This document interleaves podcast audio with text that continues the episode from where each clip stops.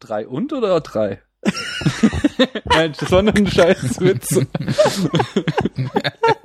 ich hab, die Aufnahme läuft. Wir hatten schon mal eine Episode, die losging mit äh, meinem Kumpel Fabi, der zu Gast war, wie er am Lachen war. Auf Go! Woher soll ich denn wissen, wann du Go sagst, wenn du runterzählst? Das ist immer ein guter Opener. Ja. Das bricht quasi direkt das Eis. Man muss ja auch mit den Hörern so ein bisschen gleich erstmal sich eingrooven, wenn die die nächsten sechseinhalb Stunden einem zuhören sollen. Ne? Gut, dann kläre ich direkt mal auf, was hier passiert. Schönen guten Tag bei der Diverse Talk Nummer 4. Ich habe heute ursprünglich geplant, zwei Gäste, die gemeinsam einen Podcast hosten zu haben, nämlich Daniel und Paula vom Spätfilm. Leider, wie mir gesagt wurde, sind radioaktiv verseuchte Spinnen unterwegs und haben Paula gebissen. Jetzt ist sie in ihrem Schlafzimmer damit beschäftigt, mit ihren erwachsenen, neu, neu erwachsenen Webshootern Vasen zu zerscheppern und Spiegel kaputt zu machen. Daniel hat die Tür zugemacht, damit man das nicht so laut hört auf unserer kleinen Podcast-Aufnahme. Aber, wie das so ist mit den Freunden der Superhelden, sie stellen sich in den Dienst der großen Sache. Sie wollen auch Superhelden sein. Sie springen dort ein, wo Hilfe benötigt wird. Und deswegen ebenfalls mit in der Leitung Christian von Second Unit. Ich begrüße euch beide. Hallo. Hallo. Hallo. Hallo. Jetzt kam von Christian nix. Zumindest kam hier nichts an. Das heißt, wir haben Christian verloren. Ich hoffe nicht. Oh mein Gott. Ah, er ist wieder da. Ich höre ihn. Das wäre doch die beste Podcast-Eröffnung überhaupt, wenn schon bei der Begrüßung der Skype-Gast weg ist. Aber Arne, ich muss, ich muss zu meiner Verteidigung sagen, dass diese Begrüßung ähm, so gut war, dass ich die noch ein bisschen wirken lassen wollte. Alles du hast klar. mich sprachlos Da- begrüßt. Das solltest du in Zukunft Da- da- vermeiden. Also weniger gute Begrüßung für die spontanen Gäste. Okay, also beim nächsten Mal. So, ihr Spackos, jetzt gibt's Superhelden-Scheiße hier. Hört zu. Yeah. Hallo, ja, Oder da sowas. fühle ich mich sofort angesprochen. Herrlich. Also ich sehe schon, äh, hier werden schon direkt Follow-up-Pläne für die nächsten Projekte gestartet. So wie es sein sollte. Es ist ja sowieso in Podcasts eigentlich gängig, grundsätzlich mindestens fünf Ideen für die nächsten Sendungen pro Sendung zu haben und dann nichts davon umzusetzen. Also zumindest bei solchen alten Podcast-Hasen wie den Celluleuten oder dem Sneakpot wird das ja gern gemacht. Okay, also wir setzen immer alles um, aber ich kann auch mal schauen, ähm, wir haben jetzt irgendwie 44 Folgen und auf unserer noch zu besprechen Liste stehen noch 62 Filme. also das heißt, äh, machen, ich, ich schreibe immer schön mit, was wir für Pläne machen, aber äh, irgendwann werden sie alle kommen. Ja, man hat ja schließlich keine unendlichen Kapazitäten. Gerade ähm, mit so 60, 70 Filme langen Watchlists. Man will ja auch schließlich auch ein bisschen etwas haben, auf das man sich noch freuen kann. Aber das, aber, das ist ja noch wie- machbar bei euch. Von, Also wir haben uns ja mal vorgenommen, alles zu besprechen, was es gibt an Filmen. Und wir, wir kommen der Sache auch langsam näher. Ja, meinst du? So, Ja, sehr, sehr langsam. ja, Tamino hat ja schon in quasi der Abschlusssendung eurer Phase 1 verlauten lassen, er glaubt, ihr hättet jetzt auch langsam alles Relevante besprochen. Fand ich auch eine sehr schöne Aussage. So. Und deswegen muss ich ja, wenn ich über Comicfilme sprechen will, jetzt mit euch reden. Genau. Ja, und das wirst du heute tun, denn ich habe noch gar nicht gesagt, worum es geht. Ähm, von Daniel und Paula kam die Idee, lass uns doch mal über die erste große Welle Superheldenfilme Anfang dieses Jahrtausends sprechen und den Fokus auf den ersten X-Men und den ersten Spider-Man-Film legen. Ja, hatte ich auch Bock drauf. Sind auch beides Filme, die ich jetzt schon wieder ein Weilchen nicht gesehen hatte und äh, dann auch nochmal geschaut habe. Und Christian, du bist ja sowieso fit, was das betrifft. Äh, ich hoffe es, aber ich komme mir so ein bisschen vor wie damals in der Schule, wenn man eine Woche krank war und am ersten Tag wieder zum Unterricht kommt und niemand hat einem gesagt, dass man eine Klassenarbeit schreibt. So fühle ich mich gerade. Der muss ja halt alles aus den Ja, Fingern aber- saugen. Nicht? Ja, wie damals. interessant ist ja, wenn man diese Filme länger nicht gesehen hat und sie dann mal wieder schaut. Ich weiß nicht, wie, wie oft habt ihr die beiden Filme denn eigentlich so über den Daumen gepeilt, beide mal geguckt? Oh. Ähm, keine Ahnung, aber schon so drei, vier Mal, denke ich, pro Film. Ja, ich würde auch sagen, so eine gute Handvoll, vielleicht ein bisschen mehr. Ja, okay, dann hält sich das nämlich bei uns ungefähr die Waage. Ich glaube, das war jetzt auch bei beiden Malen das dritte oder vierte Mal jeweils, dass ich die geguckt hatte. Und wenn man die dann sieht, man denkt im Vorfeld so, oh, ich habe eigentlich habe ich ja noch ganz gut auf dem Schirm, was da passiert. Und dann geht es los. Und jede Szene führt zur nächsten und man, also mir ging es zumindest so, dass ich immer wieder dachte, ach, das ist ja auch noch passiert. Ach, das gab's ja auch noch. Und dann auch irgendwie die Gags, also gerade so bei Spider-Man, so die, die erste Dreiviertelstunde, die ist ja doch irgendwie ziemlich zackig und lustig auch inszeniert. Mhm. Man auch über die Gags immer wieder lacht, obwohl man sie ja eigentlich schon mehrfach gesehen hat, aber das funktioniert ganz gut. Ähm, ich hatte jetzt, also Daniel, ich weiß nicht, wie konkrete ähm, konzeptuelle Pläne du so hattest. Ich habe mir nur so ganz grob erstmal abgesteckt, wie man sich dem Thema jetzt vielleicht erstmal ein bisschen allgemeiner nähern könnte und dann so die Brücke zu den Filmen schlägt. Ist das in eurem Interesse? Ähm, ja, das finde ich sehr gut. Äh, so ähnlich hatte ich mir das nämlich auch überlegt. Ich, ähm, beziehungsweise äh, auch wir, äh, Paula hatte da auch ganz groß mit äh, gespindoktert, bevor sie hier ausgeschaltet wurde von der Spinne. Aber äh, äh, ähm, ja, ich fand das halt einfach immer ein ganz spannendes Thema, wie halt so irgendwie, ich habe es ja noch live mitbekommen damals, äh, äh, zur Jahrtausendwende, wie davor quasi dieses Genre einfach tot war und du glaubtest, das geht jetzt irgendwie so den Weg des Westerns und auf einmal ähm, wieder aus allen Ecken und Enden die Superhelden sprossen so und das dachte ich ist eigentlich ein ganz spannendes Thema, da mal drüber zu sprechen. Finde ich auch, weil ich habe mal so ein bisschen überlegt, weil du jetzt gerade meintest, davor schien das eigentlich tot. Und wenn man sich mal so Gedanken gemacht, was ist denn eigentlich so das davor? Mhm.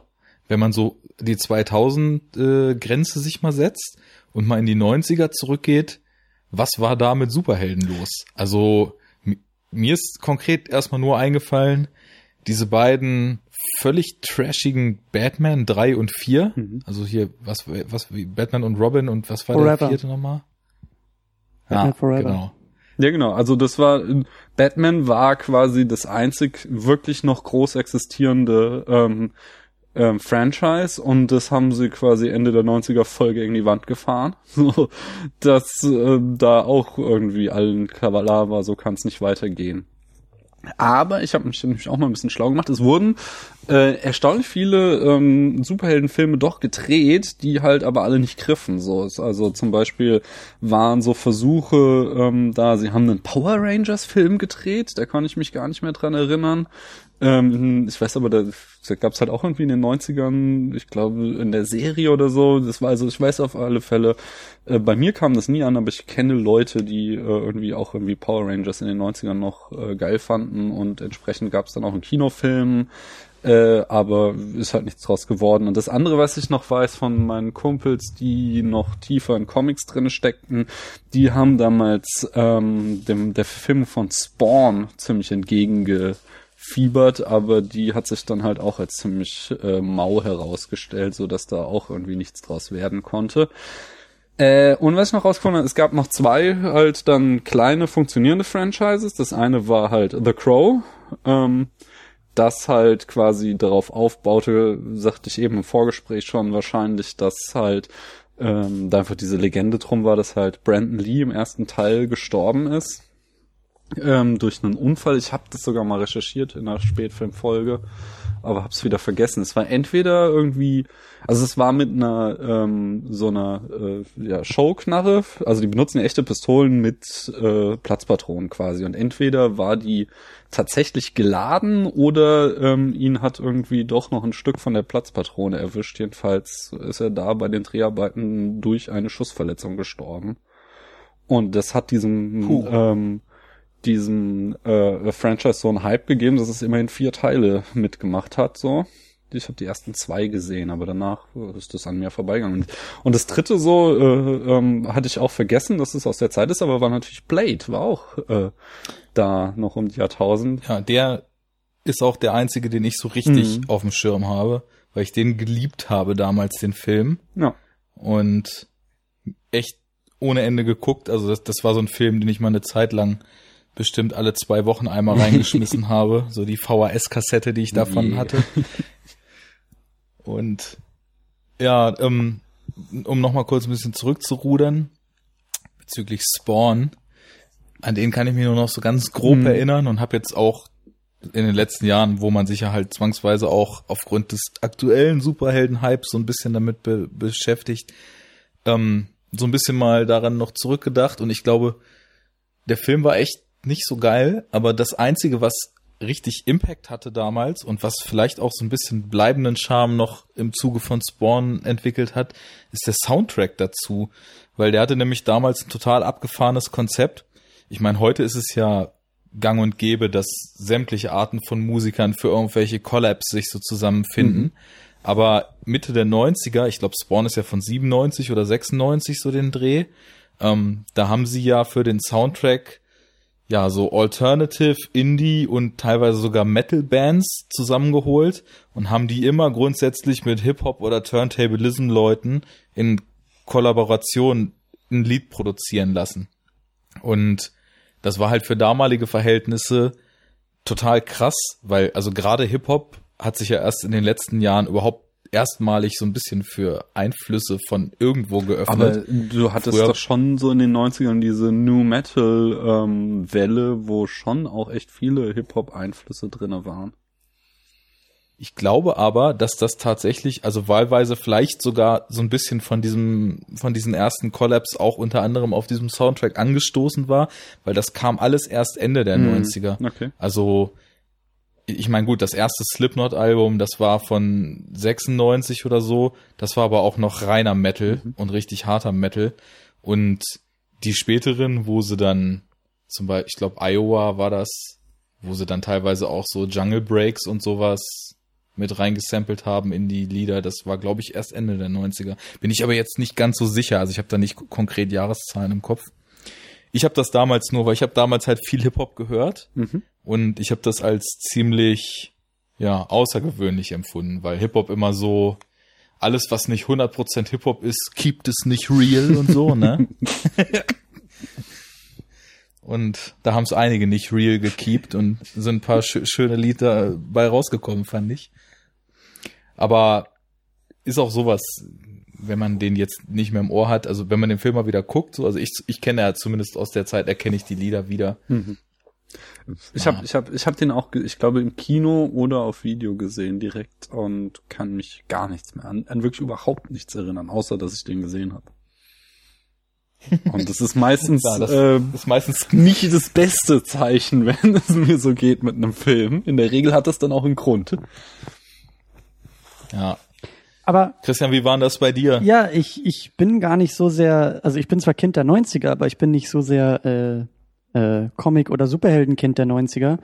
Ähm, deswegen wollte ich mal fragen, warum ihr, warum ihr so ein bisschen die Linie bei den 90ern gezogen habt. Denn eigentlich ging ja alles los äh, mit äh, dem ersten Superman. 1978, glaube ich. Das war ja so das erste Mal, dass äh, ähm, Comic-Helden mit Blockbuster-Manier und riesengroßem Budget und Special Effects und äh, abendfüllend und kinofüllend äh, inszeniert wurden. Und es ging ja los, äh, die, die ersten beiden Filme wurden ja parallel produziert, ähm, kurz danach rausgebracht. Und auch da, also der Trend begann auf einmal und auch schon gleich im selben Franchise wurde er ja wieder komplett äh, an die Wand gefahren. Mit irgendwie dem dritten und vierten Teil, die glaube ich irgendwie 83 und 87 rauskamen und zwischendurch ein Supergirl-Film von den gleichen Produzenten und das Ding ist ja dann komplett äh, implodiert und mit sich ja, glaube ich, auch so ein bisschen das Genre. Aber das war ja eigentlich so die erste große Welle, die dann, die dann so, ja, so Ende 70er bis Anfang 80er vielleicht noch war.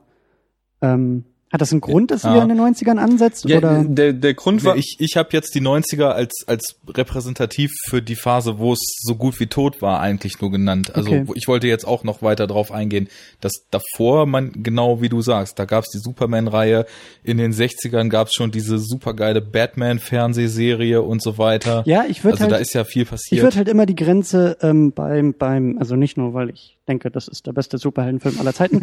Aber ich würde sie halt äh, tatsächlich bei Superman 1 eben ziehen, weil für mich da eben das Entscheidende ist, dass da ähm, eigentlich so eine Art Template gelegt wurde, was heute ja noch benutzt wird in Sachen Produktion. So Aufwand, Kohle, Special Effects, Science Fiction äh, und damit eben auch effektgetrieben. Ähm, das war ja zum Beispiel in den 60ern noch nicht der Fall. Ich glaube, auch in den 70ern gab es mal, ähm, was war das? Das war, glaube ich, eine Spider-Man-Serie, die sie dann auch irgendwie zu drei Filmen, glaube ich, zusammengeschnitten haben. Aber das war ja visuell Humbug, was sie da gemacht haben. Ja, das, also das äh, äh, Stan Lee, habe ich jetzt auch gerade gelesen, hat, fand die äh, äh, ausdrücklich sehr schlecht, was da irgendwie produziert wurde. Ich habe die mal irgendwie als Kind gesehen. Ich habe da irgendwie mal so Ausschnitte im Fernsehen gesehen und das waren wirklich so diese diese äh, so wie bei der 60er Batman Serie, ne, so die Kamera auf die Seite kippen und dann krabbelt da jemand über den Boden und dann sieht das so aus, als ob er auf der Wand äh, langläuft und das war schon alles sehr haarsträubend, also äh, nicht so wie die eben dann späteren Filme, aber ähm, ich weiß auch nicht, ob wir das alles jetzt so äh, detailliert auseinanderklüngeln wollen. Nee, weil, äh, also müssen wir nicht. Nee, ich hatte nur nicht, nee. ähm, auf dein, deine Frage geantwortet, warum wir da die Kant setzen. Es geht eher ähm, von der anderen Seite her, weil ja dann mit 2000 X-Men startend ähm, das Genre einfach durch die Decke ging so. Ähm, ja. Das ist der, finde ich, der spannende Punkt. So, warum ist da, also ich, äh, was ich halt davor noch, ähm, so klar Superman, aber dann halt ähm, Batman war ja. ja auch noch einfach ein sehr erfolgreiches ähm, Franchise. So, die hatten halt äh, da Ende der 80er, Anfang der 90er mit den ersten Filmen ähm, sowohl irgendwie Kritiker als auch das Publikum hinter sich und haben es dann halt aber auch voll verkackt am Ende so. Ja. Also, äh, und dann auf einmal kommt da halt hier dieser Brian Singer und macht diesen X-Men und ähm, alle waren irgendwie, äh, also so habe ich das damals erlebt, dass alle irgendwie äh, aus dem Kino kamen und sagten so, wow, sowas habe ich noch nicht gesehen, so, äh, das ist geil, da will ich mehr von sehen. So. Ja. Und ich glaube auch, dass ich weiß, warum, weil genau dieses Auslassen der 90er, was so große oder ich nenne es jetzt mal so tatsächlich ernstzunehmende äh, Superheldenproduktionen betrifft, gerade das Auslassen der 90er hat wahrscheinlich den Effekt, dass wir genau Anfang dieses Jahrtausends an einem Punkt angekommen sind, wo Effekte plötzlich so weit waren, dass einen das total umgehauen hat, mit welcher Detailverliebtheit und in welcher Skala man plötzlich in der Lage war, zu zeigen, was Sache ist und zu zeigen, ja. was, was es für Kämpfe gab, wie man die Fähigkeiten darstellen konnte von den Superhelden. Das war ja ganz, ganz anders als irgendwie kostümierte Menschen in den 70ern. Ich meine, you will actually believe a man can fly. Ja, ne? aber hallo, aber sicher doch. Aber es ist, Heute also ich noch. glaube, ich glaube aber, ähm, dass da trotzdem noch mehr reinspielt, weil äh, zum Beispiel Herr der Ringe hat nichts dergleichen für den Fantasy-Film ausgelöst. So sondern ähm, es ist schon, hm. äh, also so, obwohl Herr der Ringe halt auch so ein Riesenerfolg war, war alles, was da irgendwie nachher an Fantasy-Filmen versucht wurde, rauszuhauen, mit Ausnahme jetzt von Harry Potter, ist halt auch kläglich gescheitert irgendwie. Und ähm, halt bei den Superhelden gerade nicht so. Und ich denke, dass da so nicht nur die Special Effects dazu kamen, sondern halt noch so ähm, ja eine ganze Menge andere Faktoren einfach so mit reinspielten. Also für mich. Ganz klar. Ich äh, wollte das auch jetzt nicht als den mhm. alleinigen Grund erstmal verkaufen, sondern auch nur einen davon. Also für mich ist eben bei der, bei der ganzen Diskussion ähm, erstmal entscheidend, diese Höhen und Tiefen irgendwie auch, auch äh, festzustellen oder eben ähm, relativ egal, wo man irgendwie den Anfangspunkt setzt, aber eben ähm, für mich ist es erstaunlich, dass in diesem Genre, wenn wir es als Genre bezeichnen wollen, Comicfilm, Superheldenfilm, was auch immer, dass es da halt immer wieder so Art Phasen gibt oder äh, äh, Trends oder Boomphasen, wo dann irgendwie das Genre irgendwie floriert ähm, und auch also sowohl bei den Kritikern als auch irgendwie an den Kinokassen, aber dann irgendwie immer wieder implodiert ist. Und da ähm, sind wir uns, glaube ich, alle einig, dass eben dieser, dieser Schnitt um die 2000er-Wende herum ähm, irgendwie was Neues ausgelöst hat. Obwohl es sozusagen die nächste Boomphase war nach einem Flop, äh, hm. ist seitdem das ganze Thema ja irgendwie ähm, anders in der Diskussion, auch anders in den Kinos, auch anders an den Kinokassen. Also irgendwie gibt's da einen, einen gewissen Punkt, der sich vielleicht von den vorherigen Hochphasen unterscheidet. Ähm, und da finde ich, ich finde die Special Effects ist ein, ist ein guter Punkt. Ich finde aber auch, dass Ähm, und, und das ist, das ist also der zweite Punkt, der, der mir dabei wichtig ist, der, der reiht sich auch ein bisschen an die 70er, 80er und äh, Superman, Batman an, dass es, dass die Leute, die die Filme gemacht haben, ähm, diese Filme machen wollten. Also Mhm. besonders äh, Brian Singer jetzt mit X-Men, besonders äh, äh, Sam Raimi mit Spider-Man, ganz besonders Christopher Nolan mit, mit Batman Begins. Ähm, das sind nicht nur irgendwie schnell hingeschluderte Produktionen, die halt irgendwie gemacht werden mussten, weil irgendwelche Lizenzen im Raum stehen oder weil man irgendwie die große Kohle machen konnte, sondern, also gerade was Brian Singer mit X-Men gemacht hat, ähm, das, das Thema war ja so tot, dass da eigentlich ja nicht irgendjemand darauf gekommen wäre, dass der Typ äh, ein, eine, eine so erfolgreiche Produktion machen kann. Und ich habe die Zahlen auch nicht so ganz im Kopf, aber ich glaube, der erste X-Men war auch noch verhältnismäßig günstig in der Produktion. Also, Das sieht man auch. Das, der hat auch noch, noch, noch nicht diese, die ganze Welt ist in Bedrohung und ganze Städte explodieren Ästhetik. Überhaupt nicht. ja. Das wirkt viel mehr noch, finde und aber auch Spider-Man. Ähm, die sind beide viel bodenständiger noch, die, die Wobei- Situationen, in denen sich das alles abspielt. Spider-Man halt noch viel mehr als ähm, hier X-Men. X-Men geht's ja dann doch wieder am Ende darum, dass da hier auf diesem einen komischen Fest sämtliche äh, Führungschefe der Erde versammelt sind und die dann alle zu Mutanten werden sollen. So.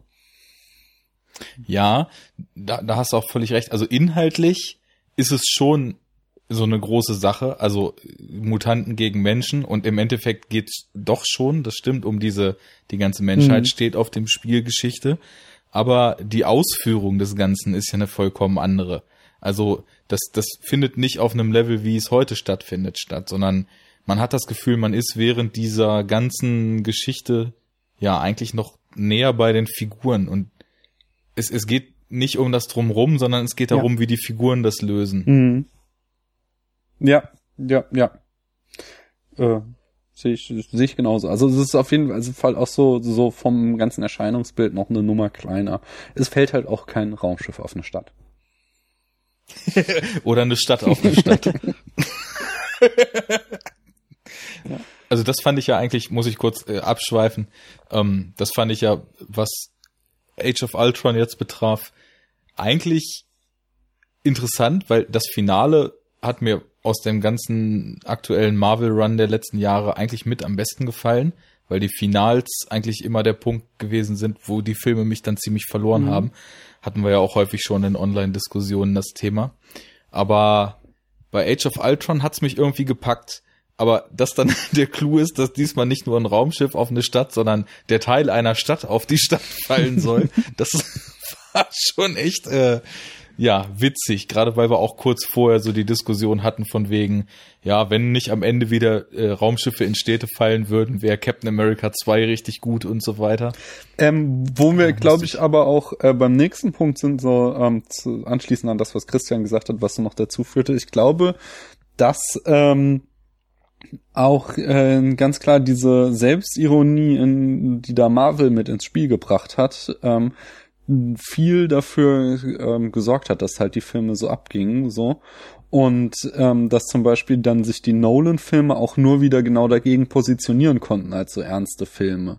Sondern was halt Ja. da in den 90ern lief, das hatte halt alles nicht so sehr diesen selbstironischen, wir nehmen uns alle nicht so ganz ernst. Ich habe hier auch mir sehr schön viele Notizen gemacht, wenn wir gleich noch auf die Details gehen. Was da äh, vor allem, ich finde halt echt köstlich, was da ähm, Wolverine für Sprüche ablässt, so, weil er halt die ganze Zeit äh, den Zuschauer nur darauf hinweist, wie eigentlich unglaublich albern das alles ist. So, die, das, das, was sie sich von einem lächerlichen Film da eigentlich angucken und das halt die ganze Zeit mit so coolen Sprüchen einfach untermalt, damit du so immer wieder kriegst, so, okay, ja, wir wissen, dass wir eine Horde äh, geschminkte Leute in komischen Anzügen sind, so, aber es macht uns halt sehr viel Spaß, so. Und ich glaube, das hat halt äh, auch dann noch mit zu beigetragen, dass das Genre so abhebt, ne? abhob. Ja, ich meine, du hast es ja vorhin schon gesagt, äh, mit Spawn und Blade in den 90ern und es gibt ja auch, also es gibt schon noch ein paar kleinere Filme, die mir jetzt nicht so einfallen, aber ich weiß nicht, was das alles noch war. aber Rocketeer fand ich geil, weiß ich noch. Wusstet ihr, dass es Genau, in ähm, den 90ern auch einen äh, Fantastischen Vier-Film gab? Nee. zur Lizenzrettung, Ja. ne? Der gilt doch so als der schlechteste überhaupt. Ich habe den auch noch nicht gesehen, weil der wurde halt gedreht, um nicht veröffentlicht zu werden. Also Ja. Aber der, der ganze Cast wusste es nicht. Genau. Also es wurde ihnen nicht gesagt, dass der Film eigentlich nur für, für die Halde ist. Und ähm, der soll wohl ganz gutes Trash-Potenzial haben. Ähm, ich, ich weiß das, weil er vor kurzem im Wasting Away Podcast besprochen wurde.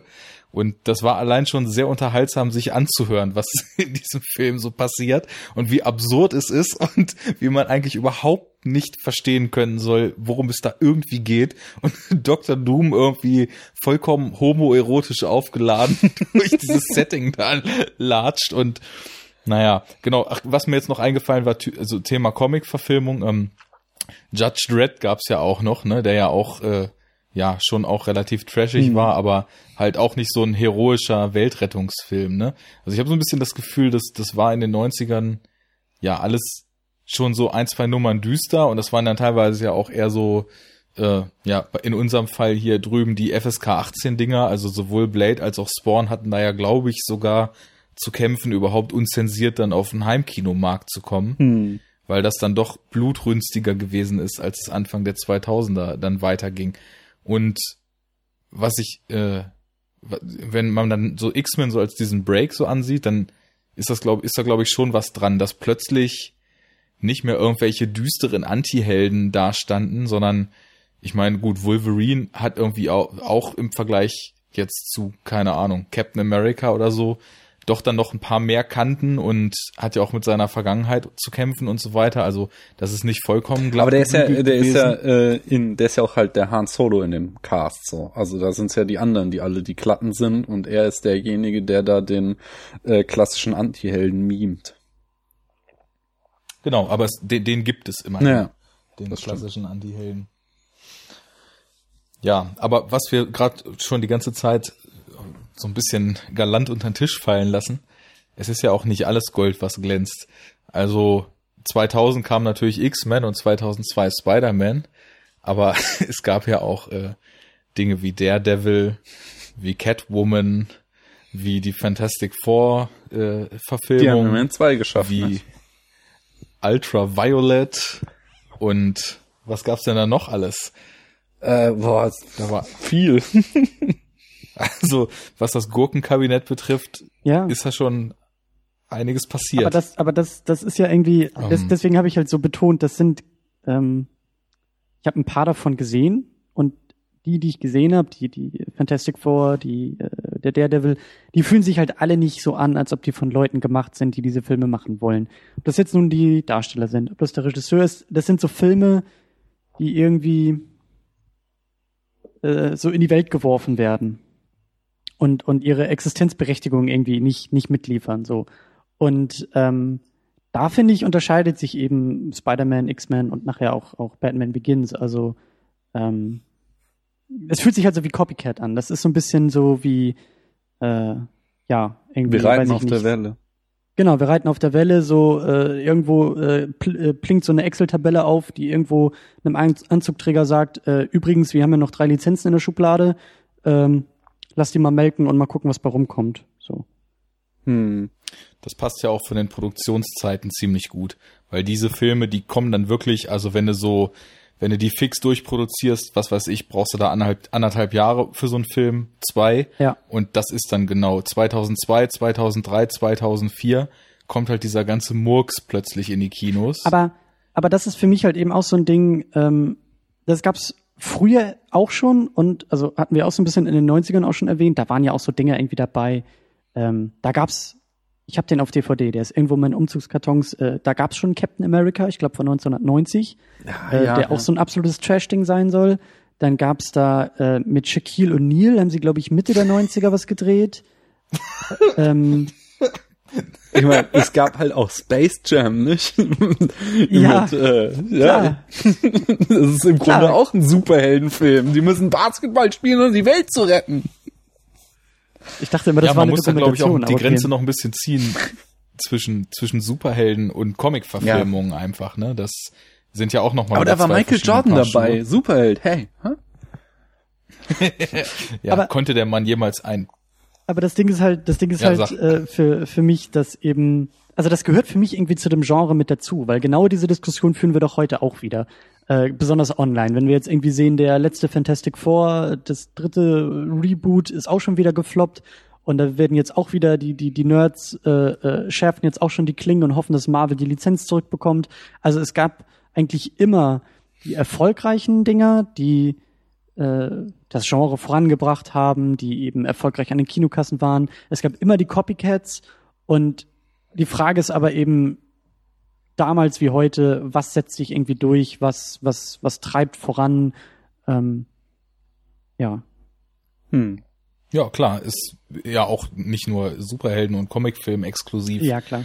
Wenn was läuft, hast du natürlich sofort recht schnell diejenigen, die versuchen, auf dem Zug fix noch mal ein paar Dollars mit einzustreichen. Siehst du mal, wenn irgendwie Und- so ein großer Blockbuster kommt und dann kommen immer irgendwie hier so auf Tele 5 und Kabel 1 äh, plötzlich fünf Filme raus, die einen ganz ähnlichen Titel haben, die dann irgendwie als Fernsehfilme produziert wurden, um dann noch ein paar dumme Zuschauer abzuziehen. Ja, wobei ich glaube, zwischen Transformers und Transmorphers würde ich den Unterschied schon kaum noch merken. Oder äh, Atlantic Rim. Auch so ein großer Kandidat. Oh Mann. Nee, ich hatte jetzt Ich verachte sowas ja. Das ist ja alles größtenteils von dieser Asylum-Produktionsfirma gemacht. Und ich habe mir dann mal aus Interesse, als sie auf als Aprilscherz auf dem Streamingdienst Mubi, die ja eigentlich so super gut äh, durch äh, durch ge geplantes Programmkino da eigentlich zeigen, haben die als, als Aprilscherz Sharknado mal am 1. April in ihr Programm mit aufgenommen. Und da ich mir den mal angeguckt, aber ich finde das weder witzig noch kann ich das lang ertragen, weil das einfach nur, ich weiß nicht, das, das widerspricht zu allem, kalkulierter was Trash. Filme halt. so leisten können. Ja, aber da, da geht ja der Trash eigentlich bei ja, Filmen. ja. Da, da muss Ich mein- mit Tamino noch mal eine Sendung zu machen. Da, da rennst du offene Türen bei ihm ein. Ja, wir haben da auch schon gemeinsam mal, glaube ich, drüber abgerantet auf Moviepilot oder so. Ja. Das, ja, führt jetzt zu weit, aber dieses, guck mal, wie schlecht wir sein können, das ist halt heute, finde ich, kein Argument mehr, weil wir haben es halt mittlerweile schon echt oft gesehen, wie du mit extrem wenig Geld trotzdem super gut sein kannst. Ja. Und dann ist es halt irgendwie nicht mehr herausragend, wenn man dann trotzdem mit wenig Geld schlecht ist. Also da muss man irgendwie anders sich Hm. profilieren, finde ich.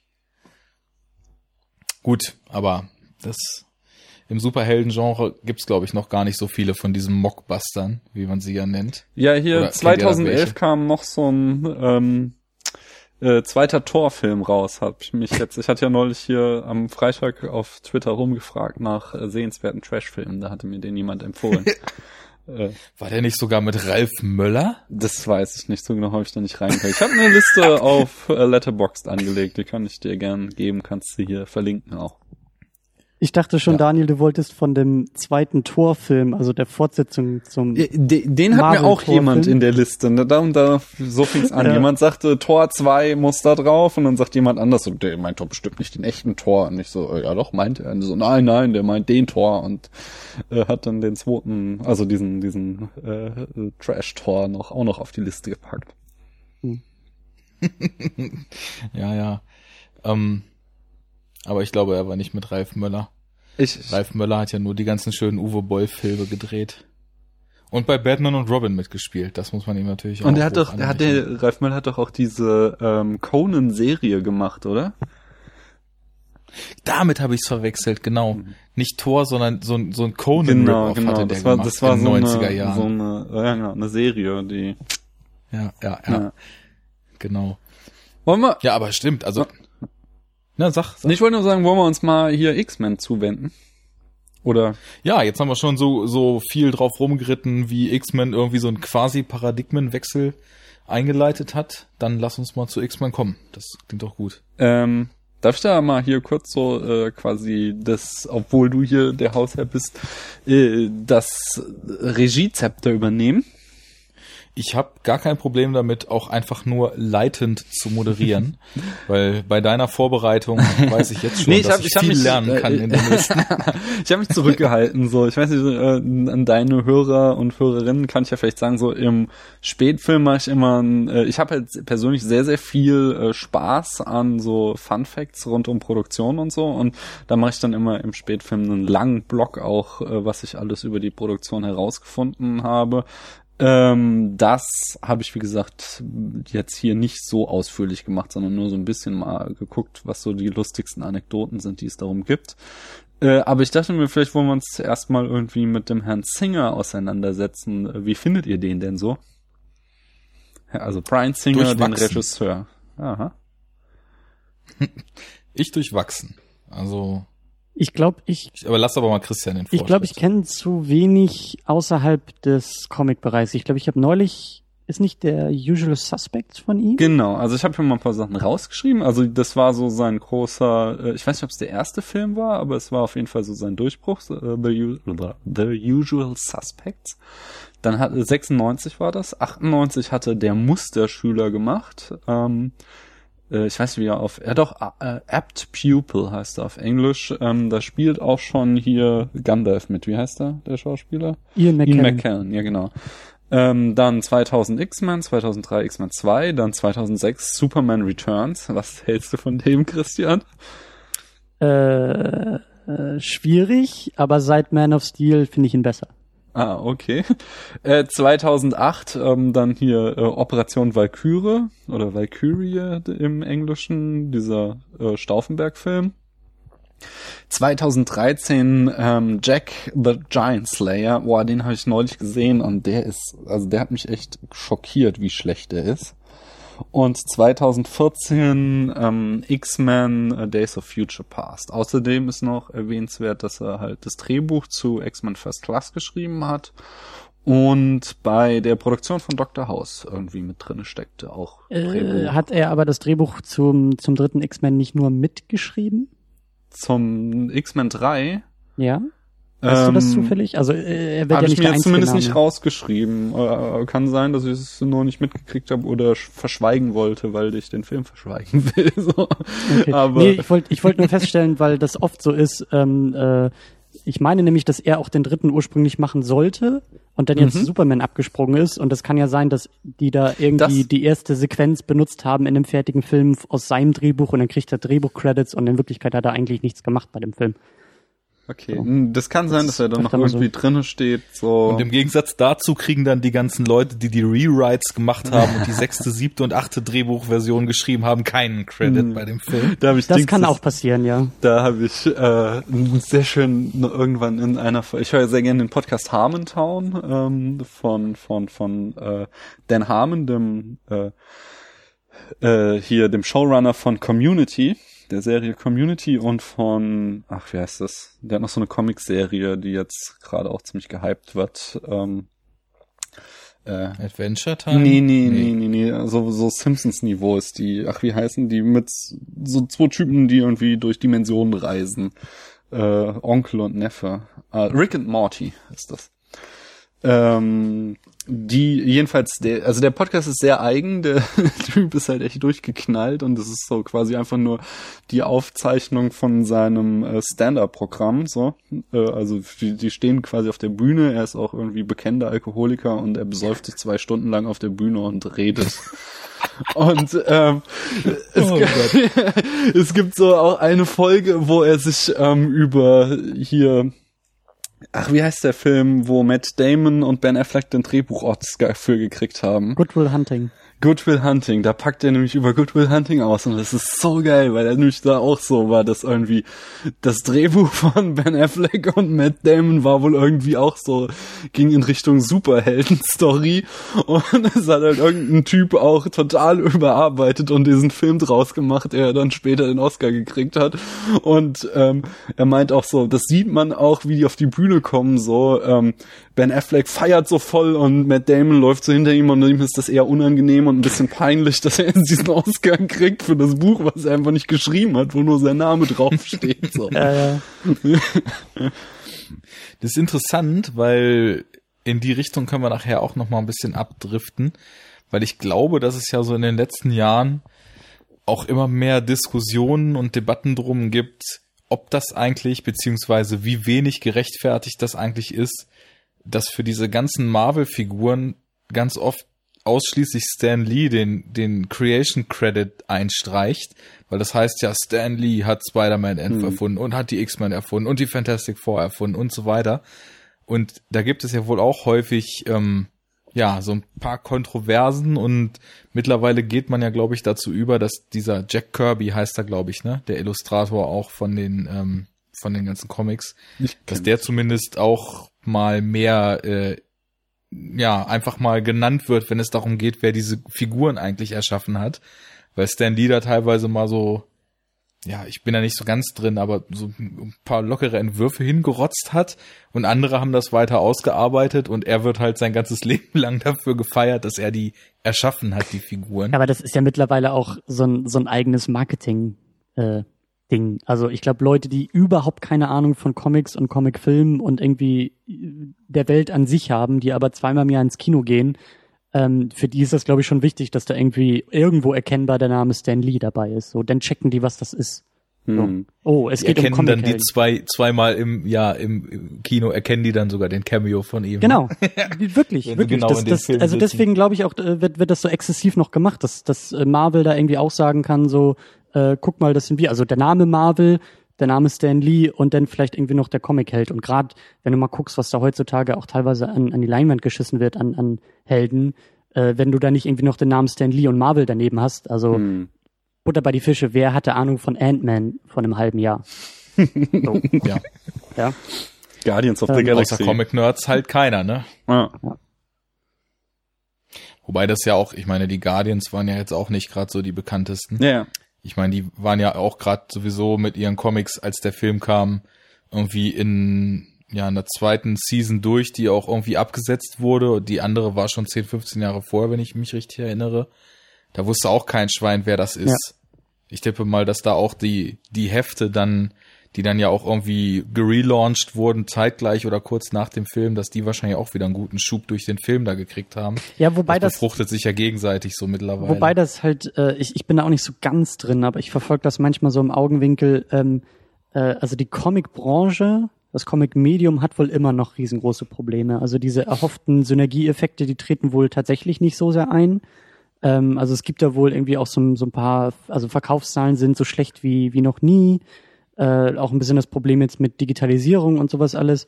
Aber ähm, diese, dieser Rückschluss, dass irgendwie ein erfolgreicher Kinofilm einen erfolgreichen Comic pusht oder so, das gibt's auch nicht wirklich. Also ähm, und ich glaube auch, dass mittlerweile, also gerade bei Marvel, äh, also ich glaube, die Comics werden fast nur noch irgendwie rausgebracht, damit du in fünf Jahren irgendwie Grundlagen für Drehbücher hast. Also ich glaube nicht, dass die irgendwie noch. Äh, ich meine, guck, guck dir auch mal an. Also äh, wir sind ja noch beim Thema X-Men oder versuchen da hinzukommen. Ähm, ja, das wir Spannende, versuchen immer noch dahin zu kommen. Das Spannende, das Spannende ist ja, äh, dass äh, also es gibt ja diesen diesen diesen Bruch. Also wir sind jetzt ja Anfang der 2000er. Marvel war zu der Zeit fast komplett pleite.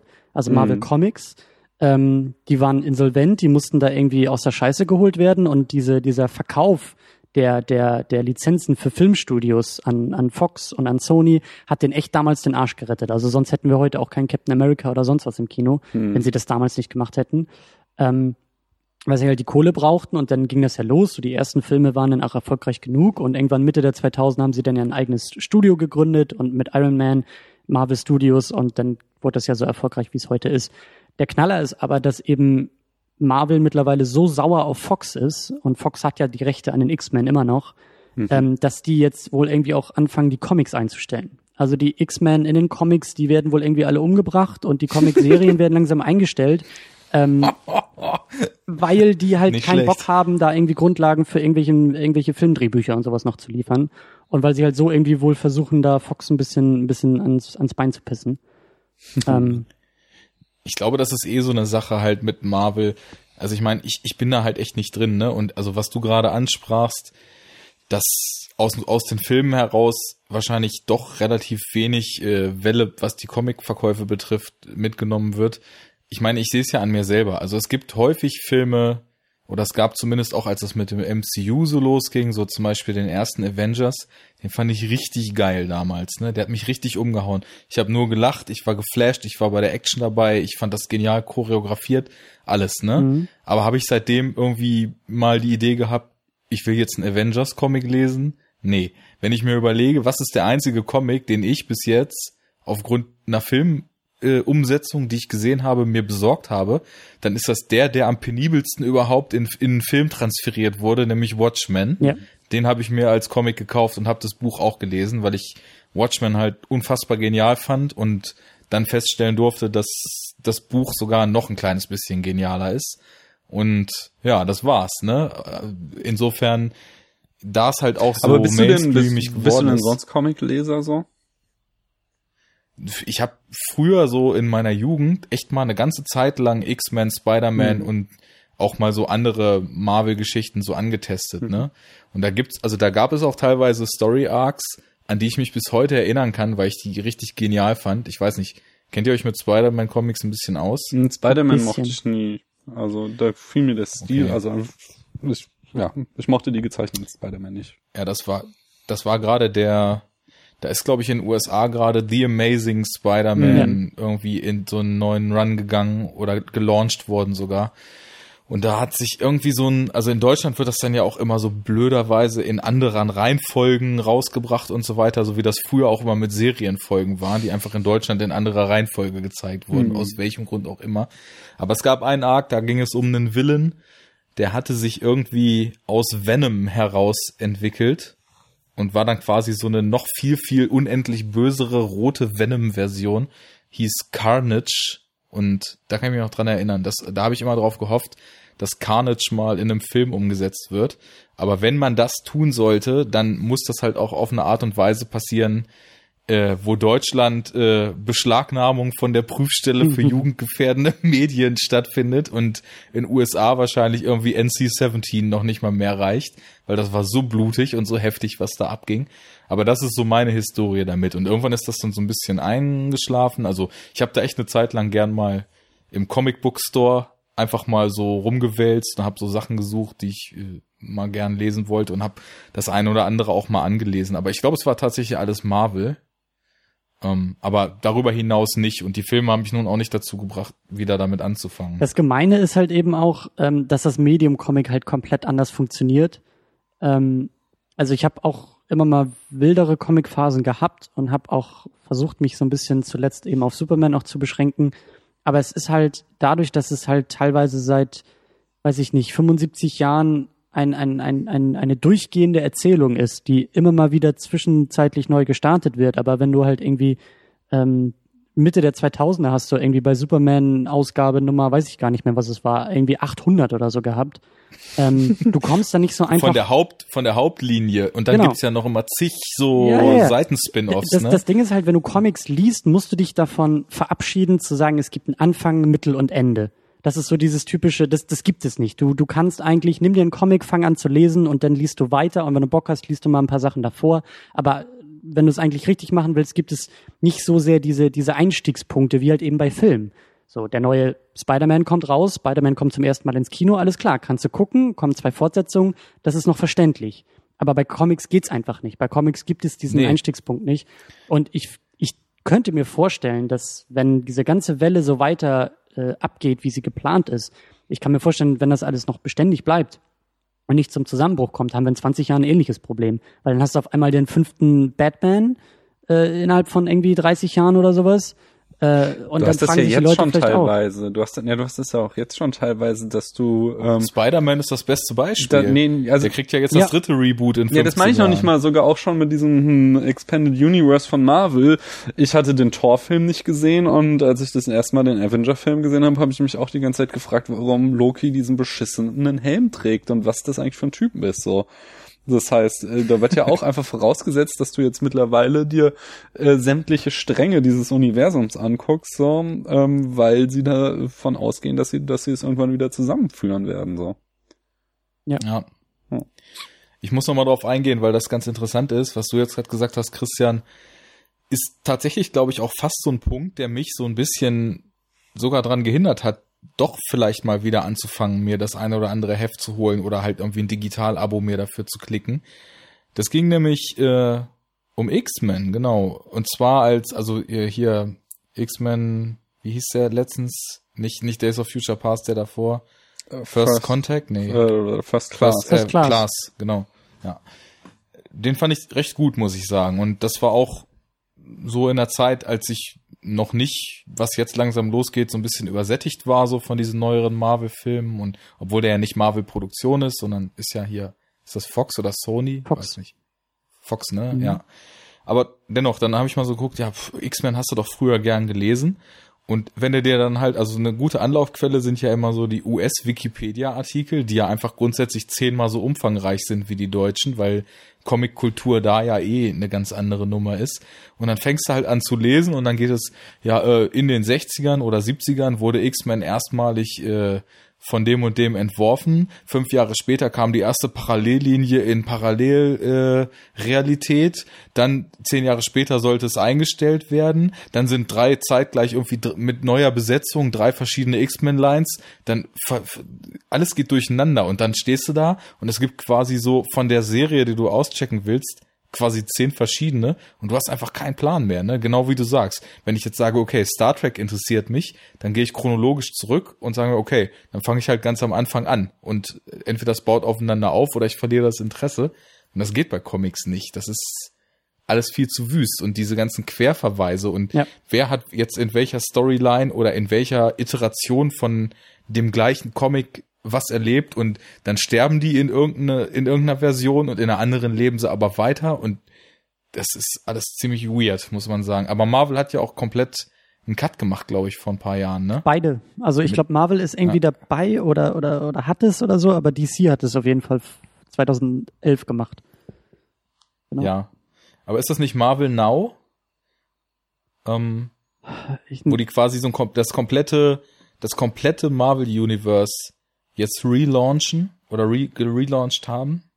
Ähm, ich, ich, ich bin bei Marvel nicht so, also in den Comics nicht so dabei, aber ich glaube ich glaub auch, ich habe da irgendwas gehört oder, oder irgendwie, irgendwie sind sie dabei. Aber bei DC war das wirklich, die haben alles komplett, äh, die haben alle Comic-Serien im Grunde genommen eingestellt und dann 52 neue Serien rausgebracht, die alle bei eins angefangen haben. Und dann gab es natürlich wieder Batman und Superman und Wonder Woman und so, aber eben alles bei eins und alle mit mal mehr, mal weniger neuen Konzepten und das war so der große äh, Neuanfang, der so radikal war, dass, dass es halt eben auch durch die Presse ging, so.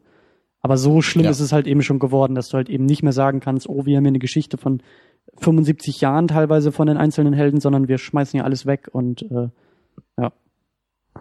Hm. Ja, weil es zu wild wird. Also zu wüst und zu chaotisch. Der Witz irgendwie. ist ja, dass sie dann teilweise trotzdem wieder versuchen, das Ganze so aneinander ranzuflanschen, dass du sagen kannst, ja, das ist eine Paralleldimension und äh, dann gibt's irgendwie die Dimensionsreiter, die dann irgendwie doch wieder durch alle Serien können und das ist halt ganz, ganz merkwürdig. Aber ja, Comics halt. Nur einmal kurz, also dann noch, um das abzuschließen. Wenn ihr euch mal irgendwie echt, ja, fast schon Comedy geben wollt, lest euch einfach mal auf dem US-Wikipedia-Artikel die Origin Story von Guardians of the Galaxy durch und die Quervernetzung zwischen den zwei oder drei Guardians of the Galaxy Serien, die es bis jetzt so gibt. Das ist so eine absurde Scheiße. Da sind teilweise so, so Verbindungen wie, ja, der eine wurde in einen Schockzustand versetzt, trieb in einem äh, Raumanzug 1500 Jahre durchs Weltall und landete auf einem Planeten, wo irgendwer anders wieder zu ihm gestoßen ist und die neuen Guardians mit ihm gegründet hat oder irgend so ein Kram halt, ne? Es ist so absurd alles, aber es geht ja teilweise auch nicht mehr anders. Also wenn du dich dann auf so ein Terrain erstmal begeben hast, dann musst du ja auch irgendwie damit dealen. Ja. Aber da können wir doch wunderbar den Bogen zu den X-Men wieder zurückschlagen, zu dem Film, weil der ja so, eigentlich genau das nicht Film. gemacht hat. So. Jo. Wie, was hat er nicht gemacht? Na, diese Absurditäten, die hat er erstmal ausgeklammert. Der hat gesagt, genau. guck mal, wir haben hier die Mutanten, wir haben ja irgendwie die Menschen, die stehen irgendwie in äh, latenter Feindschaft zueinander. Hier haben wir eine Handvoll Mutanten und die sind jetzt nicht in zehnter Generation und mit 30.000 Vorgeschichten, sondern es fängt richtig schön bei Null irgendwie an, wirft uns da rein und äh, nimmt uns an die Hand. So. Mhm. Genau. Und das ist erstmal total überschaubar.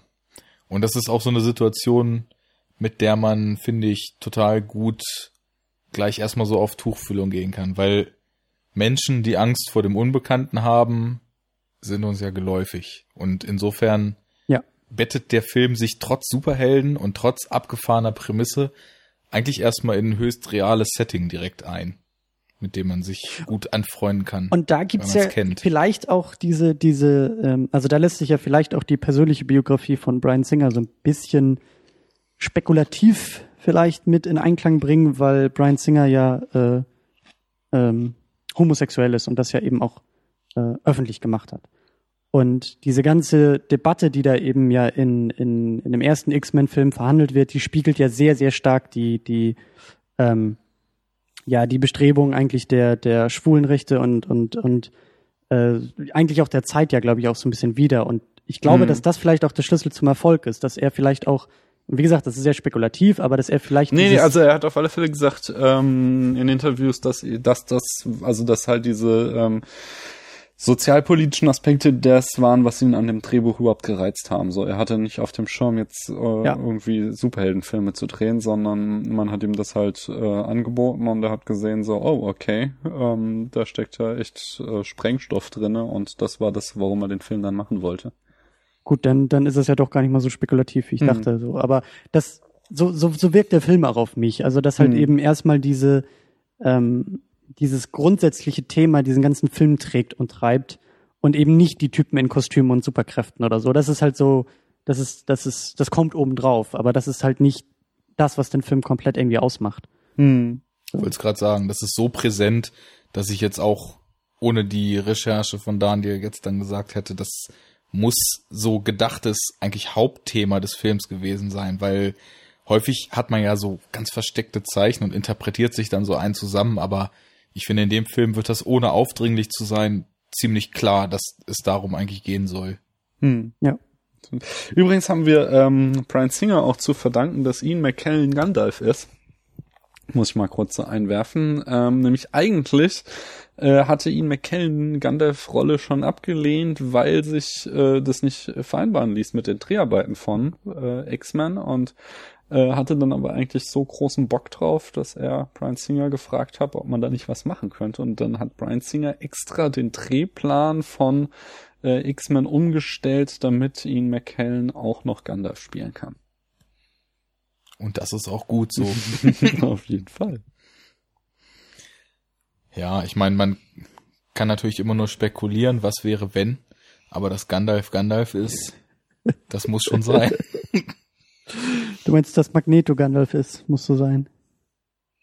Ja, genau. Ja. Das Magneto Gandalf ist. Wobei der Hut cooler ist bei äh, Herr der Ringe.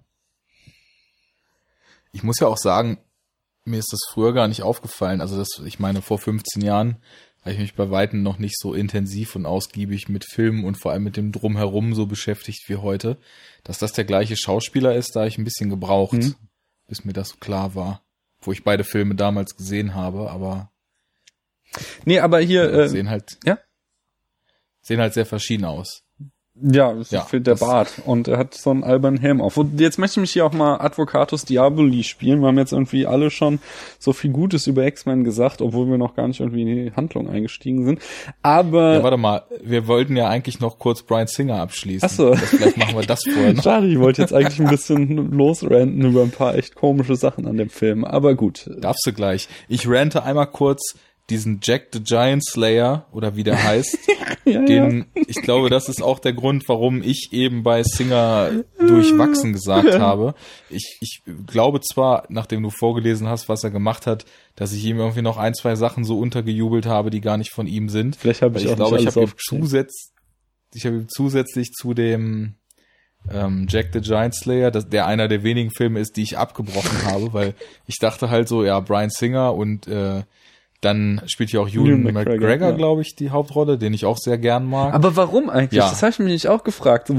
Ich mag Ewan McGregor auch, aber hat der nach Trainspotting eigentlich noch was Gutes gemacht? So, ich meine, er war halt Obi-Wan so, meh, und dann jetzt hier Jack the Giant Slayer war halt auch eher meh. Was sind denn die guten Filme, die er macht? So, warum mögen wir den Mann eigentlich? Also ich kann da ganz konkrete Beispiele nennen. Ich habe ja damals schon im Liebster Award äh, den Soundtrack von Perfect Sense so gehypt. Ah ja, okay, Und- Perfect Sense war gut, das stimmt. Genau. Da würde ich nämlich jetzt dann auch auf jeden Fall bei Ewan McGregor erstmal Perfect Sense sagen. Dann fand ich ihn, aber ich fand ihn auch in anderen Filmen groß. Hier, äh, Man Who Stare at Goats, der ganze Film Ah, war ein okay, Traum und er war auch gut da drin. Ja gut, ich nehme alles zurück und behaupte das Und ich würde die. Prequels tatsächlich noch dazu nennen. Die waren zwar scheiße, aber nicht wegen Ewan McGregor. Ja, Also der er hat echt aber noch das- versucht, da was rauszuholen. Ja, gut. Ja. Ja. Ähm, also im ersten Teil ist er echt nur am rumheulen. Da ist er wirklich, also. Ja, er darf ja nichts anderes. Ach, okay. Das ist das Problem. Nur gut. Äh, Nochmal zu Jack Nee, and the ansonsten- Giant Slayer, äh, Jack the Giant Slayer, äh, was, was mich echt fertig gemacht hat, dass, sag- dass ich irgendwann äh, merkte, dass sogar das Kopfsteinpflaster in dem Film wie Plastik aussah.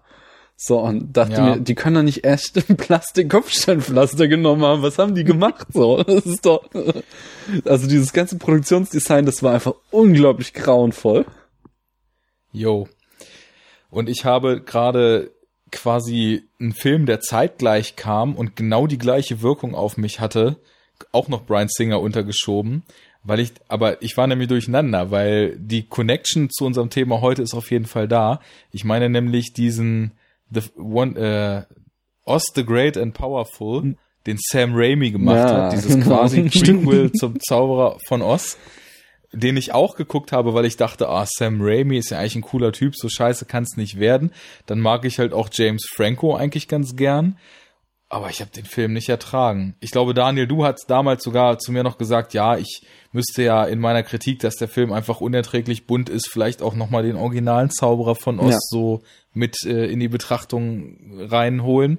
Stimmt ja auch. Also ich meine, also als der Zauber von Oz neu war, und Farbfilm, gerade der neue heiße Scheiß. Ich meine, ist, als 3D kam, sind einem erstmal zwei Jahre lang ausschließlich Sachen ins Gesicht geflogen und als Farbe kam, wurde dann halt der Film erstmal so bunt, wie es überhaupt geht und alle Farbregler auf elf, ne?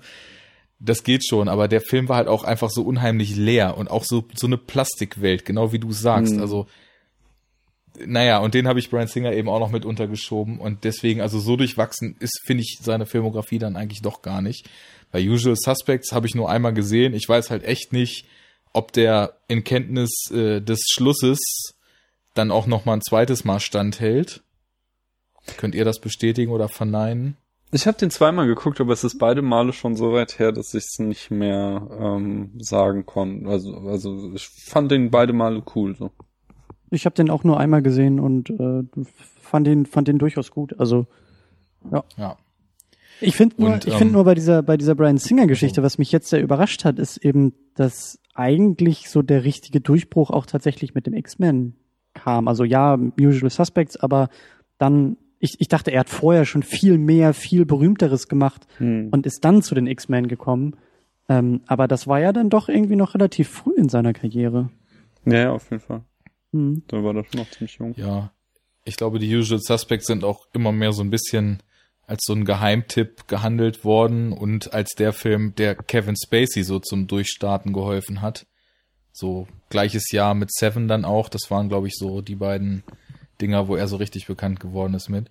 Aber was ich nochmal anmerken wollte, dieser Stauffenberg-Film, Mhm. Den habe ich auch in ziemlich guter Erinnerung. Also der ist ja auch häufig, wird er ziemlich runtergemacht, aber ich habe, glaube ich, selten einen Film gesehen, wo mir natürlich von vornherein klar war, wie er ausgehen wird und ich trotzdem so unglaublich gespannt und in den Sitz gepresst gewesen bin teilweise, weil der also doch, und das auch noch trotz Tom Cruise-Aversion, ähm, der war schon echt sehr, sehr kompetent auf so einer Thriller-Ebene gemacht, muss ich schon sagen. Mhm. Ähm, habe ich nicht gesehen, aber kann ich mir durchaus vorstellen, so, dass der gut ist. Ich habe auch kein Problem mit Tom Cruise, so. Ich weiß irgendwie, ja, also Paula ist auch irgendwie voll die Tom Cruise-Hasserin, so, aber ähm, der hat ja, äh, Tom Cruise hat ja irgendwie so seine eigene Produktionsfirma, die nichts anderes macht, als ihm coole Drehbücher zu suchen.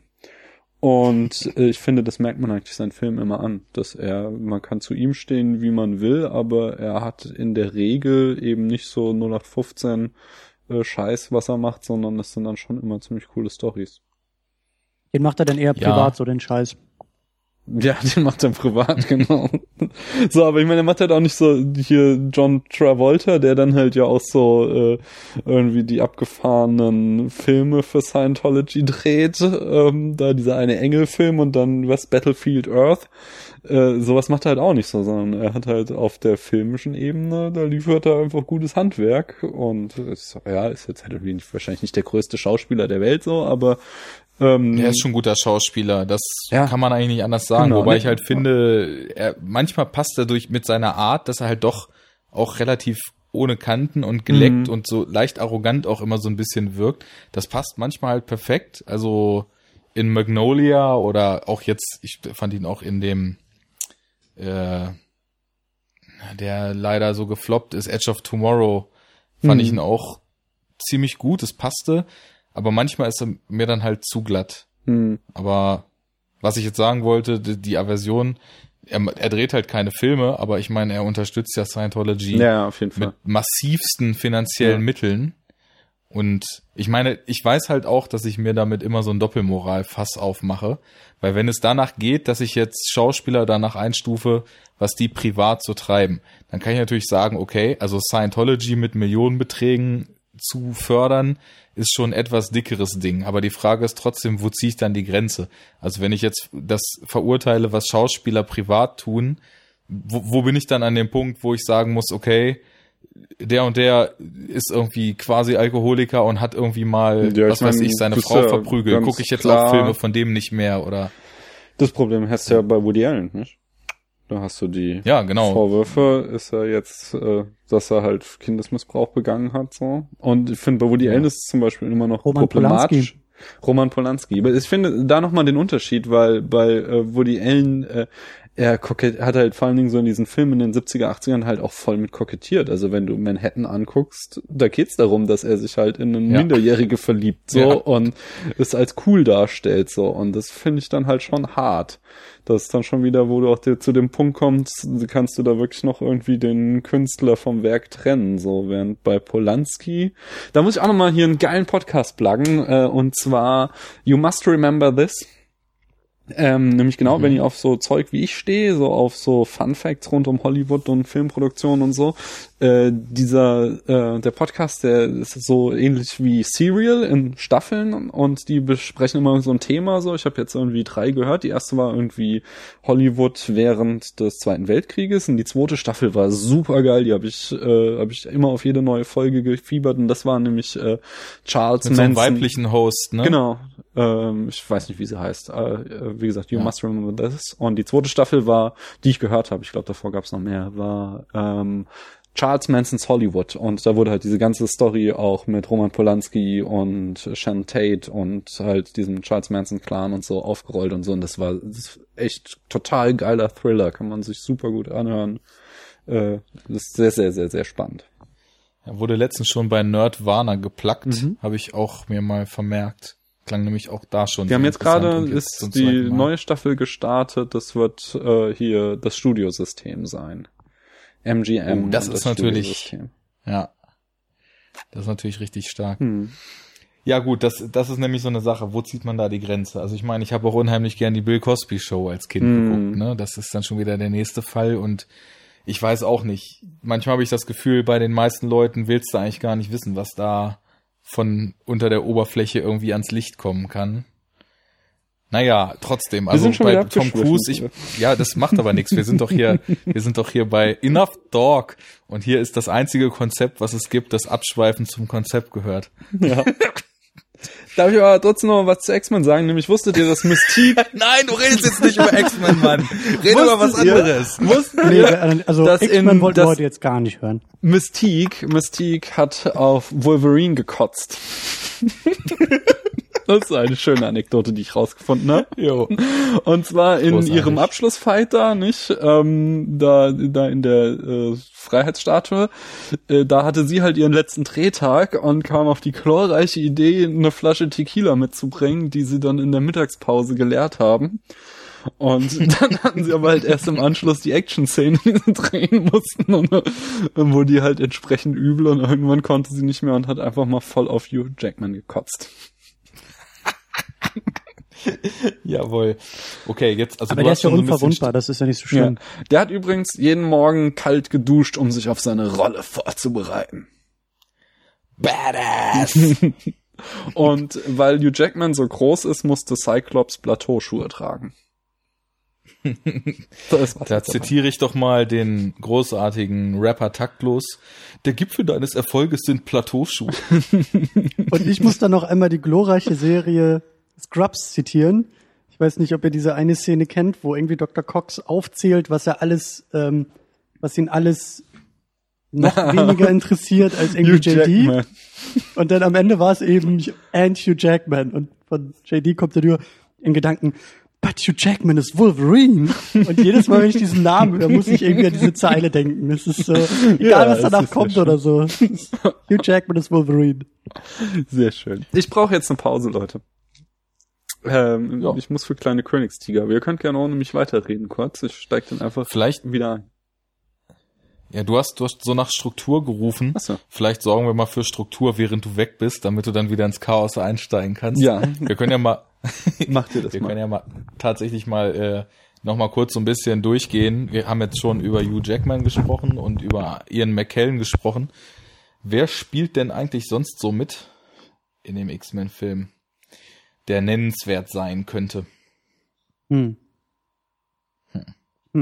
Du musst es aus dem Kopf machen. ne? Ja, aber ähm, wie heißt sie denn? Die, die. Die wird doch nachher zur Phoenix. Die Jean Grey. Und jetzt noch die Schauspielerin dazu und dann kann ich dir sagen, dass ich die gut finde. Famke Janssen, meinst du? Genau.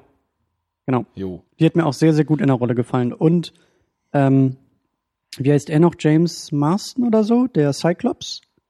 Genau. Genau, und die äh, beiden sind ja dann mit Wolverine in dieser Dreiecksbeziehung. Fand ich zum Beispiel sehr, sehr gut. Hat mir sehr, sehr gut gefallen.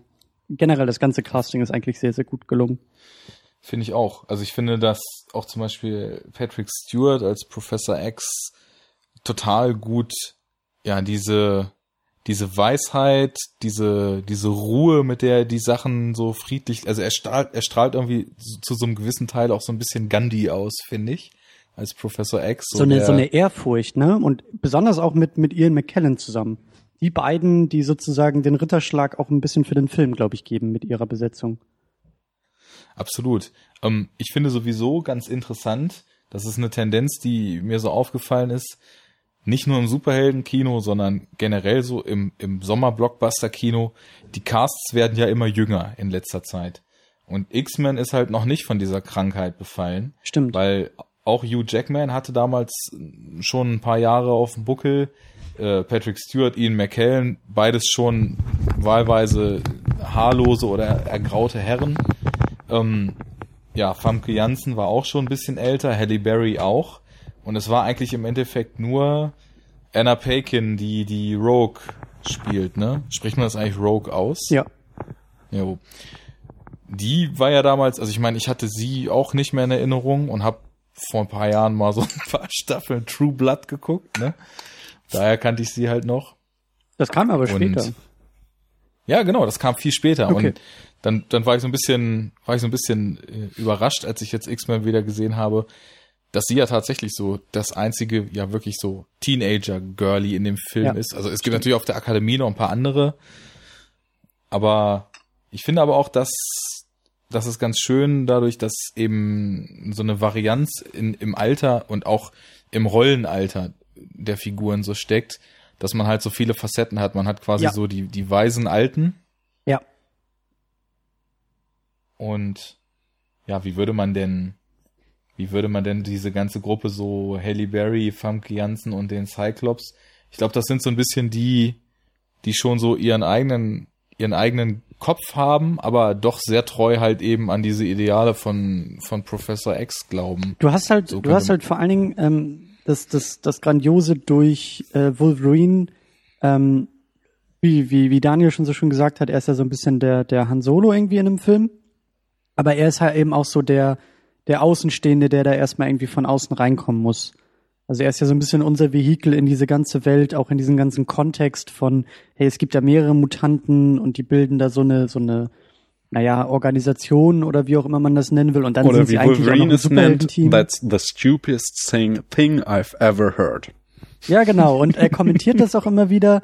Und das, das, das macht den Film auch, äh, das, das lässt den Film auch so gut funktionieren. Und vor allen Dingen ist eben nicht das, was mich heute, ich meine, ich bin nicht mehr die Zielgruppe, aber was mich heute bei diesen ganzen, äh, besonders bei den äh, ähm, Comicfilmen halt stört, ist halt dieses, äh, diese, diese Young Adult Geschichten mit, du bist der Auserwählte mit deinen 15 Jahren und du bist schon vorbestimmt, weil die äh, große äh, Sage und Legende dich prophezeit hat und du bist auserwählt, die Welt zu retten. Das gab's damals noch nicht. Das ist noch nicht so wie ähm, später ja zum Beispiel auch der Amazing Spider-Man, der hat da ja diesen riesengroßen Fehler begangen, da so eine Art äh, ja, wie sagt man so, so dieses Destiny-Element irgendwie mit reinzubringen, so dass im Endeffekt sowieso schon alles vorherbestimmt war und jeder kannte jeden und es war kein Zufall, dass er Spider-Man wird und diese, diese, dieser ganze Quatsch, so, der ist halt bei diesem X-Men einfach nicht dabei. Es geht halt nicht irgendwie um die, um die pubertierenden Auserwählten, die die Welt retten, sondern es geht um Wolverine, der eigentlich nur seinen scheiß Schnaps trinken will, der in Ruhe gelassen werden will, der diese ganzen blöden Kostüme nicht tragen will und eben das alles für die dümmste Idee aller Zeiten hält, aber da irgendwie reingeworfen wird und dabei ist, weil er eben irgendwann auch die Werte und die, die, die Leute irgendwie für, für sinnvoll erhält. Und, und das macht halt Spaß. Das ist was anderes das- als eben heute. So. Und das Geniale, was ich, also was ich dann wirklich, wirklich gut finde an diesem Drehbuch, ist ja, dass du dann auf einmal nach der Hälfte des Films äh, gesagt bekommst, okay, wir haben euch verarscht, es geht gar nicht um Wolverine so. Und sie dieses ganze Mysterium von Wolverine in der ersten Hälfte des Films einführen und aufbauen und du halt äh, wissen willst, wer dieser Typ ist. Und sie es dann einfach liegen lassen für den nächsten Film so. Und das äh, vom Storytelling her finde ich das richtig, richtig cool, wo du dann auf einmal merkst, oh, okay, es geht hier um Rogue und nicht um Wolverine.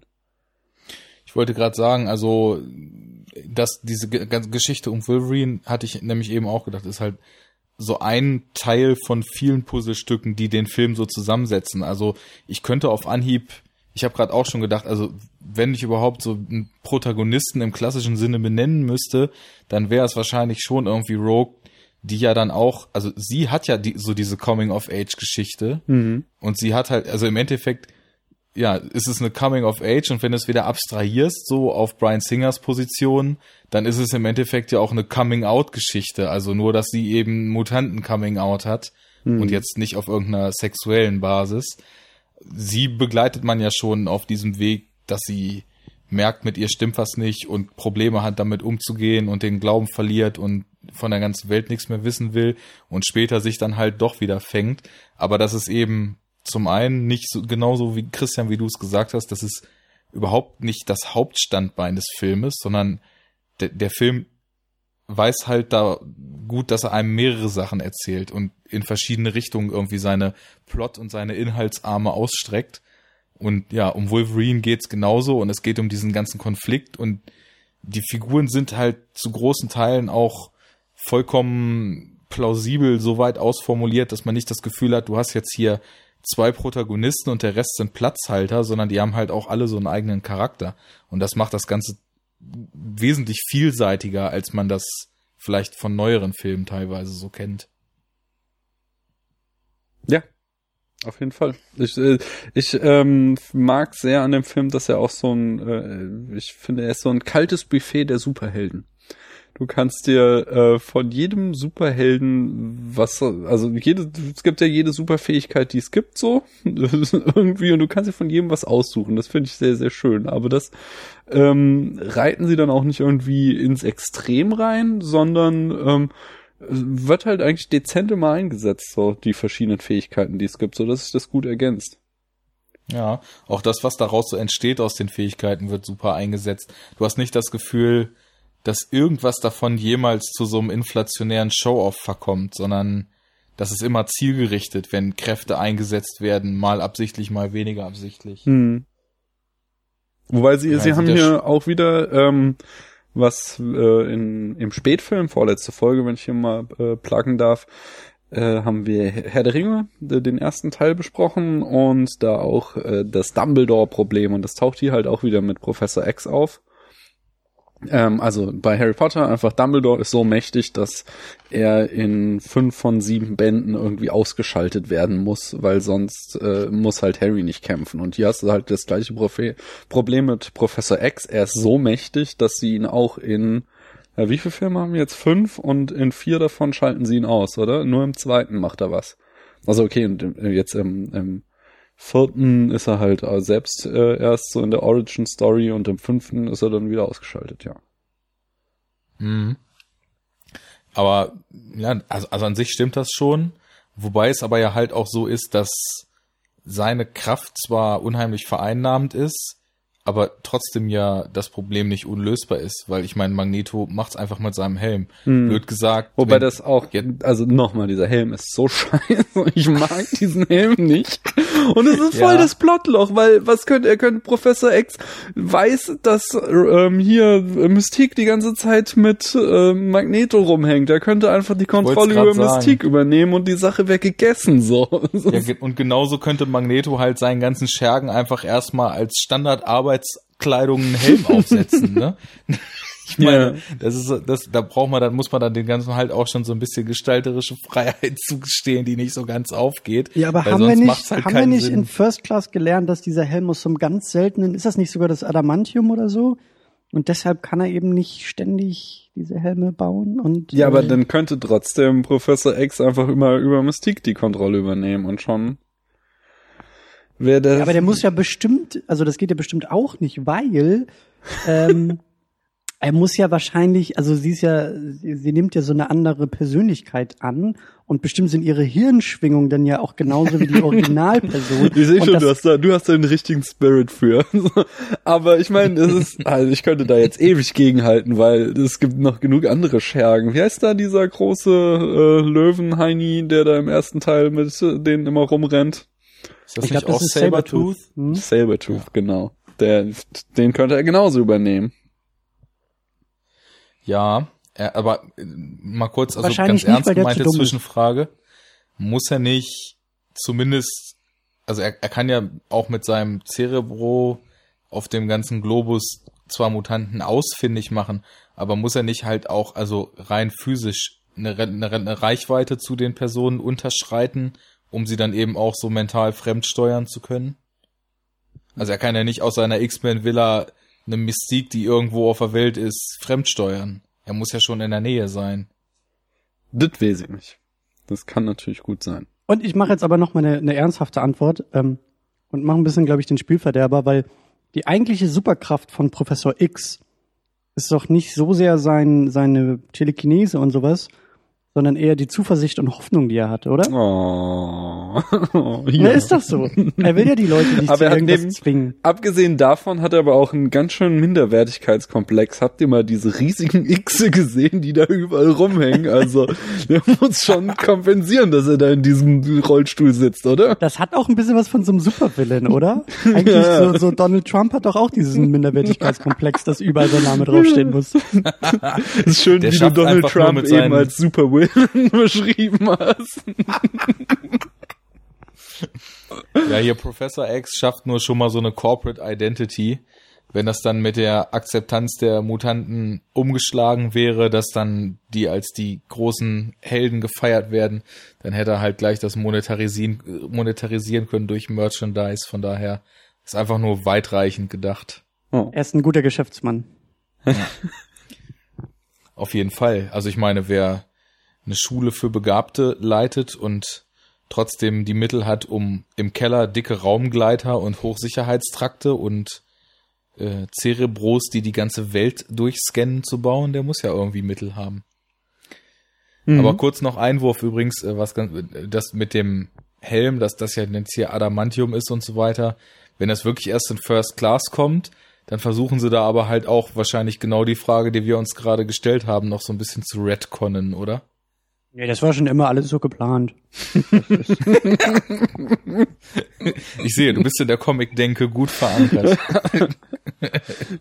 Aber hier, ähm, lass uns mal zu einem Anfang von dem Film, weil ich finde, wie er uns in die Welt einführt, das ist ziemlich cool. Also wir haben ja erstmal diesen ähm, Auschwitz-Prolog was äh, der ja, äh, den finde ich auch schon mal sehr stark und das haben sie ja auch so erkannt, dass sie ihn deswegen nochmal in First Class quasi recycelt haben.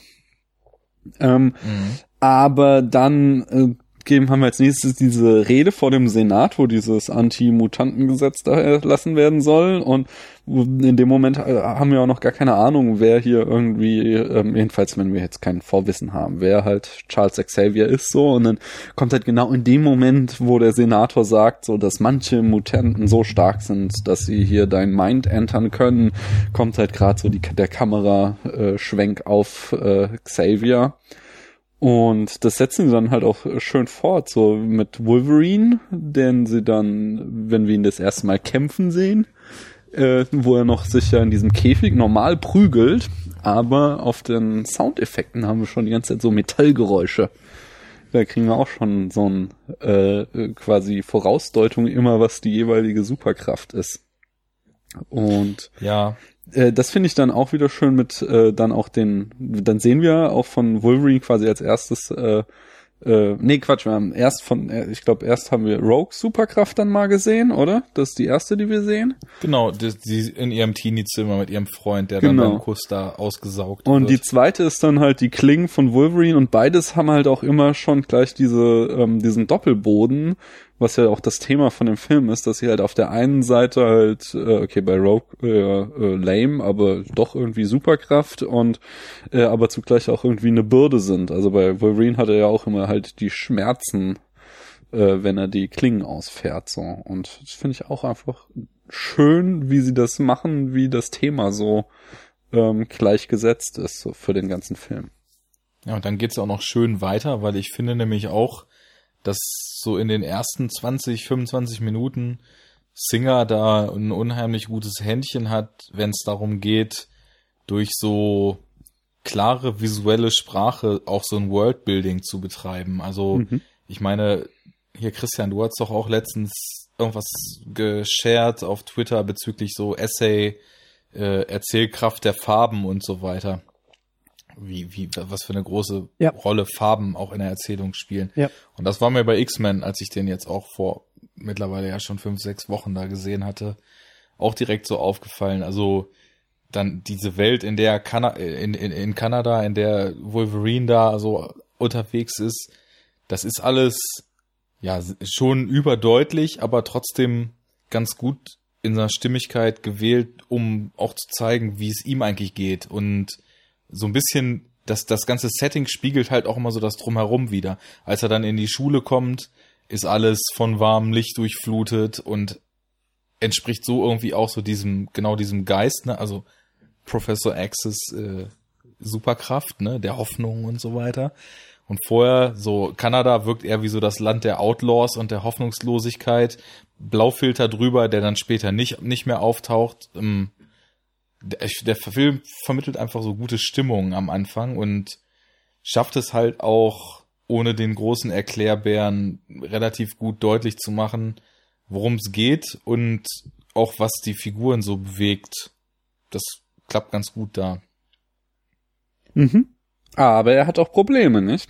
Ja, da bin ich mal gespannt, weil du hast ja schon so vehement darauf hingewiesen, dass eigentlich Ja. du lieber hauptsächlich über Spider-Man sprechen würdest. Nein, ähm, ich mag X-Men total und ich, äh, also der hat auch so äh, die, die Genre-Liebe für mich damals eröffnet, so, aber er hat schon ein paar arge Plotlöcher, nicht? Das fängt schon an mit dem Hinterhalt auf Wolverine und Rogue. Das ist einfach mitten im Nirgendwo. Woher wissen die denn, dass die jetzt diese komische Straße da mitten im Winter irgendwo in der Pampa lang fahren? Äh, auf einmal stehen da halt irgendwie Sabertooth auf der Straße so. Und oder auch so, äh, noch schon davor ist so irgendwie, Rogue hat sich irgendwie im Anhänger von dem Wohnmobil versteckt und er kriegt es nicht mit, als er einsteigt, aber als er auf der Straße fährt, äh, in seinem dröhnen Wohnmobil hört er auf einmal ein Geräusch aus dem Anhänger hinten, hält an, guckt und ah, da ist ja Rogue. So, und dann auf einmal kommen dann die, äh, die, die, die, äh, hier der Hinterhalt wird ihm gelegt und dann tauchen auf einmal noch hier die X-Men auf, um sie zu retten, was so alles irgendwie so, was machen die da alle mitten im Winter im Nirgendwo? Was, was soll das denn? Das ist doch, Ne? Seht So ihr das? eine, eine meiner Notizen zum Film war ständig Deus Ex Machina.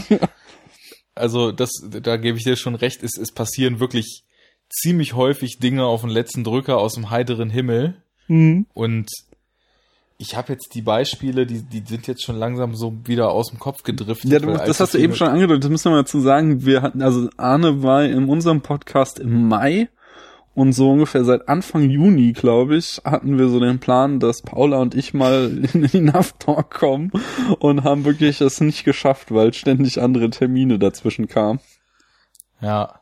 Und deswegen. Wir haben dann eine, eine Weile hin und her geschrieben und uns eigentlich relativ fix auf die Superhelden geeinigt und ich habe mir dann auch relativ fix diese Blu-ray Collection von X-Men besorgt. Das habe ich dann so als Anstoß genommen, weil ich die eh mir irgendwie immer noch mal holen wollte. Mhm. Und dann den ersten direkt geguckt. Und dann haben wir, glaube ich, seit sechs oder sieben Wochen irgendwie wahlweise, nee, ich habe jetzt Urlaub, jetzt geht's nicht, ich bin irgendwie auf einem Sportevent, ich muss auf Dienstreise und es hat nie hingehauen. Deswegen ist also X-Men zumindest bei mir jetzt echt schon eine Weile her. Ich, ich kann die Beispiele jetzt nicht mehr, aber Ich man hat häufig schon das Gefühl, ja, du hast bestimmt noch mehr. Dann Ja, also äh, mal. nochmal bei der Szene ist auch sehr schön, wie am Ende das Wohnmobil explodiert. Das auch, weil es halt einfach wie so ein Tanklaster in die Luft geht. So die, es gibt ja dann noch irgendwie, dass Rogue so gefangen ist und dann noch so rausgezogen wird und dann so in letzter Sekunde und dann explodiert halt einfach dieses Wohnmobil, als wäre es voller Dynamit. Das Im Wohnmobil kochst du mit Butangas, mein das Freund. ist äh, vollkommen absurd einfach. ähm, äh, ja, dann das nächste, das ist wieder so eine Deus Ex Machina oder ich nannte sie Deus Ex Mutantica. Das ist diese komische Maschine von von äh, Magneto. Wie funktioniert die denn bitte? Er stellt sich da in irgendeinen so äh, Magnetverstärker und dann schaffen es seine Magnetkräfte aus einem normalen Menschen hier diesen äh, Quallentypen zu machen. Was soll das denn so? Das ist, das ist sehr schön unterkomplex irgendwie. Ich finde das sehr Ja, schön, dass ich das irgendwie Ja? nie so beim Schauen, ich habe das immer alles gerne so genommen, das kam. Das war, ich meine, es sind fucking Mutanten in Kostümen und also ich weiß nicht. So. Ja, aber ich, ich denke mir dann halt immer so, Arne, du bist doch hier Naturwissenschaftler, erklär uns das doch mal, wie so ein großer Magnet bitte Mutationen auslösen kann. Ja, weißt du, auf, das geht auf submolekulare Ebene runter. Mm. Ne? Und Magneto hat einen Weg gefunden, die Allerweltsformel zu cracken. Und mit der beeinflusst er den Quarkspin innerhalb der Atome, mit der die Gene von seinem Opfer zusammengesetzt sind. Und wenn er dann auch noch die Feldstärke multipliziert mit dem natürlichen Neutrino-Einfall auf der Erde, dann passiert das. Entschuldigung, kannst du das nochmal wiederholen? Ich habe gerade nicht akustisch nicht verstanden. Ja, also ich bin da so ein bisschen bei Christian. Also mir ist auch, aber halt mit so einem Schmunzeln jetzt Ja, dieses ich, Mal ich sitze da jetzt auch da nicht und schmeiße Ne? irgendwie mit Gegenstände gegen den Fernseher, so, sondern ich merkt denke man halt immer so, so, wie du das vorträgst. Moment mal, so richtig klappt das nicht. Das nächste ist halt auch, woher weiß denn eigentlich Magneto von Rogues Fähigkeit? Die hat es doch gerade erst rausgefunden und ist dann da zu der Akademie gerannt äh, und schon weiß Magneto voll, was Sache ist und wie er sie nutzen kann, um die Weltherrschaft zu bekommen, so. Das, so wie hat er das überhaupt rausgekriegt, so? Wir wissen ja, er und Xavier sind so gute alte Freunde, dass wahrscheinlich das geistige Band nie ganz abgerissen ist. Die sind ja so weiter. Die beiden sind ja in wirklichen, also die haben sich ja da kennengelernt übrigens, ähm, hier Patrick Stewart und Ian McKellen und sind ja seitdem ähm, auch echte Buddies so. Wenn man denen auf Twitter folgt zum Beispiel, sieht man immer schöne Fotos, wie sie zusammen Partys machen. Äh, und schön ist auch in der letzten Szene, da, wo sie gegeneinander Schach spielen, ähm, sie können beide kein Schach spielen, sondern sie rücken einfach nur irgendwie doof Figuren wohl rum. Und das haben sie auch nicht nach dem Film angefangen. Möglicherweise, das weiß ich nicht. Ich weiß nur, dass sie zu dem Zeitpunkt nicht wussten, wie sie Schach spielen, so. Da sind Ähm, mir die richtigen Schauspieler glaubhaft machen können, dass sie irgendwie Mutanten sind, aber beim Schachspielen dann scheitern. und hier genau ein Problem habe ich noch, ein letztes mit dem Film und das ist dann diese komische Retina-Tür von äh, dem, der, der dieser Gedankenmaschine von, ich weiß nicht, wie sie heißt, du sagtest das eben Arne von Professor X. Äh, weißt du, dieser, wie heißt der, dieser Raum, wo er seine Cerebro oder C, ich weiß nicht. Cerebro. Cerebro, Ja, ja. äh, Wolverine nennt das auch schön, this certainly is a big round room. Und da wird halt voll das Geschiss drum gemacht, dass die mit, ähm, mit Retina-Scan gesichert ist, so. Also es wird irgendwie zweimal ganz, äh, also erst kommt halt diese Szene so mit Professor X, wie er da reingeht und dann halt dieser komplex, äh, ähm, dieser komplexe Plan, dass dann halt Mystique da extra den Körper annimmt, um da reinzukommen. Aber als es dann äh, am Showdown äh, notwendig wird, rennt zuerst hier äh, Farmke Jansen rein und dann am Ende sogar noch Cyclops, obwohl der überhaupt keine Retina hat, der da reingucken könnte. Plötzlich kommen sie alle in diesen Raum reingerannt, so oh, können die Türen öffnen, obwohl vorher so ein Blödsinn gemacht wurde, dass das so kompliziert sein soll. Wie war denn das nochmal? Mystique infiziert doch den Cerebro Genau. mit so einem giftigen Serum. Und als Farmke Jansen hier äh, das dann ausprobieren will, dann äh, ah nee, genau, erst ist er ah nee, wie auch genau. Er- Xavier kriegt doch dann den Kollaps, als Genau. er dann das nächste Mal dranhängt. Aber dann will ja sie hier es machen und sie, ich weiß nicht, ob sie überhaupt noch so krank wird oder ob sie einfach nur über aufgrund der Macht der Maschine zusammenbricht, so. Und dann rennt halt, wie gesagt, auch noch Cyclops da rein, um sie da zu retten. Aber ist ja klar, Ja, ist ja klar. Die wussten ja, dass das Ding mit diesem Retina-Scan nicht so richtig funktioniert, wenn Mystique da rein kann. Also haben Ja. sie das wieder abgeschaltet, haben wieder den Schlüssel unter die Fußmatte gelegt und haben gesagt, okay, äh, Cyclops äh, und äh, äh, Jean Grey, die wussten, wo der Schlüssel liegt und dann im Notfall konnten sie das aufmachen. Das ist doch easy. wahrscheinlich Jetzt, sogar noch jetzt wo du easier. sagst, wird mir alles klar. Danke. Xavier wollte einfach Frischluft und hat beim letzten Mal einfach die Tür offen gelassen. So, Ja. Gut, aber ähm, jetzt mal wieder kurz nochmal zu so ein bisschen äh, Kerncharakteristiken. Wie findet ihr denn so das Maß an Action in dem Film? Weil ich finde, da liegen auch noch Welten zwischen dem, was wir heute so gewöhnt sind und Art und Dosis der Action in dem ersten X-Men-Film. Konkretisier das mal. Ich weiß jetzt nicht, worauf du hinaus willst.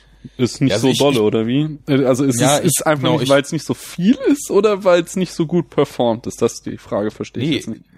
im Gegenteil. Es ist, weil, dass es nicht so viel ist, sehe ich als relativ positiv an, weil mir das in letzter Zeit eigentlich in diesen größeren Comicfilmen immer zu viel ist, was da so an Action und Zerstörung und vor allem auch wie die Action umgesetzt ist. Und das ist halt was, ähm, ich habe halt das Gefühl, der, der steht halt eigentlich noch so mit beiden Beinen in so einem Gebiet, wo Action sich noch greifbar angefühlt hat. Und ja, wo so ein Kampf eher noch auf so einer kleinen persönlichen Ebene passiert ist und nicht, ja, erstmal so eine komplette Stadt zerlegt wird oder eine Explosion an der nächsten sich durch den Film jagt.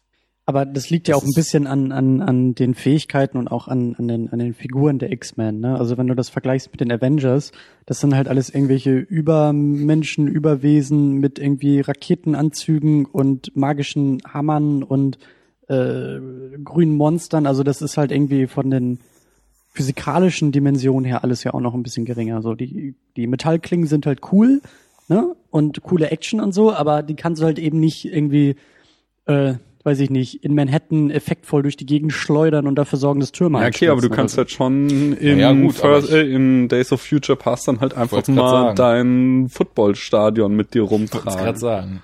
Ja. So, so. also. Ja, aber ich würde auch da so ein bisschen sagen, dadurch, dass, dass äh, der erste X-Men, wie wir vorhin ja auch schon ein bisschen gesagt haben, vielleicht auch so eine Art äh, oder sich selbst vielleicht auch als so eine Art Nullpunkt irgendwie sieht, Hm. gibt's auch noch nicht irgendwie die Notwendigkeit, das so ins Unermessliche zu steigern. Klar. Während halt irgendwie 15, 14 Jahre später, klar, dann musst du halt wirklich die Stadt auf die Stadt schmeißen, um die vorherigen Filme zu übertrumpfen zu können. So.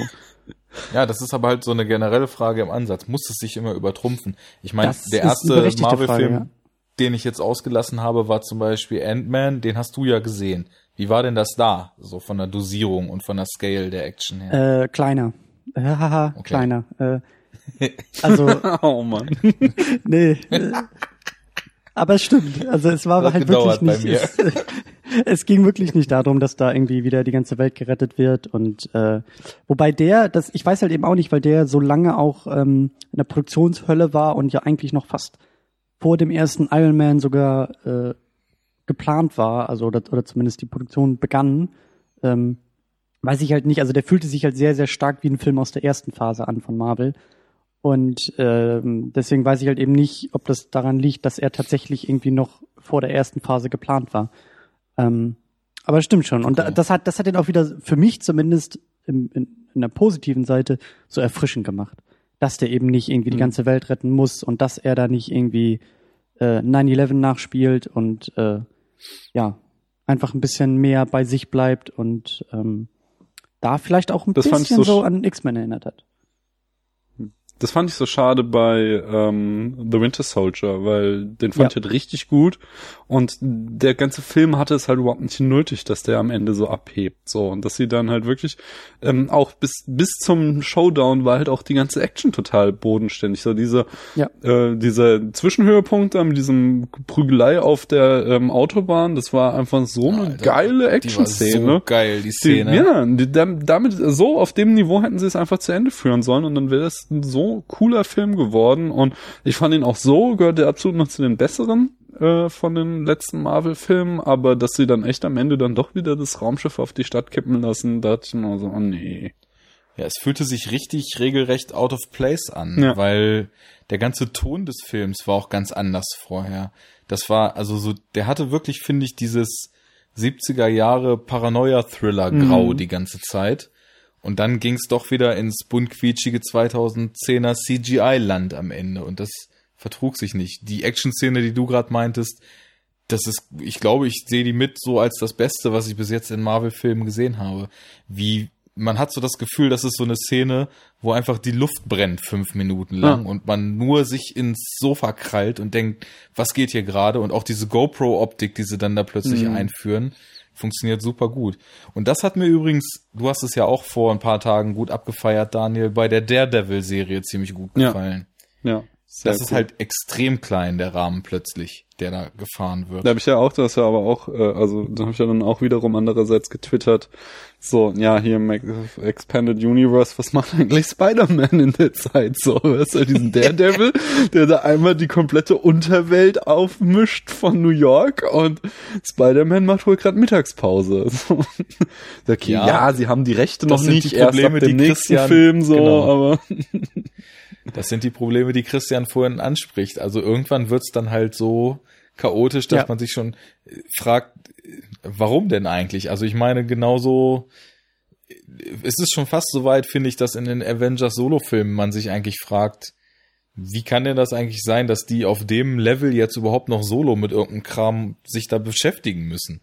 Nachdem sie in den, in der, in dem Avengers Assemble da Aber da finde ich das nicht so schlimm, weil die halt auch alle so dicke Egos haben, so, von daher kann ich, damit Ja, kann ich leben, so. Lustigerweise Die haben sie das, alle, lustigerweise haben sie das beim Ant-Man sogar explizit äh, mit, mit eingebaut. Also da gibt's wirklich den Moment, äh, ähm, auch so ein bisschen auf Comedy gespielt, wo, wo ähm, äh, der, der Typ, also der Ant-Man irgendwie auch sagt so, das erste, was wir jetzt tun sollten, ist die Avengers anzurufen. so, und dann sagt halt der Hank Pym auch so von wegen so, nee, ich habe keinen Bock, dass Tony Stark hier irgendwie meine Technik in die Hände bekommt, äh, weil der ja nur ein arrogantes Arschloch ist. So, Ja, und ist dann ist das cool. auch wieder erstmal erledigt. So. hm. Ja gut, federt aber diese Frage ganz gut ab, ne? Also wenn man sich jetzt denkt, warum denn eigentlich nicht? So ein Statement macht ja schon klar, warum nicht. In Daredevil gab's das aber, glaube ich, auch. Da sagt auch äh, irgendjemand so, oh, scheiße Problem, was machen wir? Und ich weiß nicht, wer antwortet, aber so nach dem Motto, am I gonna call the Avengers or what? So, die sind sich dann schon zumindest bewusst, dass man mal drauf eingehen kann, dass in dieser Welt ja eigentlich Das ist mir nicht Leute aufgefallen. Mir ist gibt- nur, dass dieser, der, der Reporter irgendwann so, äh, als er da gefeuert wird, äh, Spoiler für Dings, aber noch nicht so großer Spoiler, ähm, der, hält- der hält dann irgendwann so seine Artikel in der Hand, die er gerahmt hat, seine großen, und einer davon ist halt hier irgendwie die Schlacht von New York von den Avengers. So, das ist mir Ja. aufgefallen. War, Das ist auch fast die einzige MCU-Verknüpfung überhaupt in der Serie, Hm. wenn ich mich recht entsinne. Ja. Aber nicht so schlimm. Hm. Also Nee, die Serie macht sehr viel Spaß. Auf jeden Fall äh, sehr sehenswert, lege ich allen Leuten ans Herz. Gerade, äh, weil, ja, wie Arne es eben sagt, ist alles sehr schön bodenständig ist und was mich halt total geflasht hat, war der, ähm, ja, das Storytelling rund um den Willen, das ist richtig gut gemacht, wie, weil sie ihn erst aufbauen, dann machen sie ihn wieder kaputt und in diesem kaputtmachen machen sie ihn dir sympathisch und dann am Ende machen sie das auch wieder kaputt, so. Also sie, sie, da machen sie einfach echt intelligente Geschichte, erzählen sie da. Das kennt man von Marvel so gar nicht. Ja, gerade auf Villain-Seite kennt man das nicht, oh. leider. Das ist zum Beispiel auch was, was den alten X-Men-Film noch stark von den Marvel-Eigenproduktionen jetzt unterscheidet, dass da halt auch in den Willen noch investiert wurde. Ja, okay, das halt ist halt ja aber halt dieses Besondere, hat. weil der jetzt kein wirklicher Willen ist, sondern das ist halt ja gerade dieses, äh, diese Hassliebe, die die beiden verbindet. Dadurch ist er ja immer auch so, er ist ja, er will ja schon das Richtige nur mit den falschen Mitteln, nicht? Es ist ja jetzt nicht so der reine, ich will die Welt erobern, sondern er will halt einfach dafür, dass seine Leute überleben. Dafür kämpft er ja. Ja, aber das sind ja die besten Villains. Ja, ja, genau aber, so, so ja, ja, klar. Aber das, das ist dann nochmal ein Unterschied von so einem klassischen Comic-Willen, der irgendwie entweder verrückt ist oder die Weltherrschaft will oder beides. Ja gut, die Weltherrschaft kann er ja wollen, aber solange der Villain halt denkt, dass er das aus den vollkommen richtigen Gründen will, ja.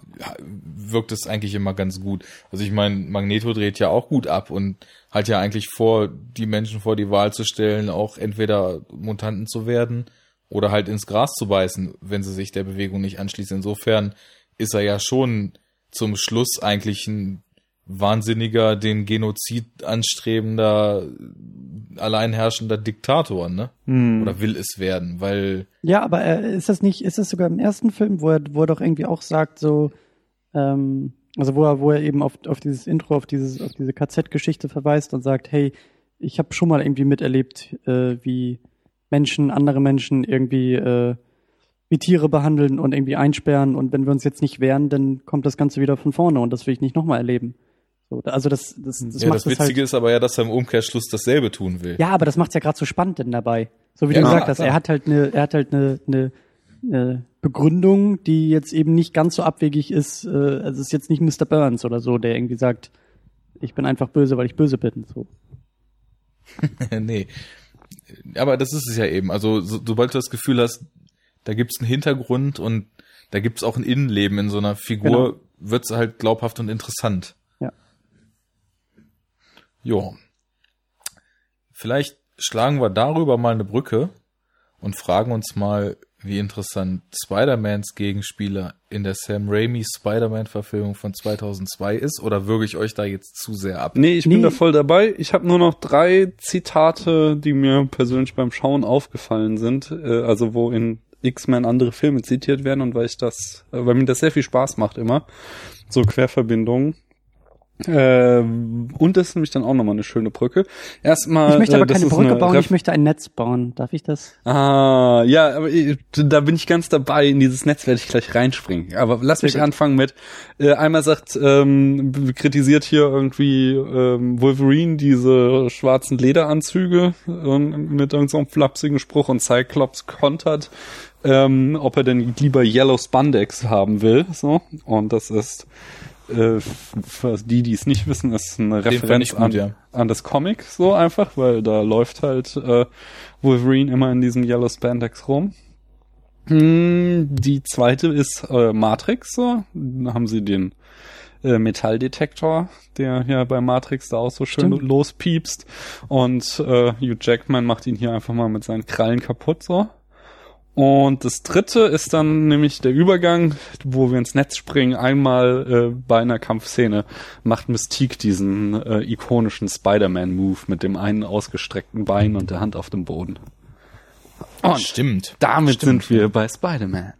Also willst du sagen, Spider-Man ist in Wirklichkeit Mystik und oh, das Marvel ist Cinematic ganz kompliziert. Universe es gibt auch schon noch, äh, damals? nee, ihn, ja doch, das könnte sie doch sein. Es gibt nicht so eine, äh, so ein, so ein, äh, das wissen wir, es ist nicht mal eine rausgeschnittene Szene, sondern es war einfach so eine Verarschung, wo sie, äh, ähm, wo Brian Singer die Schauspieler verarscht hat und einmal einen Spider-Man das Bild rennen lässt, so. Wo sie einfach so, das ist glaube ich auch so im Showdown, wo die den Flur da so lange rennen und dann kommt von hinten so Spider-Man an und äh, die ganze Crew beömmelt sich halt und die Schauspieler gucken verwirrt, bis sie sich dann umdrehen und dann steht da halt Spider-Man rum. Ja. Und sie wollten auch, äh, äh, eigentlich sollte Wolverine auch ähm, einen Cameo in Spider-Man haben, aber das hat dann auch irgendwie mit Rechten und Kostüm und so nicht hingehauen. Deswegen äh, angeblich Hugh war Hugh. Jackman ja, angeblich war Hugh Jackman sogar schon am Set von Spider-Man, aber es hat trotzdem nicht geklappt, dass er in den Film reinkommt. Obwohl Damn. er Wolverine Dann- ist. Da wäre ja dann die Idee des tatsächlich vernetzten Universums schon wesentlich früher angegangen worden Nicht wahr? und nicht von Marvel selbst. Sondern von Fox und Sony. Ja, aber die haben es ja dann mit den Rechten nicht hingekriegt anscheinend irgendwie. Spider-Man. Nee, irgendwie nicht. Nee. Der äh, Regie führt Sam Raimi. Wie findet er Yeah. den denn? Den finde ich ganz großartig. Ich kenne fast Ich kenne nichts den von ihm. ehrlich gesagt auch nicht so. Ich kenne ihn nur durch Ich, Spider-Man. kenn- ah. Ich glaube, ich ja- habe mal Army of Darkness gesehen, aber wenn, dann ist es so ewig her, dass ich mich nicht dran erinnern kann. Aber irgendwie sowas blinkt bei mir. Also ich finde die ganze Evil Dead Reihe schon mal ganz, ganz großartig. Mhm. Also was, was der damals mit, ja, Low wäre noch übertrieben, vollkommen ohne Budget quasi allein für diesen ersten Evil Dead runtergerissen hat. Das ist schon einfach, das ist so köstlich, weil es diese Art von Horrorfilm ist, die teilweise wirklich creepy und auch eklig ist, was so Gummisplatter-Ekeleffekte betrifft, aber auch so rein atmosphärisch, so Dunkelheit des Waldes und unbekannte Bedrohung und so weiter. Der geht schon, wenn man so Horrorfilm-Mimose wie ich ist, geht einem teilweise dann sogar die Pumpe, obwohl er halt ziemlich trashig ist, der Film. Und der zweite, der ist dann aber wirklich die Krönung, weil da hat er ja quasi dasselbe dann nochmal mit Budget gedreht, wie beim ersten. Also es, bleibt unkommentiert, aber es, es ist die gleiche Gruppe von Leuten, die ins gleiche Haus im Wald fährt und das gleiche nochmal macht wie im ersten Film mit so ein paar kleinen Änderungen. Ja, und Army of Darkness ist dann ja schon ziemlich irre. Und ja, das waren ja von ihm so die, die frühen Horror-Roots. Ich glaube, Evil Dead war auch das erste, was er gemacht hat, oder? Hast du da die Filmografie Äh, rausgesucht? ja, ich glaube, Evil Dead war sein Debüt. Ja. Das habe ich zumindest. Und- also wie gesagt, das habe ich halt auch vor drei, vier Monaten rausgeschrieben. Ich weiß nicht, ob es nur eine Auswahl war oder ob ich ähm, da alles rausgeschrieben habe. Ja, also ähm, soweit ich weiß, war das das erste, was er wirklich so mit der Finanzierung über irgendwelche Filmnerds, die er kannte, mit ein bisschen Geld, die ihm da das Geld für gegeben haben. Und er hat an Wochenenden auch mit Freunden und Hobby-Effekt-Bastlern und so weiter im Wald das Ding heruntergedreht. Hm. Naja, und ich kann mich noch erinnern, so zu Grundschulzeiten, da gab's ja immer so die Mitschüler, die vermeintlich von zu Hause nicht so eine krasse Regulierung hatten, was die sich denn so im Fernsehen angucken. Oder die große Brüder hatten, die dann irgendwelche fiesen VHS-Kassetten besorgt haben. Und da war, auf Deutsch ist es ja Tanz der Teufel, Aha. immer so ein Schulhofthema. Und ich kannte den Film, ja, eigentlich vom Titel schon seit Ewigkeiten und Jahre, bevor ich ihn dann überhaupt mal gesehen habe. Aber ja, das, das war mal so ein Mythos. Es war übrigens doch nicht sein erster Film, sondern Ah, er hat vorher noch ähm, It's Murder gemacht, 1977. Mhm. Das war auch sogar schon ein Film von einer Stunde, zehn Minuten. Aha. Und dann noch ein Film namens Clockwork, äh, Kurzfilm. Und dann hat er Evil Dead 81 gemacht. Naja, sei es drum. Die Reihe ist groß. Army of Darkness war dann irgendwie so die, die Krönung des Ganzen. Dann hat er zwischendurch ja noch diesen Darkman gedreht. Den habe ich auch mal gesehen. Der kann was. Also ist halt auch so ein ja, End-80er Horrorstreifen. Ich weiß, das ist ganz ikonisch. Da rennt so ein Typ mit so einem bandagierten Gesicht rum. Irgendjemand Bekanntes spielt da auch mit. Ist- Auch, habt ihr auch nicht gesehen? nee, nee, sag- also ich Nee. kenn echt nichts von ihm außer Spider-Man. Das ist so. Ja. Muss ich mal Okay. auffrischen.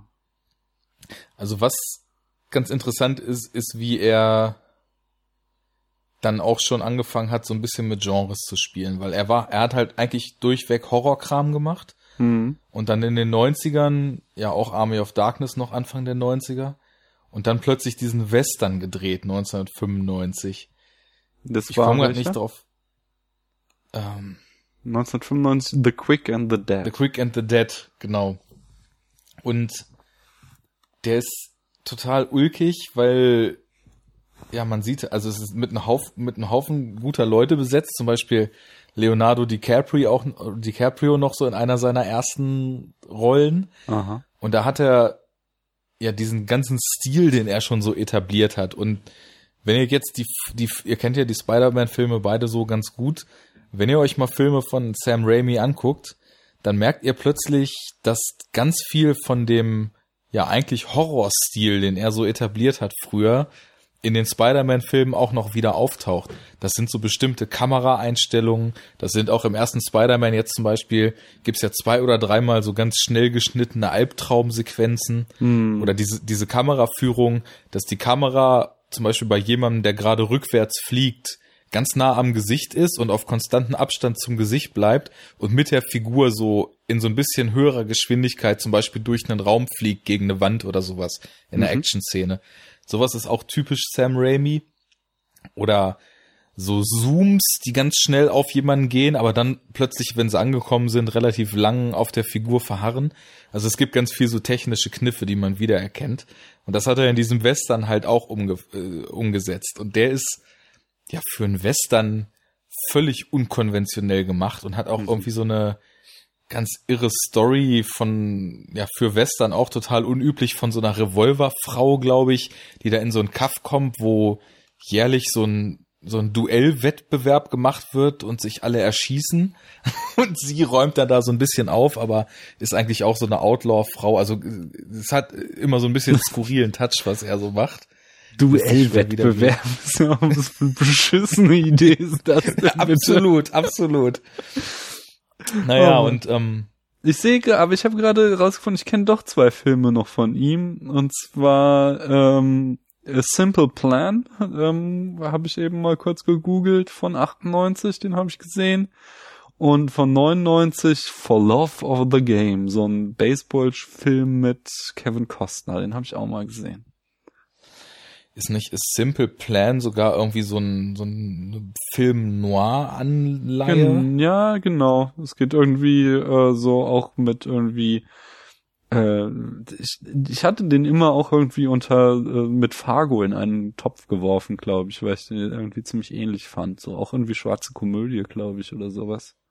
Vielleicht auch, Vielleicht weil Billy auch, Bob Thornton einfach äh, einen an die Coens erinnert, also mich Ja. zumindest. Ah. Der spielt da ja mit. Hm. Ja gut, also zumindest, ne, man, man sieht ja, hat, hat dann plötzlich irgendwie einen Western gemacht und ein Sportlerdrama und eine alte Film, Film Noir-Reminiszenz. Und dann dreht er halt plötzlich Spider-Man, was zu allem, was er gemacht hat, eigentlich was völlig anderes ist. Und also ich weiß noch, dass damals die Überraschung relativ groß war, dass Sam Raimi Spider-Man dreht. Und die, der Tonus im Vorfeld auch sehr gespannt, inwieweit er in so einer großen Hollywood-Produktion noch in der Lage sein wird, das, was halt einfach ganz klar sein Stil im Vorfeld war. Aber warst du denn im, im Jahr 2000 schon online? Also kannst du schon sagen, ob das Internet damals auch schon irgendwie, äh, äh, so wie bei Heath Ledger, irgendwie rumgeschrien hat und gesagt hat, das kann auch nie was werden? Also nee, so, so stark war das damals noch nicht. Aber Okay. damals war auch, glaube ich, ähm, die ganze, die ganze Art, wie Filme erwartet wurden, ja noch völlig anders. Ich habe so ein bisschen das Gefühl, heute geht's eigentlich nur noch darum, auf einen Film hinzufiebern. Und Ja. wenn er dann da ist, ist es eigentlich egal, wie er ist. Also die ganze, die ganze Promotrommel wird teilweise, es geht los ein Jahr vorher, du wirst mit Zeug zugeballert. Ich meine, gerade, ich, ich überlese das alles, aber guck dir mal an, was mit Star Wars 7 jetzt geht. Jeden Ja. Tag irgendwelche Gerüchte vom Set, irgendwelche Plot-Details, irgendwelche Spekulationen. Und wenn der Film dann da ist, sind alle schon seit drei Monaten so overhyped gewesen, dass eh alle dann sagen, egal was sie da gesehen haben, äh, ist doch total scheiße, weil sie halt einfach den besten Film aller Zeiten erwarten, so ganz, ganz unterbewusst. Und damals war das noch anders. Da habe ich so eher das Gefühl, es ist noch so, wie es eigentlich sein sollte. Ein Film wird relativ knapp angekündigt. Du kriegst halt ab und zu mal was mit, dass du ihn noch so auf dem Schirm hast die ganze Zeit. Und dann siehst du ihn und dann wird darüber gesprochen.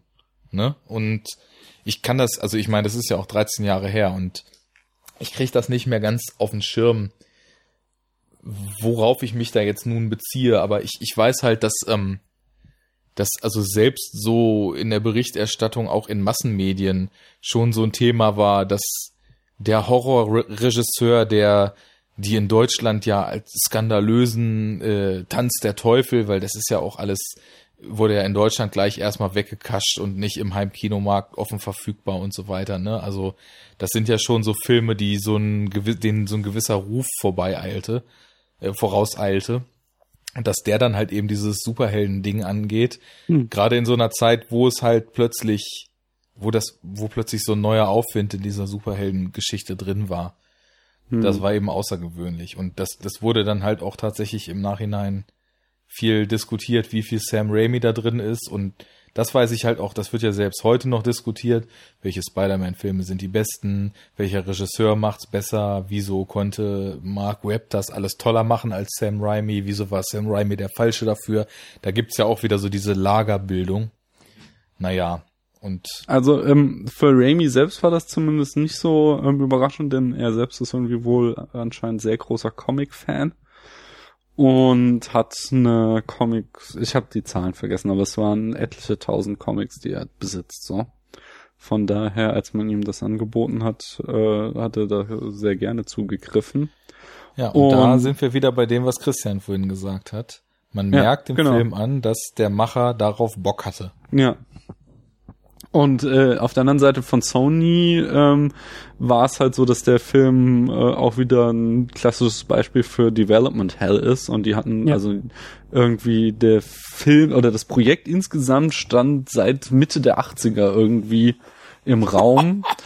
Und das, die Rechte wurden immer wieder zwischen verschiedenen Studios verkauft und äh, zum Beispiel James Cameron hat einen frühen Drehbuchentwurf geschrieben, ja. weil er den gerne drehen wollte und es waren etliche Regisseure im Gespräch und es ist immer wieder gescheitert und äh, von daher war das bei, bei, auf Seiten von Sony halt einfach eine ewig lange Suche und von daher waren die wahrscheinlich auch froh, dass der das jetzt machen will, so. Und das ja. mal an den Start geht. Das ist echt stark, wie sich teilweise sowas ewig zieht, ne? Ja. Aber ja, also ich habe auch echt die ganze Zeit das Gefühl, da war jemand am Werk, der zum einen die Materie durchdrungen hat, die er da umsetzt mhm. und da ein Gespür für hat, was man daraus machen kann und zum anderen einfach tierisch Bock drauf hatte. Weil der Film, das der sprüht echt so Ideenreichtum und Freude aus. Das Drehbuch stammt übrigens von David Cupp und der ist ja auch ganz spannend, was der für eine krasse Filmografie hat. Also der hat ja auch irgendwie äh, 30 Millionen Filme gemacht und darunter so Sachen wie Jurassic Park, Carlitos Way, ähm, Mission Impossible, Panic Room, äh, eben Spider-Man, aber dann auch so Sachen wie Sathura oder Indiana Jones und das Königreich des Kristallschädels oder Illuminati. so, das sind schon irgendwie äh, ja ein großes Spektrum. Also alles so Mainstream-Action-Filme, aber irgendwie äh, so, ja, Kalitos Way und Sathura, das sind schon irgendwie Meilen dazwischen. Ja, aber der hat auch als Regisseur coole Sachen gemacht. Also ich, der hat vor ein paar Jahren diesen, äh, ich, wahrscheinlich den einzigen Fahrrad-Action-Film dieser Welt, Pre Premium Rush gemacht. Der ist von ihm? Ja. Den ja. will ich unbedingt nochmal gucken, aber das ist ja geil. Der ist total gut. Also ich habe den damals mal in der Sneak Preview gesehen und das ist auch so ein Film, den ich mir nie sonst angeguckt hätte. Aber ich mag das halt total erstmal schon mal, wenn Filme so einen so einen intensiven New York Vibe atmen, ne? Mhm. Und der Film ist halt komplett im Sommer in New York geschossen, in Manhattan und ja, es geht halt darum, dass Fahrradkuriere durch die Gegend fahren. Und es ist halt, also kann, kann man natürlich ganz schnell als Hipster-Kino verschreien, weil es wird natürlich nur Rennrad gefahren und dann wird natürlich die Diskussion geführt, ob man Bremsen benutzen sollte oder ob Fixies das einfach wahre sind, äh, das einzig wahre sind. Und ja, dann kommt halt so eine richtig bekloppte Genre-Film-Story damit rein. Und es gibt zwischendurch die ganze Zeit so Fahrrad-Action-Szenen. Und es klingt so bescheuert, aber ich hätte echt nie gedacht, dass man so gut Fahrrad-Action-Szenen umsetzen kann. Also, wenn er den mal für ein kleines Geld irgendwo findet, unbedingt mal gucken. Gordon Levitt ist auch gut in der Hauptrolle. Ja. Das ist der Grund, warum ich den gucken will. Ja, hab mir schon gedacht eben. Ja. ja, der hat das Drehbuch geschrieben. Ja.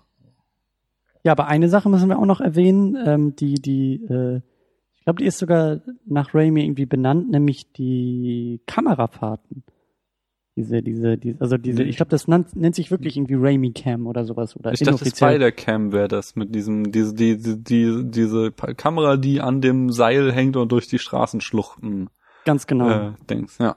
Ganz genau. Das- und das ist halt, das ist für mich halt auch so, so ausschlaggebend, ähm, weil ich, äh, Spider-Man, der erste Spider-Man ist eigentlich neben Man of Steel der einzige Film, den ich zweimal im Kino geguckt habe. Oh, wow. Den habe ich damals, äh, wann Ich habe damals? 2002? Turtles 2 zweimal im Kino gesehen. Nicht Gremlins 2? nee, den, den habe ich nicht mal einmal ganz gesehen. Aber äh, also ich, ich kann mich echt noch dran erinnern, als das Ding halt rauskam, das war für mich echt so ein, so ein, so ein Erweckungsmoment auch, also da ist meine Leidenschaft für Comicfilme halt wirklich entbrannt. Mhm. Also ich habe auch damals den ersten, den ersten X-Men habe ich ganz, ganz viel auf VHS noch geguckt, das weiß ich. Aber den Spider-Man, den, den, den habe ich im Kino gesehen und war aufgrund dieser Kamerafahrten, aufgrund dieser, das, das ist ja noch nicht mal CGI oder sowas, sondern das ist wirklich sehr, sehr, also diese Stimmung, dieses Gefühl, wirklich äh, durch diese Häuserschluchten da zu schwingen, das hat der Film so geil gemacht, dass ich irgendwie eine Woche später nochmal hingegangen bin und gesagt habe, das muss ich nochmal sehen. Das ist, das ist großartig. Hm. So dieses Ich äh, You will believe a gesehen. man can fly, äh, so, das hätte man hier auch irgendwie machen können. Ja. Ich habe es zwar im Kino nicht zweimal gesehen, aber ich weiß genau, was du meinst, weil selbst jetzt beim Gucken erinnere ich mich an das Gefühl, als ich das damals im Kino gesehen habe und das einfach nur so unglaublich fand, was das so für ein Gefühl von Bewegung, Freiheit, Wahnsinn, das war einfach nur genial, wie das eingefangen war, wie er sich durch diese Straßenschluchten schwingt. Und das ohne Das man- 3D. Ja, Ja, auf jeden Fall. man Das- hatte halt noch nicht alles gesehen damals und das war so ein Erweckungsmoment, trifft's ganz gut. Aber das, was heißt alles gesehen? Es ist so viel geiler als ohne 3D. Es ist, es ist einfach, äh, weil sie sich ja die Gedanken machen müssen, wie müssen wir es denn jetzt, ähm, äh, wie können wir es denn konstruieren, so dass es trotzdem die Tiefe des Raumes auf den, auf den zweidimensionalen Schirm kommt, so. Und das macht das Ganze viel, viel interessanter. Wenn ich jetzt zum Beispiel ähm, es gibt jetzt so eine Realverfilmung vom Dschungelbuch von Disney, wo jetzt Mhm. irgendwie vor ein paar Tagen der Trailer rauskam. Und der Trailer, der hat mich schon wieder so angekotzt, weil der ganze Trailer mir nur ja. zeigt so, hey, geiler 3D-Film, weil dir die ganze Zeit irgendwas ins Gesicht springt, von dem du weißt, es soll halt toll in 3D dann sein, so. Und äh, da ist halt jetzt eben diese Kamerafahrten durch die Schluchten von New York das beste Gegenbeispiel. Du brauchst den ganzen Kladderadatsch nicht so, du kannst halt auch so äh, eine unglaubliche Tiefe ins Bild bringen, indem du einfach eine schöne Kameraarbeit machst. Es ist ja auch vollkommen richtig. Ich meinte damit auch einfach nur, es gibt ja so, ich meine, wir leben ja in so einer cineastischen Übersättigungszeit. Hm. Es wird ja alles immer großer, doller, weiter, lauter und so weiter. Aber es gibt halt so, ja, genau wie ihr sagt, das nennt man mittlerweile sogar den Raimi-Shot. Ich meine, mittlerweile, selbst in Birdman, der Superheldenfilme kokettiert, fliegt man mit ihm zusammen durch die Straßenschluchten. Aber damals war das halt das erste Mal, dass man sowas gesehen hat. Hm. Und die Wirkung, die sowas beim ersten Mal hatte und wie es auch mit der Musik zusammen inszeniert ist und wie diese Szenen, als er das das erste Mal macht, das ist ja auch wieder nicht einfach nur Effekthascherei, sondern genau wie ich das vorhin schon bei X-Men meinte, dass da visuell ganz gut auch so dieses Figureninnenleben eingefangen wird. Die erste Montage hat man ja, wie er durch die Straßenschluchten fliegt, als er das erste Mal so richtig seine Kräfte ausprobiert. Mhm. Und das, das atmet ja auch total diese Euphorie und diese Freude, die er selber empfindet, während er das tut. Das ist ja keine leere Szene, sondern so cool sie aussieht und so wahnsinnig sie inszeniert ist und so dolle einen das rein audiovisuell schon umgehauen hat. Es ist ja auch sogar noch, es, es steht ja auch sogar noch für was und drückt was aus und bringt den Charakter im Film ja auch noch sogar so weit voran, dass man merkt, jetzt wird in ihm ein Schalter umgelegt und er realisiert, dass er plötzlich ja, mehr oder weniger, dass ihm alle Türen offen stehen auf einmal, nachdem er vorher nur der verschreckte Nerd war die ganze Zeit. Ne? Ja, ja, auf jeden Fall dieser, das ist so ähm, quasi, er hat einfach einen äh, buchstäblichen Höhenflug so. Das, äh, ja, haben sie halt diese diese Metapher sehr schön dann in ja in, in wahre Bilder umgewandelt. Und was mir auch gerade einfällt, ist noch dieser dieser erste Moment, wo sein äh, Spidey Sense losgeht, als er doch da in der Highschool das irgendwie ist. Das ist auch eine sehr coole Kamerafahrt, wo, wo ich finde auch, wo gut äh, CGI eingesetzt wird, obwohl es ähm, man halt heutzutage sieht, es sieht halt nicht echt aus mehr, sondern es sieht halt schon billig aus, äh, aber es ist trotzdem immer noch echt schön gemacht so. Ja. Ja. Äh, In Slow das- Motion dieses, wo es an die Fliege und an den Papierflieger und Genau. so weiter ran. Genau, ich glaube, die Kamera bewegt sich doch so ohne Schnitt einmal komplett so durch den Genau. Raum und Genau ist so super Zeitlupe irgendwie und Tracking Shot, genau. Genau. Ja. Also sowas kommt ja auch mehrfach im Film. Und sowohl diese entfesselte Kamera, die sich so quasi fliegend durch den Raum bewegt, als auch der Slow-Motion-Einsatz sind beide mehrfach im Film sehr, sehr gekonnt eingesetzt. Hm. Ja, ähm. Äh, hier, ich Gefühl, hatte noch, ähm, mit dem, mit dem, nee, nee, nee, äh, insgesamt äh, nochmal da mit diesem äh, CGI drauf zu springen. Insgesamt ist das CGI ja schon jetzt auch anders als bei X-Men, weil bei X-Men einfach auch noch viel weniger CGI drinsteckt, finde ich es aber schon äh, schlecht gealtert. Also man sieht schon äh, sehr stark, wie äh, ja, wenn, du dann halt diesen äh, äh, Computer Spider-Man da durch die Straßen fliegen siehst, das Ja. sieht schon ein bisschen billig aus mittlerweile, oder? Wie seht ihr das? Absolut. Also ist einer der schlecht gealtersten Effektfilme überhaupt. Hm. Bei Spider-Man ist es sogar noch weniger bemerkbar als beim Goblin dann später. Ja. ja. Und da, das Lustige ist da nämlich, als die äh, Sony Suits zum ersten Mal dann den Film sahen, äh, fragten sie Raimi tatsächlich, ob ähm, da der Stuntman das tatsächlich gemacht hat, sich durch die Straßenschluchten zu äh, schwingen. Das finde ich beeindruckend, weil das zeigt, wie so sich deine Sehgewohnheiten verändern. Weil als ich den 2000, 2002 war der äh, gesehen habe, habe ich das natürlich auch nicht gemerkt, sondern fand es saugeil. So. Und nur weil wir heutzutage noch viel Besseres gewohnt sind, äh, erscheint uns das dann eben nicht mehr cool. Und trotzdem kann ich das besser tolerieren, als wo du jetzt zum Beispiel meintest, der Dschungelbuch-Trailer. Ja, Den habe ich jetzt auch gesehen und ich habe nur gedacht, ja, es ist so toll, dass ihr mir mal wieder zeigen wollt, dass ihr einen kompletten Film aus dem Computer machen könnt und eigentlich nur noch die Hauptfigur selber filmt. Aber Das hat aber auch hier ähm, äh, genau wieder dieses, ich hatte ja auch mal dieses Video geteilt mit dem, äh, was, Weta-Effekt, so. Äh, und das ist hier nämlich auch genau wieder so, dass ähm, Raimi darauf bestand, dass sämtliche CGI in echte Bilder eingebettet ist, so. Ja. Das halt, ähm, er wollte immer, dass es eine Kombination gibt und auch voll viele Effekte, von denen du glaubst, dass sie CGI sind, äh, sind in Wirklichkeit praktische Effekte. Die Szene mit dem Tablett äh, da, wo äh, äh, Mary Jane fällt und äh, Peter fängt dann das Tablett und ihre Sachen auf, haben sie tatsächlich gedreht so. Das Tablett war fest an seiner Hand und die Dinger, die da drauf fallen, die klebten halt. Und sie haben halt einfach so viele Shots gemacht, bis es irgendwann geklappt hat. So. Und was ich noch geiler finde, ist die Spinne. Diese geile blau-rote Spinne ist auch echt.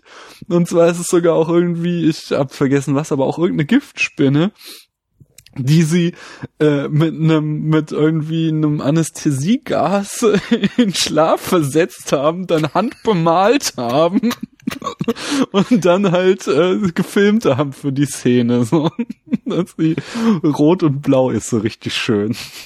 Ja, aber das ist doch genial. Also, das Ja. vermisse ich heute einfach, weißt du, weil heute ist es einfach so, okay, wir gehen ins Studio, da bauen wir die Greenscreens auf, da drehen wir jetzt alles, was die Schauspieler machen und alles andere ausnahmslos wird am Computer gemacht. Punkt. Ja. Ich bin natürlich jetzt ein bisschen rigoros in meiner Darstellung. Das ist ein bisschen übertrieben, das weiß ich schon. Aber und damals, ich meine, sich darüber Gedanken zu machen, wie man eine Spinne bunt kriegt, die man dann, dann filmen will, oder mit einem Klebetablett so lange zu drehen, bis das klappt, das, da ist irgendwie dieser Prozess noch mehr spürbar und ja, aber ich vielleicht vielleicht ist das auch noch der Zeitpunkt gewesen, weil ich glaube ja. auch, also der Film ist ja irgendwie 2000 2001 irgendwie gedreht worden.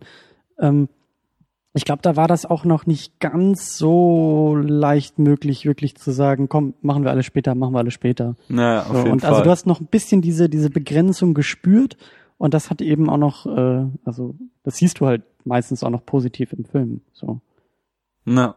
Also ja, ich finde find ich auch. Also bei den bei den Special Effects, ähm, äh, um da auch nochmal so einen kleinen Self-Plug zu machen, weil die die aktuelle Sendung äh, Second Unit ist halt zu Terminator 2 und natürlich kommen wir da auch noch mal ein bisschen auf das Thema CGI und sowas zu sprechen. Und für uns ist eigentlich Spider-Man 1 immer so ein, so ein Negativbeispiel, weil ich krieg diese Szene echt nicht aus dem Kopf, wie er das erste Mal über diese, ähm, also als er, als er die Wand hochläuft und dann fängt er ja an, so über Häuser zu springen. Da mm, schwingt er noch oh, nicht ja. durch die Gegend, sondern er springt ja so oh, über ja. Abgründe. Und dieser Moment, wo er da irgendwie äh, drüber springt, ähm, da haben sie eben teilweise dann doch so ein CGI-Menschen äh, reinge, reingepappt. Und das siehst du heute einfach total. Du siehst, wann der Schnitt kommt auf CGI und wann wieder Toby Maguire zu sehen ist und mm. wann mhm. wieder CGI-Mensch. Und das war wirklich so dieses, ich meine, das ist heute eigentlich noch ein großes Problem, Menschen glaubhaft äh, komplett im Computer animiert zu machen. Und da war das noch so, das meine ich halt so mit Begrenzung. Da hat man, da hat man einerseits die möglich, die, diese, diese neuen freien Möglichkeiten gespürt von, eigentlich können wir sehr, sehr viel machen, was wir wollen, und dann machen wir mal so einen schlecht animierten Menschen da rein. Andererseits können wir aber immer noch nicht wirklich alles so machen, wie wir wollen. Und dann hat man eben noch in manch anderen Momenten die, die Lösung drumherum gefunden, so. Aber da geht's schon mhm. so langsam los mit dem, mit dem Übermaß und manchmal auch Übermut in Sachen CGI. Da ja, man muss ja auch, sie auch sich, also sag, sag. Nee, ich wollte nur sagen, nur eine kurze Anmerkung.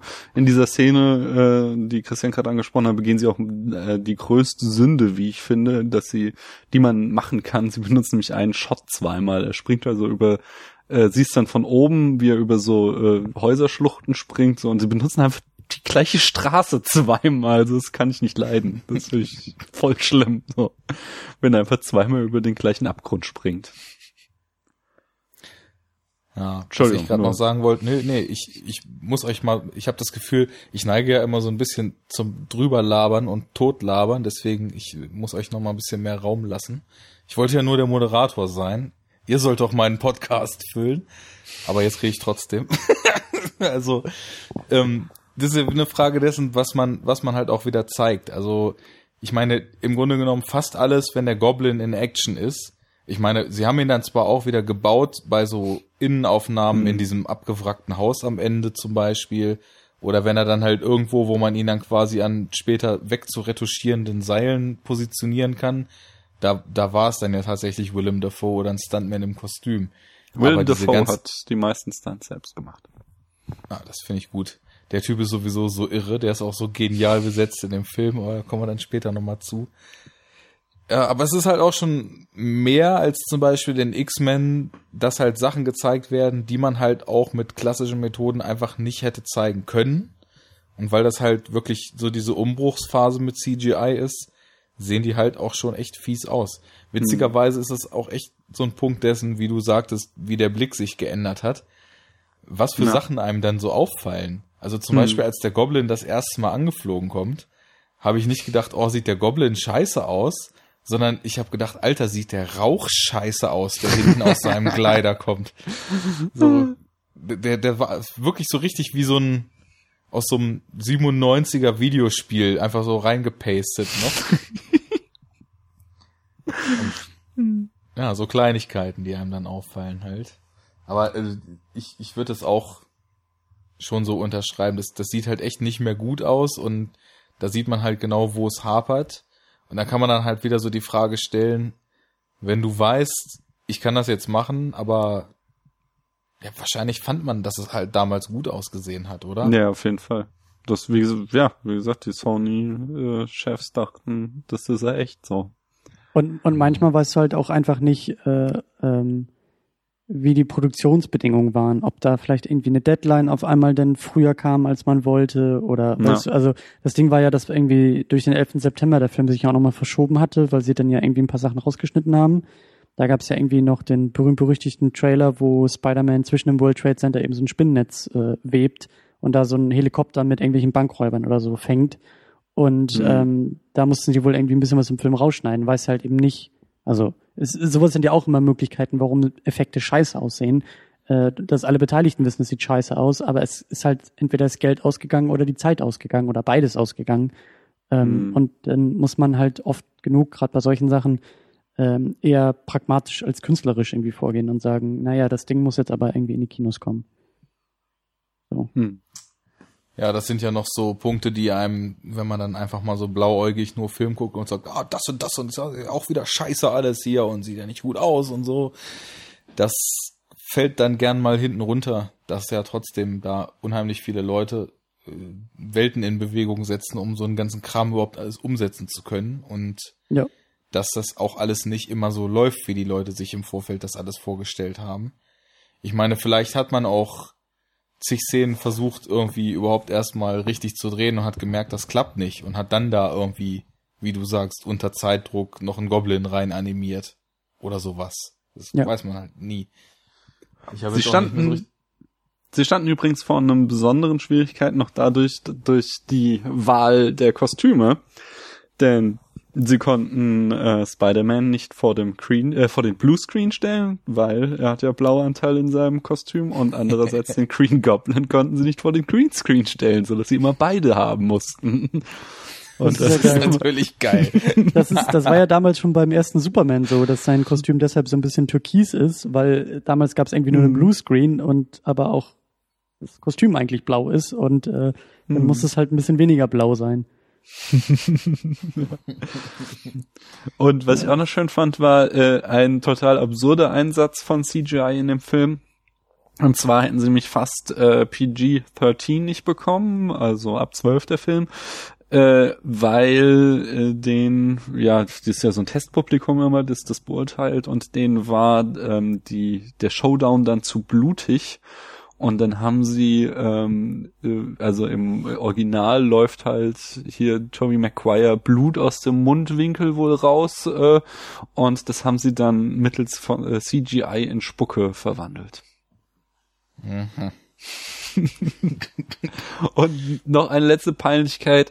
Äh, Peter Parker benutzt, ähm, also Tobey Maguire als Peter Parker als Fotograf benutzt eine Canon, aber da es ein Sony-Film ist, mussten sie das Canon übermalen. das, find geht ja geil. nicht. Das Ja, finde ich auch- geil. Ja, Oh. Es gab auch, es gab so absurde Sachen. Sie ähm, haben halt äh, bei den Times Square Aufnahmen ähm, haben sie dann die Werbung geändert und nur halt Firmen, die äh, halt irgendwie an der Produktion beteiligt waren, hatten dann da im Film tauchten da mit Werbung auf. Woraufhin dann die Firmen, die tatsächlich die Werbung da gebucht haben am Times Square, äh, geklagt haben gegen Sony Pictures. Aber der Richter gesagt hat, so, ihr Leute, ihr habt doch einen Arsch offen, komm. Und hat die Akte gleich wieder zugeklappt.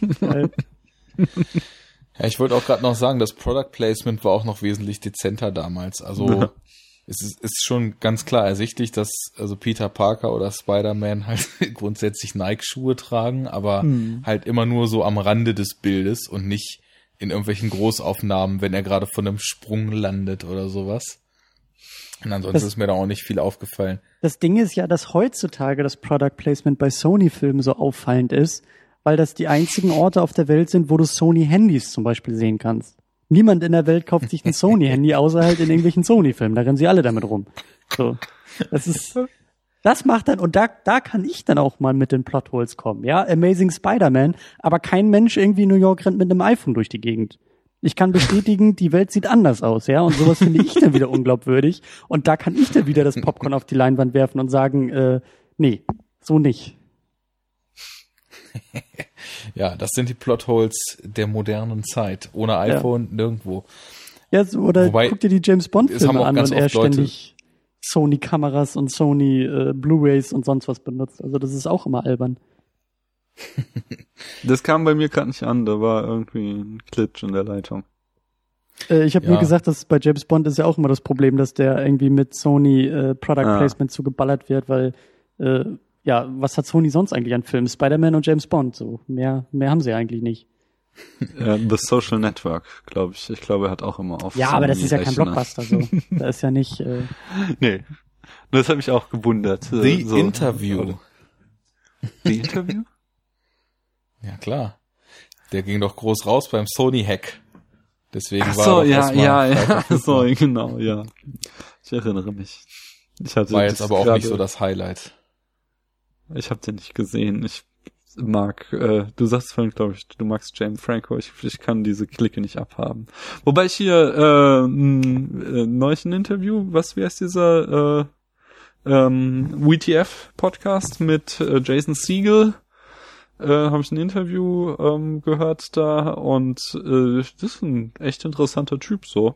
Äh, aber so diese ganze Seth Rogen, James Franco, also da mache ich meistens einen großen Bogen um die Filme. Also das ist Ich finde die genial, Ding. die Typen. Echt? Nee. Das, Das ist so die einzige Bastion des infantilen Pimmelhumors, auf die Ah. ich so richtig ab kann. Also, das ging mit Ananas Express los. Den habe ich, den habe ich halt gesehen und von, also nee, das, ist- das ist nicht mein Ding. Das kann ich nicht. Das, das, nee. Lass Das uns lieber zu guten Filmen wie Spider-Man kommen. Ja, wir sind ja Ähm, sogar fast schon eine Weile dabei. Ja, ja, aber so mal zur Handlung. Was findet ihr denn gut an der Handlung und was nicht? Mach mal, Christian. Oh Gott, ich habe die Handlung ja gar nicht, also Handlung, Handlung ja gar nicht so sehr parat, aber ähm, für mich Peter Parker wird von Spinne gebissen, verwandelt sich in Superhelden, muss gegen Green Goblin kämpfen und nebenbei immer noch Mary Jane rennen. Ja, aber da passiert ja noch ein bisschen was drumherum. Also stimmt.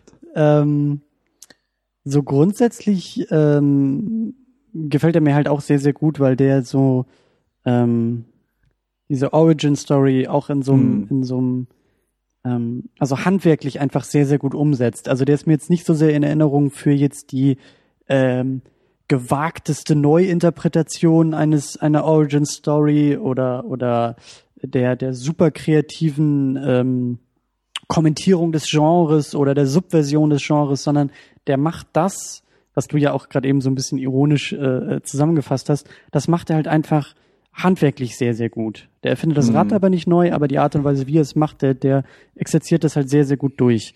Und ähm, also so, das, das, das ist für mich eigentlich so das, das äh, in Sachen Plot eigentlich das, äh, was mir als erstes einfällt. Hm. Ja, ich, Ich finde, muss mal also kurz ich, zwischengehen. Ähm, Daniel, kommt äh, Christian bei dir auch so zerhäckselt an gerade? ja, also er, es er hakt immer wieder. Bei mir ist alles cool. Okay, Ja. weil du, Wir sind auch cool, nicht? du bist relativ zerstückelt und ähm, verzerrt. Vielleicht magst du Also, uns einfach nochmal neu anrufen oder nochmal Arne dich neu anrufen. Meistens hilft Genau. das ja bei Skype. Ich erzähle Äh. jetzt mal, ähm, ich schmeiß dich mal raus, Christian, und hol dich noch mal rein und währenddessen erzähle ich mal kurz, was ich an Spider-Man 1 ganz gut finde, ja? Ja, ja, ihr wollt doch nur über Superman lästern. Ich habe das doch komplett verstanden, was hier passiert. So, jetzt habe ich Christian, glaube ich, draußen. Jetzt Also sagt ja hier, seine Tante sagt ja an einer Stelle, erinnere dich, du bist nicht Superman. genau. Ähm, ja, aber ich glaube, ich könnte da einfach schon mal ganz grundsätzlich ansetzen, weil ich mag bei Superhelden einfach Origin Stories. Mhm. Ich, ich kann das, äh, mich interessiert das eigentlich immer so, wie ist das vorher, was passiert, wie werden die zu dem, was sie werden. Und das finde ich in, in Spider-Man jetzt eigentlich auch echt sehr charmant umgesetzt, weil der Film halt auch vorher ganz gut schafft, über so Kleinigkeiten auch schon so eine sehr starke Charakterisierung so von den Grundeigenschaften der Figuren zu bringen. Es geht los mit dem Gespräch, mit den Worten aus dem Off von ihm, wo er so erzählt, wie es ihm geht oder nicht geht. Mhm. Und äh, sofort weißt du, was er für einer ist, als er dann neben diesem Bus lang rennt und nicht reingelassen wird. Und als er dann drin ist, kriegst du noch, also über so Kleinigkeiten, wie die Leute ihn angucken, wie ihm dann das Bein gestellt wird, du weißt halt sofort, was Sache ist. Und so funktioniert das eigentlich auch mit allen Figuren ganz gut. Kurz, Christian, bist du wieder da? Ja, und ich äh, will, will das auch gleich ergänzen, weil mir das auch gerade eingefallen ist mit dieser, mit dieser Busgeschichte und so mit seinem Alltag und so. Das Charmante ist ja eigentlich auch, ähm, dass er trotz seiner Superkräfte, die er dann ja bekommt, äh, nicht auf einmal als strahlender Held in diesen Alltag geworfen wird, sondern ja immer noch irgendwie zu spät zum Bus kommt und immer noch nicht irgendwie in den Bus reingelassen wird und immer noch der merkwürdige Typ in der Schule ist, nur eben jetzt auf einem ganz anderen Level, weil jetzt auf einmal diese ganzen Kräfte dazukommen, die er noch gar nicht kontrollieren kann. So, das, das äh, ist ja eigentlich auch ganz charmant bei der ganzen Sache. So. Ja, absolut. Also das, man, man merkt halt so, es vom, geht vom Regen in die Traufe für ihn vorher läuft's nicht so richtig und dann denkt er, jetzt kann er und es läuft Genau. halt immer noch nicht so richtig. Genau. Es ist so schön, wie er sich halt ewig überlegt, wie er MJ ansprechen soll und hinter ihr herläuft und sich die Worte zurechtlegt. Und wie du sagst, dann sie da abgeholt wird und er noch in Gedanken ist und oh scheiße, jetzt ist sie weg und der wieder an ihm vorbeifährt, der Bus. das ist schon echt äh, super gemacht und ja, generell so diese Origin, das, das ist, das finde ich halt auch irgendwie ziemlich, ziemlich gut gelungen und ja, auch wieder sein Gegenspieler wird halt genauso wie er in, in Motivation und in Nachvollziehbarkeit total gut aufgebaut. Also alle, alle Figuren werden gut aufgebaut. Ich meine, genau wie ich jetzt meinte, wenn, sobald Peter Parker eingeführt wird, weißt du in den ersten drei, vier Bildern sofort, wie es um den Jungen steht. Genauso braucht es auch nur die erste Szene mit äh, Willem Dafoe und James Franco, um halt zu wissen, wie deren Vater-Sohn-Verhältnis ist, um auch zu wissen, was vielleicht mal der Keil sein könnte, der sich in die Freundschaft der beiden so reingräbt. Die Wertschätzung, die ist Harry jetzt der Sohn? Ja, ne? Harry Ja, ja. Osborn. Die Wertschätzung, die er nicht kriegt, Ja. aber die Peter Parker kriegt.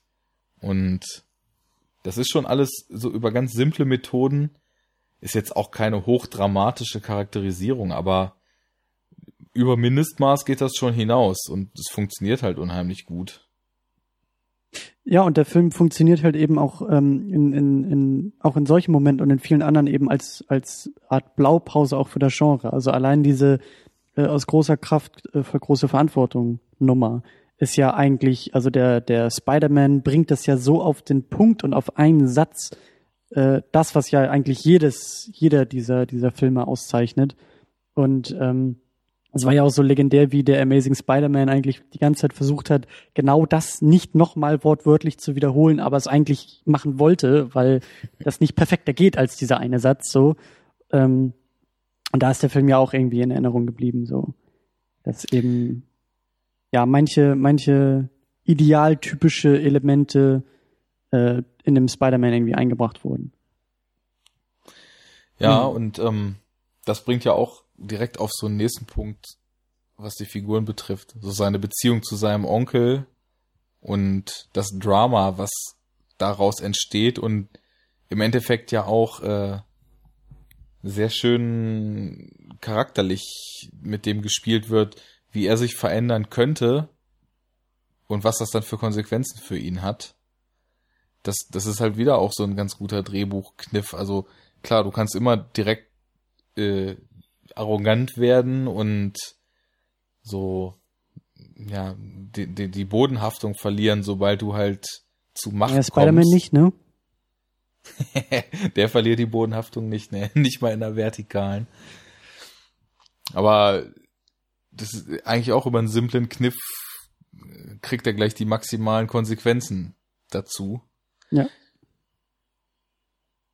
Und das war ja schon immer auch so dieses Spider-Man-Ding, also was, was Spider-Man ja als Figur auch, auch so ähm, ausgezeichnet hat und so sympathisch gemacht hat, dass es halt eben nicht dieses äh, klassische Ideal, moralische Ideal von einem Superman ist, der halt immer weiß, was richtig ist und immer das Richtige tut äh, und dadurch halt der strahlende Held ist, sondern er ist halt der Loser-Typ von nebenan, ähm, der irgendwie privat besonders viele Probleme hat und irgendwie das Mädel nicht klar machen kann und irgendwie den Job nicht kriegt, den er will und irgendwie alles läuft schief und gleichzeitig aber diese Kräfte hat und dann im Kostüm äh, noch die Welt retten muss so ungefähr. Und ähm, äh, das das schafft ja auch schon der erste Teil sehr sehr gut auch in dieser Orange, Origin Story irgendwie mit reinzubringen so was du ja auch gerade gesagt hast. Und und auch dann da dieser dieser Moment wo er doch da eben also bevor der Onkel stirbt dann ja irgendwie da bei diesem Wrestling ist und da ja ähm, auch nur so äh, mit Mühe und Not irgendwie diesen dieses eine Match irgendwie bestreiten kann und dann ja über den Tisch gezogen wird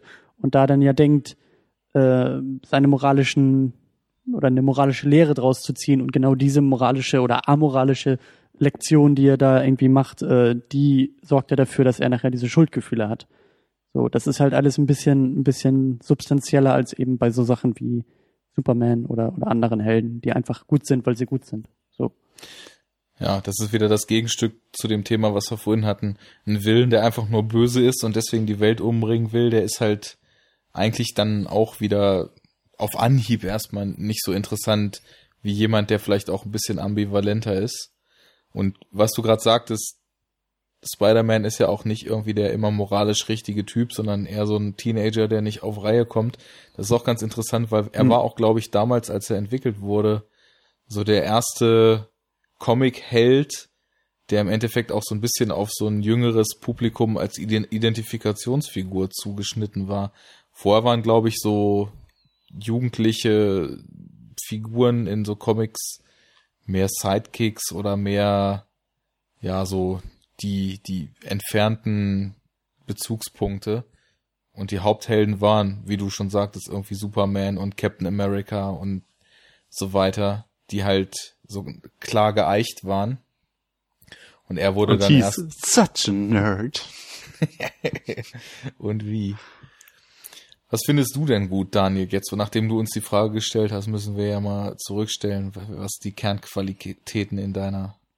Ja, ich finde ähm, erstaunlich, dass du eben äh, den Green Goblin ge, ähm, lobt hast, weil den finde ich echt schlecht, muss ich sagen. Ich okay. mag sehr, sehr gern diese Origin Story und vor allem Ding ist ähm, halt der erste Spider-Man ist halt ein absoluter Coming-of-Age-Film dem sie noch mal so quasi wie nebenbei haben sie ihm noch mal diese Superkraft übergestülpt. So, ich habe mir beim letzten Mal gucken wirklich nur mal auf diesen Aspekt orientiert und das ist so lustig, was halt Raimi da alles mitmacht. Also es fängt ja mit der Ausgangslage an, so ähm, halt wie du eben mit diesem Bus, mit der Szene so. Das allererste Bild, was wir sehen, ist halt MJ und Peter der Underdog, so was halt so klassische Ausgangssituation für so einen Coming-of-Age-Film ist so. Und dann halt dieser Spinnenbiss ist ja eine Metapher quasi für die Pubertät so. Sein Körper verändert sich. Dann auch wie er nach dem Spinnenbiss nach Hause kommt und dann ist er wie betrunken so, auch so ein typisches Teenager-Ding. Äh, was ich auch ganz lustig finde, ist, er wird immer wieder von Onkel und Tante zum Essen aufgefordert und äh, schafft es aber auch irgendwie immer nicht. Und das kenne ich auch noch aus meiner Teenager-Zeit. So, ah, ich habe gerade was Wichtigeres zu tun. Ähm, und dann äh, seine aus dem Handgelenk spritzenden Netze sind ja wohl eine absolute Sperma-Metapher, oder? Also, und dann ist halt auch so dieser erste Samenerguss in der Cafeteria, der dann irgendwie peinlich ist und den muss er verbergen, so. Und äh, später dann diese Szene, wo er da im Zimmer ist und alles voll gespritzt hat und die Oma klopft so und er muss es irgendwie verbergen. Und er sagt auch noch, ich hab nichts an. Ja, ja, genau. ähm, dann halt auch dieses, er prügelt sich da zum ersten Mal in der Schule, dann hatten wir auch schon mit dem Höhenflug oder so und dann die, wo er seinem Onkel helfen will, aber zu spät nach Hause kommt, der will sich sein Auto kaufen, äh, was übrigens ein Alfa Romeo Spider ist, dieses Auto, was er dann in der Zeitung sieht ähm, ich habe äh, gerätselt. Ja. Äh, dann genau, dann auch so dieses typische, dann eben dieses aus großer Macht entspringt große Verantwortung, dieses äh, ernste Gespräch mit der Erziehungsperson, weil man zu viel Scheiße baut, ist ja auch irgendwie ganz klassisch für die Pubertät. Äh, genauso auch dann halt der Verlust und dass er seine letzten Worte bereut. Es ist schon so der Wendepunkt, wo er halt wirklich jetzt erwachsen wird irgendwie so dann hat er auf einmal mehr so Erwachsenenprobleme. Ähm, äh, da, da sieht man nämlich dann auch genau an dem Punkt so vor der Szene ist ja diese Wrestler-Szene, wo er auch seinen ersten geilen Anzug anhat, der ja so total billig und halt so noch voll das äh, die Machart von so einem Jugendlichen ist, der irgendwie sowas schnell zusammenschneidert und dann nachdem sein Onkel gestorben ist, hat er dann halt diesen fancy komplett durchdesignten Anzug, wo man sich auch fragt, wo hat er den jetzt eigentlich her? eBay. ähm, und das ist dann, das ist quasi so auch so wie so ein Symbol, dass jetzt so die Metamorphose zum Erwachsenen abgeschlossen ist. Dann zieht er ja auch aus von zu Hause, wohnt in der WG, hat seinen Job so.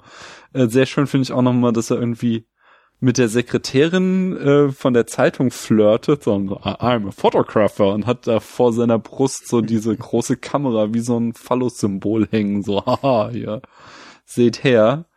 Ähm, und dann äh, genau, und am Ende ist er ja dann sogar so weit gereift, dass er die Frau, äh, die Jugendliebe gehen lassen kann, so, weil er ja äh, erkennt, dass seine Profession für ihn wichtiger ist oder also die Menschen zu retten, als äh, jetzt hier mit MJ zusammen zu sein, obwohl er die Möglichkeit hat. So, und damit ist so sein Arc abgeschlossen. Und Aber das das finde richtig ich. schöne das ist auch erst Beobachtung. der Endpunkt. Hm? Bitte? Ich sag, das Ja. ist eine richtig schöne Beobachtung von dir. Das ist äh, mir so noch gar nicht aufgefallen, diese, diese Coming-of-Age-Aspekte. Also das, da weiß ich, äh, was, worauf ich achten muss, wenn ich den nochmal gucke. Also richtig gut. Und das finde, also das ist halt aber genau das, was mich an dem Film voll reizt. So diese, diese, ich bin halt, ich schaue halt echt gerne Coming-of-Age-Filme, wenn sie gut gemacht sind. Ähm, und das ist einfach, ist echt schön, so, weil das eine total runde Sache ist. Und da finde ich halt dann immer diesen Green Goblin total drauf geflanscht und den, der ist halt natürlich, kommt er halt aus der Comic-Tradition und den finde ich aber, äh, sehr grün-weiß, so, nicht? Äh, irgendwie total eindimensional und alles irgendwie eher so ein bisschen so, äh, na, da, da hätte ich mir mehr Tiefe gewünscht, so. Gut, unter den ganzen Ausführungen, die du jetzt gebracht hast, kann ich das auf jeden Fall verstehen. Ich glaube, also bei, bei mir ist auch einfach Defoe so ein Selbstläufer, dass ich mich. Ich mag, auf ja, das ist halt mein Problem. Ich, ich, ich erkenne total an, dass Defoe ein großer äh, Schauspieler ist, aber ich kann ihn nicht ausstehen. Ich finde ich, das ist so, kennt ihr das? Habt ihr so Schauspieler, wo ihr das Gesicht seht und ihr euch schon in, ich, ah, nee, ich, Ich, ich finde das, ich finde das gerade so Ja? herrlich, dass du so einen fünf Minuten Monolog machst, der mir gerade so mega die Augen geöffnet hat und so. Ich denke so, ja, tolles Argument, boah, noch ein tolles Argument. Und dann kommt jetzt so als nächstes so, ja, aber ich kann den nicht ausstehen, ich kann das Gesicht einfach nicht sehen. So, so völlig irra irrational hinterher. ja, sorry, aber jetzt, habt ihr nicht auch so Schauspieler, die ihr einfach nicht abhaben könnt? Und bei mir ist das irgendwie Willem Dafoe. Ich und diese, ich sehe dessen Gesicht einfach irgendwie nicht gern. Aber ähm, nee, ganz unabhängig davon ist halt aber auch, warte mal, da habe ich mir auch, da habe ich mir viel aufgeschrieben. Ähm, kann man, das fängt schon an. Der Typ so soll irgendwie noch als der okay irgendwie ein bisschen äh, ja vernachlässigt sein Sohn, aber er soll ja am Anfang noch irgendwie aufrecht dargestellt werden. Aber was macht er denn? Er baut schon total lauter ähm, Sachen, Waffen und Fluggeräte, die man eigentlich nur als Supervillain gebrauchen kann, so, obwohl er da eigentlich noch gut sein soll, so. Und Na, dann, das würde ich schon gar nicht sagen. Der wird ja von Anfang an schon als jemand dargestellt, der auf jeden Fall auf emotionaler und moralischer Ebene nicht schallernd gut ist, sondern eher durchwachsen. Also ich meine, Hm. seine, seine Vaterschaft wird ja schon oder seine Eignung als Vater und die Anerkennung, die er vor allem ja auch, weil es relativ schnell klar ist, als alleinerziehender Vater, der seinen Sohn so links liegen lässt, das, das, ist, das ist ja schon mal sehr fragwürdig, ob er da überhaupt äh, ja auf emotionaler Ebene seinem Sohn irgendwie gerecht wird. Dann macht er halt diese krasse Waffenforschung mit so einer seltsamen Company für die Regierung. Mhm. Und also man merkt halt von, deswegen, das finde ich ganz gut an der Figur, man merkt halt von Anfang an, er ist halt jemand, der so krass für seine Arbeit lebt, dass das Privatleben schon keine Relevanz mehr hat und selbst sein Sohn bleibt dabei völlig auf der Strecke. Und dann ist er, er geht schon so weit, dass er halt unter dem Damoklesschwert eventuell diese Aufträge da zu verlieren, sich selbst ja schon ziemlich in Gefahr bringt mit diesen seltsamen Experimenten, als er dann da zu seinem Mitarbeiter auch noch, noch so sagt, you always have to take risks in science oder irgendwas mit seiner irren Mm. Stimme. Und ja, Ich kann das ja, ich kann das nachvollziehen ähm, und ich, du hast auch vollkommen recht. Ich habe nur äh, wirklich das und das ist, es gebe es auch zu, es ist Nitpicking meine ganzen Probleme mit dem, aber das sind so viele Kleinigkeiten, die mich einfach an dem stören. Ähm, so Sachen wie diese Gaskammer, dieses, dieses, äh, So, ich kann voll verstehen, so, so ein Spinnehaut ab und der beißt den, aber wozu brauchst du diese riesige Gaskammer, um da, das macht für mich keinen Sinn. Das ist so, das ist so irgendwie out of place total. Besonders auch als dir denn- Soldaten. Wäre dir Da- denn so ein, so ein riesengroßer Magnet lieber gewesen, der sich dann irgendwie so im Kreis dreht? Und Ja, genau. Das hätte ich besser gefunden. Der ihn dann in einen Green Goblin verwandelt. ähm, da da, da, da finde ich, aber davor kommt noch, da, da bin ich fast wirklich an die Decke gegangen, weil sein, sein Assistent, ähm, als sie ja da diesen äh, Militär dann die, diesen, das Elixier vorstellen, so, ähm, da meint so sein Assistent so, sie haben es an Ratten ausprobiert und es hat sich leider nicht äh, tauglich erwiesen, denn die Ratten zeigten Violence, Depression and Insanity. Und ich habe überhaupt kein Problem damit, wenn man halt im, im Comic-Film äh, sagt hier, er ist verrückt so. Aber du kannst ja nicht auf der einen Seite Depression, also so einen total klinischen Terminus benutzen und Insanity. So, weil als wäre Insanity eine Krankheit so, sondern es ist ja nur so ein, so ein so, es ist halt einfach nur so ein, so ein überkommener, comicartiger Begriff für Leute, die geistig krank sind so. Und äh, ich weiß, es ist Nitpicking, aber es, es regt mich teuer tierisch auf, wenn der sagt halt Depression and Insanity. so. Also ich, ich kann aber das, also es ist ja so ein bisschen grundsätzliche Filmrezeption. Mhm. Wenn das die richtigen Noten bei dir anschlägt, dann fällt dir ja eigentlich, oder dann, dann geht man ja mehr oder weniger fast auf die Suche und fragt sich, warum denn eigentlich? Und dann fallen Ja. einem ganz viele Sachen auf, die man total gut findet. Und wenn man dann schon so ein grundsätzliches Problem hat, wie jetzt du anscheinend mit Willem Dafoe oder Tamino mit Colin Farrell oder was weiß ich, dann, dann ist es ja schon eher so, dass du merkst, irgendwas passt Ja, wobei das sind ja jetzt keine Willem Dafoe-Probleme, so er spielt das ja gut, nur es sind eher, eher Drehbuchprobleme. Lass mich eins noch sagen, was noch das Schlimmste ist, so, äh, diese Szene, wo er Spidey ausgenockt hat, ihm aufs Dach getragen hat. Spidey liegt da, es kann sich nicht bewegen, weil er immer noch fertig ist mit der Welt. Ähm, und er hält ihm einen fünfminütigen Monolog, dass es äh, ja gar nichts bringt, die ganze Zeit gegeneinander zu kämpfen, weil sie sich dann nur aufreiben würden und eh keiner gewinnen könnte, äh, sondern sie sollten sich verbünden. In, wenn er in dem Moment einfach eine von seinen Bomben ihm in einen Overall gesteckt hätte, dann wäre Spidey tot und er hätte gewonnen und dieser ganze Monolog wäre sinnlos gewesen. Tja, aber vielleicht hat er ja auch äh, in Anbetracht der Popularität, die Spider-Man zu dem Zeitpunkt bereits schon erfahren hat, irgendwie das Gefühl gehabt, es könnte ihm was nützen, sich äh, den Spider-Man als Instrument gefügig zu Hast machen. du den Green Goblin mal angeguckt? Ich glaube nicht, dass der besonders viel Wert auf Popularität legt. Nee, tut er wohl nicht.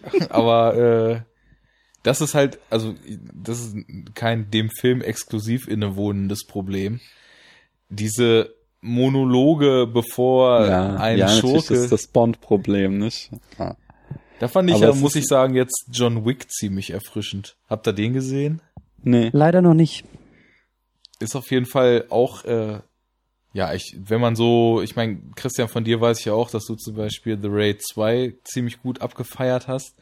Wenn man so Action, Gunfight-Action und Martial Arts Action als Tanz und Choreografie begreifen kann, dann leistet der Film nicht über, überragendes, aber auf jeden Fall sehr solides. Und der Film geht nämlich mit dieser Monolog vor dem, vor dem Finale, das dem Willem zum Verhängnis wird, Problem ganz anders um. Da wird nämlich sowas von kurzer Prozess gemacht. Also, ich will euch zu viel von dem Film verraten. Kann man auf jeden Fall, wenn man auf die Art von Action-Thriller Bock hat, sollte man den mit Priorität mal gucken, weil der ist halt auch so hohl, so eine, so eine Bierzettel, äh, Bierdeckelhandlung. Mehr braucht's nicht. Und dann zieht Keanu Reeves halt los und macht kurzen Prozess. Und da wird halt nicht ein Wort zu viel verloren. Und wenn es darum geht, den Typen, den er mittlerweile schon seit über einem halben Film gesucht hat, zu finden, ja, dann gibt's keine Ansprache, sondern zack, zack, und dann ist das Ding erledigt. Und das, da merkt man, wenn man den Film sieht, wie selten das eigentlich ist. Weil halt immer diese, diese künstlichen, ja, Rauszögerungen als, als äh, Plot-Device, damit der Held dann doch noch eine Chance hat, Effekte so ein, Einzug nehmen. Mir ist da gerade auch noch was, noch, noch ein Kritikpunkt am Green Goblin aufgefallen. Nämlich im Showdown. Also ganz am Ende die Nummer mit seinem äh, Flugschlitten da. Wie er Spider-Man will er ja dann aufspießen und der springt weg und spießt sich selbst auf. Ist auch schon mal so ein Ding, dass Spider-Man niemand umbringen darf, gell? Das, das, das stört mich auch latent an dem Film. So den Mörder an seinem Onkel, der stolpert ja auch zufällig über so ein Rohr, damit Spider-Man ihn nicht umbringen muss, sondern er dann allein vom Fenster fällt. Äh, und äh, jetzt mal, wenn wir das mal überlegen, wenn Spider-Man nicht durch weggesprungen wäre, dann hätte dieser Schlitten mit seinen krassen Spitzen einfach beide aufgespießt. Das heißt, die ganze Aktion war wieder vollkommen sinnlos so. Das heißt, also weißt du? Aber, er Ja, ist aber doch, der Green Goblin leidet ja auch an Depression und Insanity. da hast du natürlich recht. So. Nein, aber das, das regt mich auch immer auf. Ich sehe immer, da hockt er da an der Wand, vor ihm steht Spider-Man und dann lässt er von hinten. Also, nee. Echt. ja, Aber es ist ein schöner Film. also was ich ja eine Sache noch. Ganz, ganz wichtig, bevor wir nämlich hier weiter kritisieren und ich, ich habe nämlich äh, äh, besonders, dass ich das auf den Tisch bringen muss, ja. Ähm, was ist denn hier mit J.K. Simmons in einem Film? J. Jonah Jameson, eine der besten Comic-Rollen und Besetzungen überhaupt, oder nicht? auf jeden Äh, Fall. Ich, hab, ich stehe auf dem Schlauch. J.K. Simmons ist. Der äh, äh, Chef in einem, in einem äh, Ah, der, die Zeitung. Zeitung. Ja, ja, ja, der ist heiß. Auf jeden Fall. Ja. Bester Typ, Ja. definitiv. Also allein wie er da irgendwie seine Frau am Telefon abwimmelt, das ist so großartig. Get out! Ich meine, der Ja, hat nämlich echt keine zehn Minuten in dem Film oder so, aber die paar Minuten sind wirklich, wirklich klasse. Auf jeden Fall. Der, der macht sehr, sehr viel Spaß. Das ist, jede Minute, wo man den sieht, ist ein absoluter Gewinn. Ne? Er kriegt dann auch in den späteren Filmen noch ein bisschen mehr Screentime, oder? Äh, Ist das nicht im ich jetzt zweiten. Film, wo er auch irgendwie das, das Kostüm von Spider-Man irgendwie auch findet und, und äh, für einen ganz kurzen Moment dann so ein bisschen ruhiger wird, als er merkt, oh, Spider-Man ist jetzt wirklich irgendwie äh, in Rente gegangen und äh, vielleicht lag es auch an mir und dann kommt er doch Spider-Man zurück und klaut ihm das Kostüm und dann geht das doch gleich wieder in gewohnter schreiender Ja. Manier los und Spider-Man sei ein Dieb und das sei privates Eigentum und ja. Ja, ich finde Ja. schon, die, die Art, wie er redet, ist so köstlich, weil der lässt halt auch nichts anbrennen. Also. Move him to page seven. Ja. Ja, was ich an dem Film natürlich ein bisschen schwach finde, ist, ähm, wie wenig Profil eigentlich Love Interest MJ hat. also quasi keins halt, ne? Sie Ja. kreischt und ähm, darf dann irgendwann erkennen, dass der ursprüngliche Nerd doch der Mann ihrer Träume ist. Und auch Außerdem hat sie ansonsten ein echtes Problem. Sie kann seine Stimme nicht erkennen, aber seinen Kuss, das ist ja auch irgendwie, hat sie da komische Prioritäten, so. Ja, das ist aber, da, von der Seite darfst du dich eigentlich auch schon wieder nicht nähern, weil gerade jemand mit so einer heftigsten, markanten Stimme wie Willem Dafoe, dass dann Spider-Man halt auch das fünfte Mal mit dem Goblin reden muss, um dann am Ende zu raffen, als er den Helm abnimmt, dass es der Osborn ist. Also, ja. Ja, aber beschwert euch nicht zu laut, Freunde, weil dadurch haben wir nachher bei Batman Begins nämlich den I'm Batman bekommen, weil vorher auch immer alle gesagt haben, Moment mal, wieso wird die Stimme nicht erkannt? Ja? Also wie man's, wie man's nimmt. Ja, nein, der Film ist äh, schön. Der hat, der macht auch viel richtig. Äh, aber ich glaube, ich habe irgendwie, wir haben Arne abgewirkt. Eigentlich wolltest du noch mehr sagen zu MJ, oder? Ja, also einmal, MJ ist halt völlig leer und auch ansonsten mit Frauenrollen ist halt nicht viel los. Ja. Ich meine, es gibt halt noch Aunt May, die drei, vier Mal einen weisen Satz sagen darf und dann im Krankenhaus liegt und dann überhaupt gar keine Rolle mehr spielt. Also, klar, ich Ja, meine, aber auch damals wusste ja- Sony schon, dass eines Tages ein eigener Aunt May-Film äh, gemacht werden soll. Und dann wollte man halt nicht zu viel vorwegnehmen. ja, das ist dann nämlich so, wenn dann ein Spider-Man im MCU integriert ist, dann findet Aunt May nämlich, während sie ihren Vorgarten bestellt, Howard the Duck im Beet liegen und dann geht sie in den Park und pflegt Howard the Duck wieder gesund, der aus dem Und dann Weltall wird auf sie der Erde. äh, neuer Teil der Guardians of the Galaxy.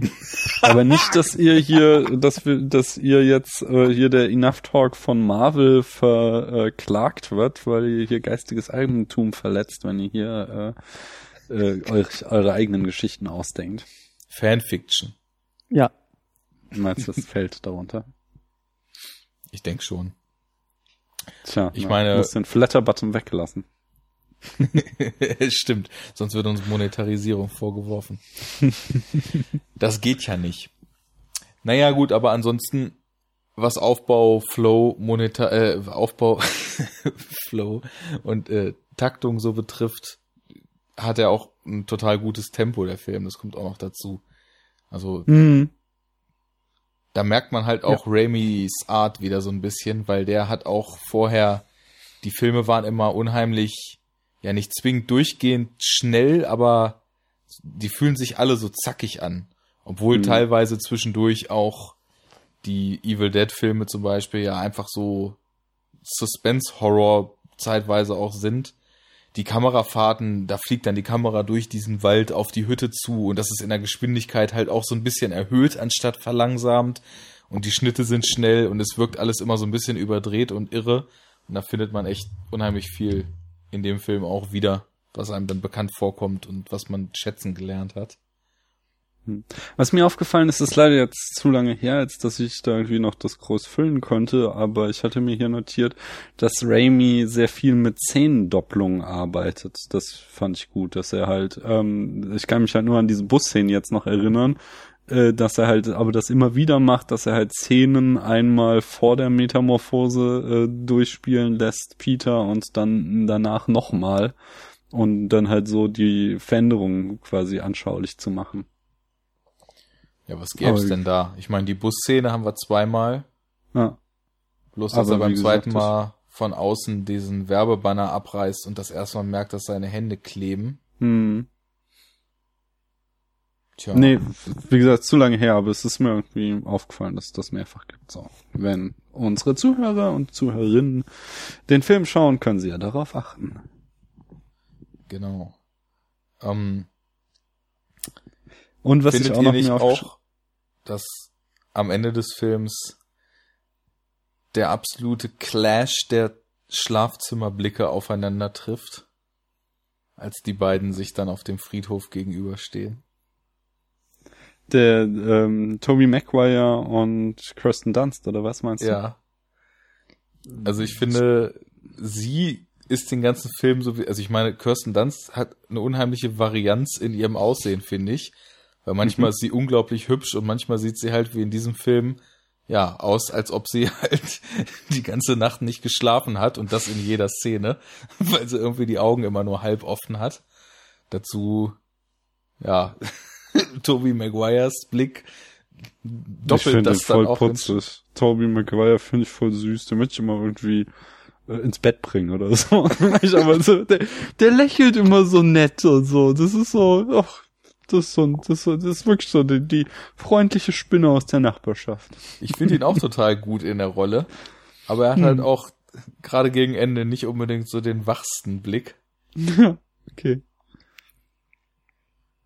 Ähm, nee, ich finde noch schön und zugleich ein bisschen blöd, dass sie ja, äh, also der Showdown, wir haben ja wieder das Ganze in einem relativ äh, begrenzten Setting. Das ist eine ganz coole Sache. Äh, und äh, sie haben da äh, ja ihn vor ein philosophisches Problem gestellt. Und zwar ist es ja das Trolley-Problem, dass er da steht auf der Brücke und muss sich entscheiden zwischen MJ und dem äh, diesem dieser Gondel voller Kinder.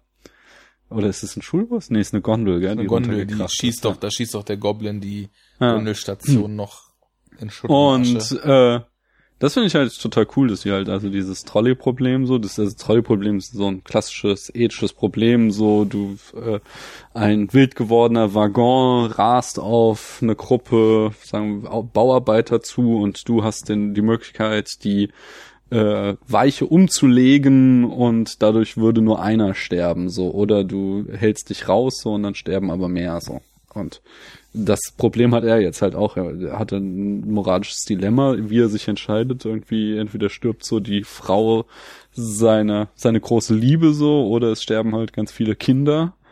Und äh, diesen Moment fand ich sehr schön und dann finde ich es aber halt schade, wie sie es gelöst haben, Wollte dass er auch dann halt sagen. einfach, dass er einfach, er ist einfach so mächtig, dass er trotzdem beides retten kann. So, das Genau. ist Das, Ja, aber das ist die doch- Konsequenz. Nee, das Aber- ist doch gerade das Wichtige bei solchen Sachen. Also da muss ich immer ganz gehörig auf den Tisch hauen, weil äh, daher kommt auch so meine Liebe zu Superman. Das ist doch, genau das ist doch der, der, das fantastische Element, was die ganzen Sachen so spannend macht. Weil diese ganzen, Hm. also mich persönlich, ich hasse auch diese ganzen moralischen Debatten, ob du jetzt nun irgendwie fünf Leute umbringst oder zehn Leute umbringst. Hm. Äh, das klammert halt immer aus, dass, dass, dass sowas nicht vergleichbar ist und auch diese Mhm. äh, Erbsenzählerei bei Menschenleben halt extrem pervers ist. Und das ist auch einer der Mhm. Gründe, warum mir Man of Steel nicht ja, aber das gefällt. ist ja, das ist ja gerade ein Aspekt von diesem Trolley-Problem so. Ja, aber das ist ja gerade das Schöne, dass wir eben diese, diese Fabelwesen wie Superhelden haben, die es halt eben schaffen, über ihre Übermenschlichkeit diese Probleme oder diese Dilemma Hm. komplett auszuhebeln.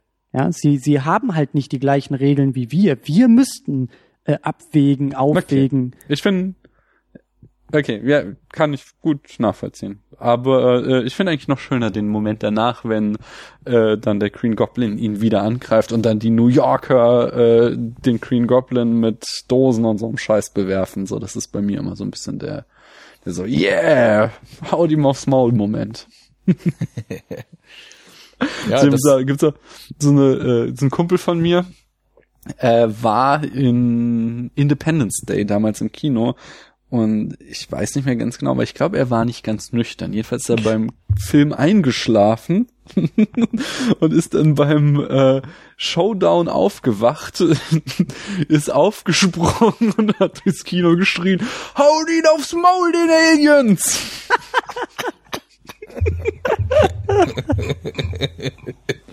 Also, und genau daran erinnert mich das immer. Das möchte ich dann auch immer schreien, so, ah, haut, haut ihm aufs Maul, dem scheiß Green Goblin. oh Gott, ey, wenn er drei, drei Reihen davor sitzt, ist das auch priceless. Ah, köstlich. Sehr gut. Ja, das ist eigentlich auch noch eine schöne Metapher dafür, wie ja das, was er da tut, im Endeffekt doch so auf die Bevölkerung übergreift. Und ich meine, in, in Spider-Man ist jetzt New York nicht als irgendwie der dreckige Moloch, der kurz vorm Abgrund steht, dargestellt. Keineswegs. Hm. Ich meine, er hilft ja auch nicht die ganze Zeit nur irgendwelchen Leuten, die von ganz schlimmen Verbrechen bedroht sind, sondern rettet auch Kinder aus rettenden, äh, aus brennenden Häusern und so weiter. Aber trotzdem scheint ja seine Tat und seine Taten ja so eine gewisse motivierende Dynamik bekommen zu haben, dass sich dann eben auch schon normalos gegen den übermenschlichen, unbekannten Gegner der Stadt oder was auch immer stellen, der dann da gerade rumfliegt. Hm. Das ist dann auch wieder so ein bisschen dieses Prinzip Superheld, die halt ja Hoffnung und, und den Glauben an das Gute irgendwie auch an, an die Menschen wieder bringen sollen. Genau, und genau das meine ich ja mit diesem, mit diesem Übersteigen der, der moralischen Fragen oder der menschlichen Dilemmata. So, das ist ja gerade das Schöne. Das ist, das ist ja gerade das Inspirierende daran. So, im Idealfall. Ja, Und das, das ist aber auch wahrscheinlich auch- so eine Sache, wie man das sieht. Also du, du bist halt Ja, auch, natürlich. ich, ziemlich gut drin und hast dich da auch wahrscheinlich schon wesentlich mehr einfach, was solche Figuren überhaupt für dich bedeuten, auch wahrscheinlich durch deine Abschlussarbeit und so ausgiebigst mit befasst. Und ich hatte jetzt gerade, als Daniel so dieses Beispiel gebracht hat, hatte ich halt die konträre Vergleichsszene mit gleichem Ausgang im Kopf aus Dark Knight halt, als er sich auch Ja. entscheiden muss zwischen zwei extremen wo, und die, die Antwort wird immer heißen, dass ein Mensch von beiden ins Verderben geht. Hm. Und aber natürlich muss man dann auch eben vergleichen, der Ausgang ist halt viel, viel schrecklicher für ihn in Dark Knight, aber der ganze Film ist ja auch ganz anders angelegt. Der ganze Film ist ja viel nihilistischer angelegt, als das jetzt so ein Sam Raimi Spider-Man ist. Man muss ja bei Dark das. Knight erstmal schon mal die Frage stellen, will der Film eigentlich vermitteln, dass es völlig sinnlos ist, was Batman da eigentlich tut? Ne? Das ist ja schon mal so eine Grundfrage, die man da stellen muss. Aber es gibt ja, zum einen gibt's ja auch dann noch das äh, Element auf den, auf den beiden Booten, wo ja dann auch tatsächlich die Zivilbevölkerung mal eingefangen wird und äh, die sich ja eigentlich auch gegen das Spiel des Jokers entscheidet. Ähm, weil ja beide Boote mit Bomben und das andere Boot hat aber den Zünder für das andere Boot und deswegen äh, ne, sollen die entscheiden, wer irgendwie zuerst in die Luft äh, gejagt wird und bla bla bla. Aber ähm, also für mich ist halt eben äh, ähm, so das, das, das Kernargument und deswegen bin ich eben auch so ein Riesenverfechter äh, von Superman, ist halt, dass man sich auch mal ein bisschen davon verabschieden sollte, äh, immer nur nach Helden zu suchen, die identifizierbar sind, mit denen ich mich identifizieren kann als Zuschauer. Das ist doch, also das ist ein Aspekt. Das ist bei Batman wunderbar. Aber das, das können doch, oder das sollten doch auch nicht alle sein, oder? Es sollte doch nicht immer nur darum gehen, wie scheiße das Leben ist, wie schwer wir es alle haben und äh, äh, ja, der Aber ist das Nihilismus, nicht immer- der da irgendwie durchkommt. So. Und dass es im besten Fall auch noch irgendwie extrem cool ist oder extrem äh, äh, ähm, stilistisch oder sowas.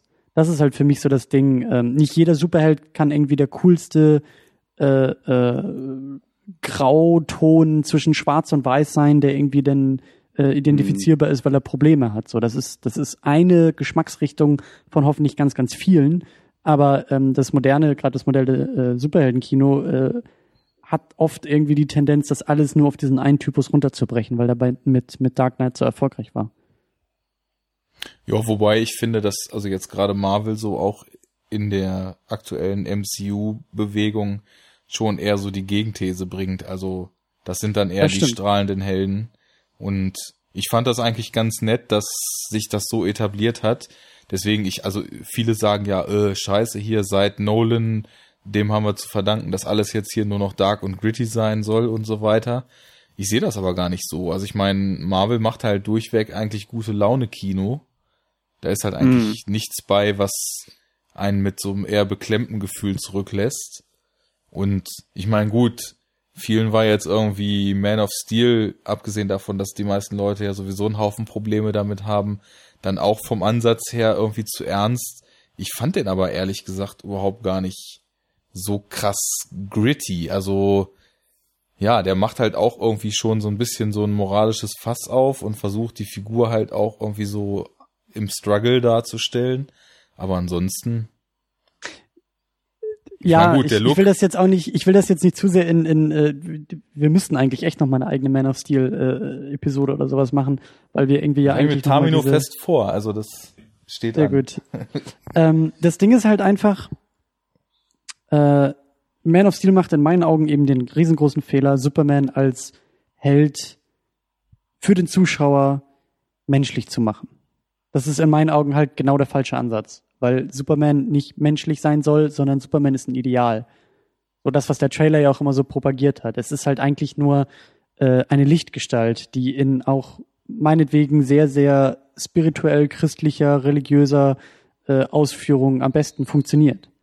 Eben nicht als Mensch, eben nicht als du und ich, eben nicht als zweifelnder äh, Struggler, wie du so schön sagst. Äh, dafür haben wir andere Helden. Dafür haben wir Spider-Man. Spider-Man, das, das, das sind du und ich. Das ist der Typ von nebenan, der seine Miete nicht zahlen kann, der bei Mädchen irgendwie nicht ankommt, aber gleichzeitig irgendwie äh, äh, New York retten soll. Das funktioniert da. Ähm, der Typ, der struggelt, ist Batman. Batman ist eigentlich nichts anderes als ein Psychopath. Ja, der hat das Trauma seiner, seiner toten Eltern immer noch nicht hinter sich gebracht. Deshalb schnappt er sich irgendwie dieses Kostüm. Deswegen prügelt er auf irgendwelche, manchmal sogar äh, fast schon unbeteiligten äh, Gangster oder sowas ein. Das funktioniert auch. Aber Superman ist halt was anderes. Und seit Jahren und Jahrzehnten wird halt immer wieder der Fehler gemacht, dass die, dass die Leute eigentlich gar nicht wissen, was sie mit Superman machen sollen, weil er eben als Figur nicht funktioniert und vielmehr eigentlich als Plot-Device oder als MacGuffin oder als was, was, was, äh, Du meinst, eigentlich hätte eben. Stanley Kubrick für Superman drehen sollen. äh, das weiß ich nicht, ob er es irgendwie besser gemacht hätte, aber ich ähm, meine nur, weil Stanley Kubrick wurde ja immer so vorgeworfen, er interessiert sich nicht für seine ähm, Protagonisten, sondern er benutzt die nur als Symbole so. ja, denn, Und- also das ist genau die Richtung, die ich meine, ja, genau. Hm. Also in diesem einen Ja, wahrscheinlich speziellen spielt er auch dann rein, wahrscheinlich spielt er auch rein, wie stark man sich einfach auch persönlich schon damit befasst hat, was man von Superman erwartet. Weil für mich war das zum Beispiel so, mich hat Superman halt nie irgendwie interessiert. Ich habe zwar irgendwas mal gesehen, hatte es aber wieder vergessen und als ich dann Man of Steel gesehen habe, war das für mich einfach so ich habe einfach das genommen, was man mir da hingeworfen hat und habe für mich eingestuft, ob ich das gut finde oder nicht. Fand es dann sehr gut und habe nicht diese Gedanken mit, das ist nicht der Superman, den ich sehen will, das ist der falsche Superman, das geht nicht auf, weil Superman so oder so sein muss, denken können, weil ich den Sollzustand in dem Sinne überhaupt gar nicht kannte, sondern ich habe einfach das genommen, was man mir da gegeben hat. Vielleicht ist das auch ein Punkt. Also ich habe bei Man of Steel, ich habe mich mit dem Film ja auch schon viel befasst, gerade weil ich ja so einer der wenigen Verteidiger bin. Und ich habe immer so ein bisschen das Gefühl, dass die Leute, die eine klassische Verbindung zu Superman haben, Man of Steel eigentlich auf den Tod nicht leiden können. Und all die, die überhaupt gar keine Beziehung zu Superman haben, mit Man of Steel eigentlich ziemlich gut klarkommen. Ich meine, die einzige Ausnahme ist ein Kumpel von mir, der auch extremer Comicleser ist und der halt auch Man of Steel ziemlich abgefeiert hat, aber das würde ich nicht so ganz auf die Goldwaage legen, weil bei dem habe ich das Gefühl, sobald irgendeine Comicfigur auf der Kinoleinwand ist, feiert der es ab. Ähm, was halt auch, glaube ich, der Grund ist, warum diese Comicfilme generell so erfolgreich sind. Ne? Also guck dir mal die besten Listen aus den USA der letzten Jahre an. Da steht halt immer irgendein Comicfilm auf Platz eins der Kinocharts übers Jahr oder in Top 3 zumindest. Naja, aber gut, die Man of Steel Diskussion ist eine andere. Die lagern ja, wir mal aus. Ja. Ich würde noch abschließend sagen, ich glaube ja, dass Man of Steel äh, depressed und insane ist. ja. Darauf können wir uns einigen, das finde ich gut. Das ist ein Boxquote. Das, das Witzige ist, dass es sogar wirklich passt. also, ja, vielleicht verliert er seine Insanity in den in den Soll ich noch mal ein bisschen nitpicken bei äh, Spider-Man, um das Thema zu wechseln? Ähm, die Schüler sind alle viel zu alt. Das regt mich auch auf so. Die sind alle irgendwie so Mitte, Ende 20 so und sollen da als Highschool-Schüler rumlaufen. Warum konnten die da keine normalen ja, Teenager sind alle sitzen geblieben. Äh, casten? Weil ich meine, Toby Maguire, dem nimmst du das ab, dass der irgendwie, der könnte auch 15 sein, aber die anderen sehen so der Bully und so, die sehen, oder auch äh, ähm, hier Kirsten Dunst, die sehen alle aus wie Mitte 20 und nicht irgendwie wie Teenager. Ähm, ja dann, das hatte ich schon, äh, diese Szene mit dem Baby im brennenden Haus, wo dann der Green Goblin drinne ist. So. Ja? Erinnert ihr euch? Ja, sicher. So, äh, was macht das Baby in dem brennenden Haus? Wieso ist die Mutter so ein Arschloch, dass die runtergerannt ist, aber ihr Baby oben gelassen hat und sich dann unten hinstellt und schreit, Spidey, rette mein Baby oder was? das ist ja wohl, also, so eine Charakterschwäche.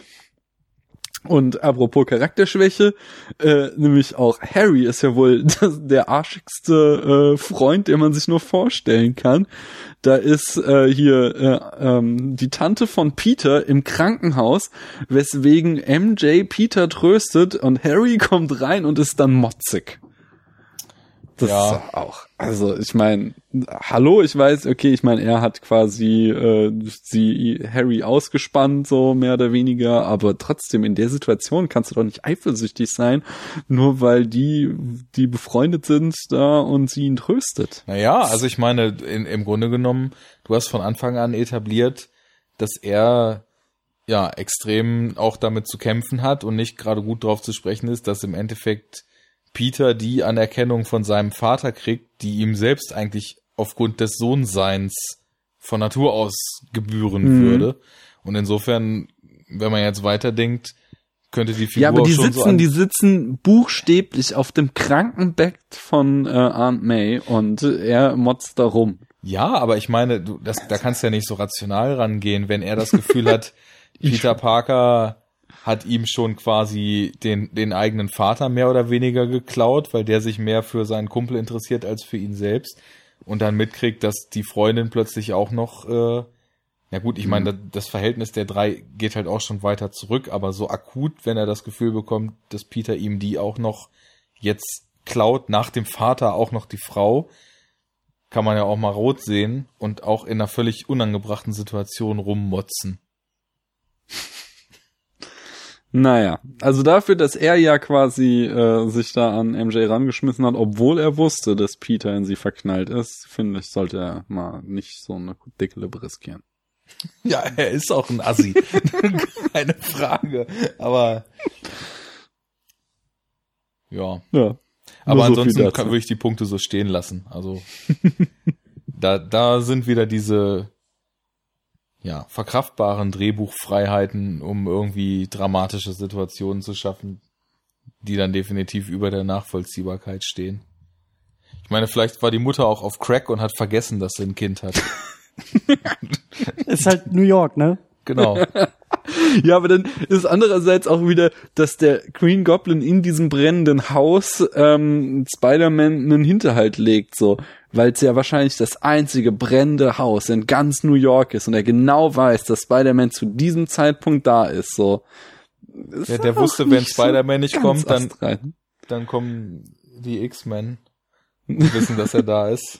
Beziehungsweise Magneto und Sabertooth und fangen ihn, fangen ihn im brennenden Haus ab. Das ist die Superhelden-Connection, die einfach nicht Ja, abreißt. aber damals gab's doch noch gar nicht das äh, Expanded Universe.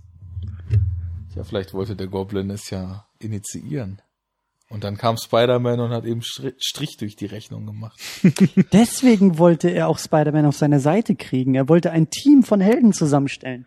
Er hat sich selbst als Ich Held gesehen verstehe, und wollte die Avengers gründen. Hm. So ist es doch gewesen. So ist es gewesen. Ich habe Also, noch Was wir alles rausfinden hier, das ist Ja. phänomenal. Ich habe noch vier Zitate und dann ist auch alles durch, was ich zu dem Film zu sagen habe, glaube ich. Lass Ähm, uns hören. Ja, wir haben natürlich einmal die Matrix Bullet Time, als der Green Goblin da seine komischen äh, Bomben beziehungsweise Messer besetzten Dinger wirft, darf äh, da ähm, Spider-Man mal einen auf Neo machen, indem er ihn auswirft, äh, äh, ausweicht.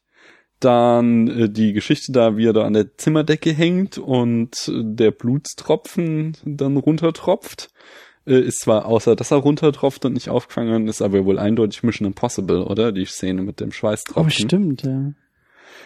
Ähm, dann, als du vorhin nicht da warst, äh, äh, sagte ich das schon äh, buchstäblich auch, sagt äh, ja Aunt May einmal, You're not Spider-Man, you know. Und äh, zu guter Letzt so, ich weiß, es ist jetzt kein Batman, konkreter Äh, äh, Superman. You're not Superman, stimmt. You're not Superman, you know. So, Entschuldigung. Äh, als sie ihn sagt, er würde sich überanstrengen, so. Und ganz schön ist jetzt irgendwie kein konkreter Film, aber halt einfach nur mal, glaube ich, äh, Sam Raimi auf seine Ursprünge zurückkommt, äh, da im Showdown, wo, ich, weiß gar nicht mehr, ist Spider-Man oder ist der Green Goblin unter dieser Mauer begraben? Es ist, glaube ich, nee, es ist der Green Goblin, genau. Spidey hat so mit seinen Schnüren diese Mauer umgerissen Darunter ist der Green Goblin begraben und er natürlich, das Böse, steht noch einmal auf, er kämpft sich hoch und es kommt zuerst so die Hand hoch, wie so von einem Zombie aus dem Grab. Äh, das ist einfach Evil ein sehr schönes Bild. genau. Ja, Ja, und das da kann man das, auch mir- noch einiges zufügen an Selbstzitaten. Einfach so kleinere stilistische Dinger, weil Hm. diese Albtraumsequenzen, wie gesagt, und so manche Kamerafahrten, die sind eins zu eins auch aus den früheren Werken von ihm nochmal so wieder raufbesporen. Da kann man sich halt streiten, ob das einfach genereller Stil oder konkretes Zitat ist, aber wie gesagt, guckt mal die älteren so nach und nach und dann guckt den nochmal und dann fällt einem da einiges auf. Hm. Jo, Ja. also ich hab dann auch nichts mehr zu sagen, außer dass ich, Ich jetzt irgendwie auch Bock gekriegt habe, Teil 2 und 3 nochmal zu gucken. Ich würde ich, ich, ich würd gerne noch ein ganz kurzes äh, äh, Fazit äh, ansprechen, Ja, auf jeden Fall. ähm, weil mir das so zwischendurch aufgefallen ist, weil ähm, wir, glaube ich, am Anfang auch gesagt hatten, irgendwie äh, die Filme sind so gut, weil sie von und mit Leuten gemacht sind, die Bock drauf haben. Aber Mhm. ich glaube, wir haben äh, in dieser äh, heutigen Predigt, die auch schon irgendwie über drei Stunden lang ist, äh, sehr, sehr gut rausgearbeitet, dass es auch an den äh, zugrunde liegenden Themen liegt. Also wie Daniel so schön gesagt hat, wir haben hier eine Coming-of-Age-Geschichte bei Spider-Man, die primär erzählt wird oder die sehr, sehr wichtig ist. Mhm. Und so diese Superhelden-Elemente sind dann eher so ein bisschen obendrauf. Und bei den X-Men war es halt eben so dieses, dieses ähm, Gesellschaftsding, äh, Außenseiter in der Gesellschaft Mhm. und die Gesellschaft, ähm, die Wechselwirkung und sowas. Und ähm, ich würde halt immer sagen, dass das so äh, also dieses Comic-Helden, Comic-Verfilmung, Superhelden-Ding irgendwie ähm, das kann sich nicht komplett aus sich selbst heraustragen, sondern es braucht ein mindestens ebenso starkes ähm, weiteres Element, was in dieser Comichaftigkeit gar nicht verankert ist, sondern was aus ganz anderen Bereichen irgendwie kommt. Um dann eben auch primär erstmal eine gute Geschichte zu erzählen, die vielleicht rein zufällig irgendwie mit Comichelden verhandelt wird. Das Ja. ist so ein sehr schönes Schlusswort. Auf jeden Fall. Das Ja, so lassen wir ja, das stehen. Kann man nur noch Armen anfügen. Und damit ist die. Predigt beendet. Genau. Yeah. Dann macht ihr noch mal kurz Plugging. Auf welche Podcast-Seiten soll man gehen, wenn man das noch nicht getan hat? Und abonnieren drücken. Also ihr wart bestimmt noch nie bei der Second Unit und es lohnt sich auch total nicht. Total nicht, nee. Nee, jetzt wo die Sommerpause vorbei ist, wo wir das Programm Nee. wieder übernehmen, ist äh, nee. Nein, Aber- hier, Second Unit, brauchen wir nicht für Werbung machen, ist voll der super große, geile Podcast. Die haben äh, das beste Archiv, was ihr finden könnt in Sachen Filmbesprechungen. Ähm, wenn ihr irgendeinen Film sucht, ihr findet ihn, denn Vitamino sagte, sie haben alle relevanten Filme schon besprochen. Und das immer sehr, sehr hörend, hörenswert und in einer äh, Tiefe, von der wir anderen nur träumen können. Und ganz besonders eben in den letzten Wochen mit den äh, Gastspielen, wo ihr beiden ja auch äh, mit eurem Podcast jeweils dabei wart. Das äh, erst damit ist das Archiv komplett. Wie wir uns hier alle Honig ums Maul schmieren, ist doch wunderbar. Dann sage Und- ich noch mal, bitte auch auf Spätfilm gehen. Spätfilm.de mit AE. Werdet ihr eigentlich auch mit Ä aufgerufen? Nee, nee, nee, das habe ich mir nie gesichert. So, wenn Gut. ihr mich dissen wollt, könnt ihr es mit Ä sichern und mir Ab morgen sind da Pornoseiten drauf, das kannst du. ja oder halt auf Second Unit oder äh, Enough Talk linken so. Das wäre echt lustig, das wäre mal richtig geil. Äh, jetzt sollte ich mir das mal sichern, die Domain. Also derartiges Konkurrenzdenken wollen wir hier gar nicht erst anpeilen. Mich hat es sehr gefreut, dass wir nämlich jetzt hier schon wieder mal so ein kleines Crossover gemacht haben. Wer weitere Podcast-Crossover hören will, wie gesagt, das ist jetzt hier schon die Diverse Talk 4. Es gibt im Archiv schon andere Sendungen mit der Cinecouch und mit der Wiederaufführung. Auf Bahnhofskino warst du auch gerade, Christian, im Zuge Ja. einer, einer, eines Runnes an Podcast-Crossovers mit verschiedenen Gästen. Also da geht was. Ich habe das Gefühl, die Vernetzung wird immer größer und das freut mich. Denn wir wollen ja schließlich Den alle Arne- dasselbe. Über Den Filme Arne könnt ihr sprechen. euch bei uns im äh, Archiv auch nochmal anhören. Der ist da mit äh, in Brügge sehen und sterben äh, gut vertreten. Wir waren in Bruges Hm. und hatten ein leckeres Bier. Gut, es hat mich sehr gefreut. Cooles Gespräch. Ich äh, beende diese Session jetzt und sage bis zum nächsten Mal. Der nächste Podcast kommt, wenn er fertig ist. Bis denn. Man hört Tschüss. sich. Ja. Dann sind wir nachher oder seid ihr schon weg? Ja, drei Stunden zwanzig. Ich stoppe auch.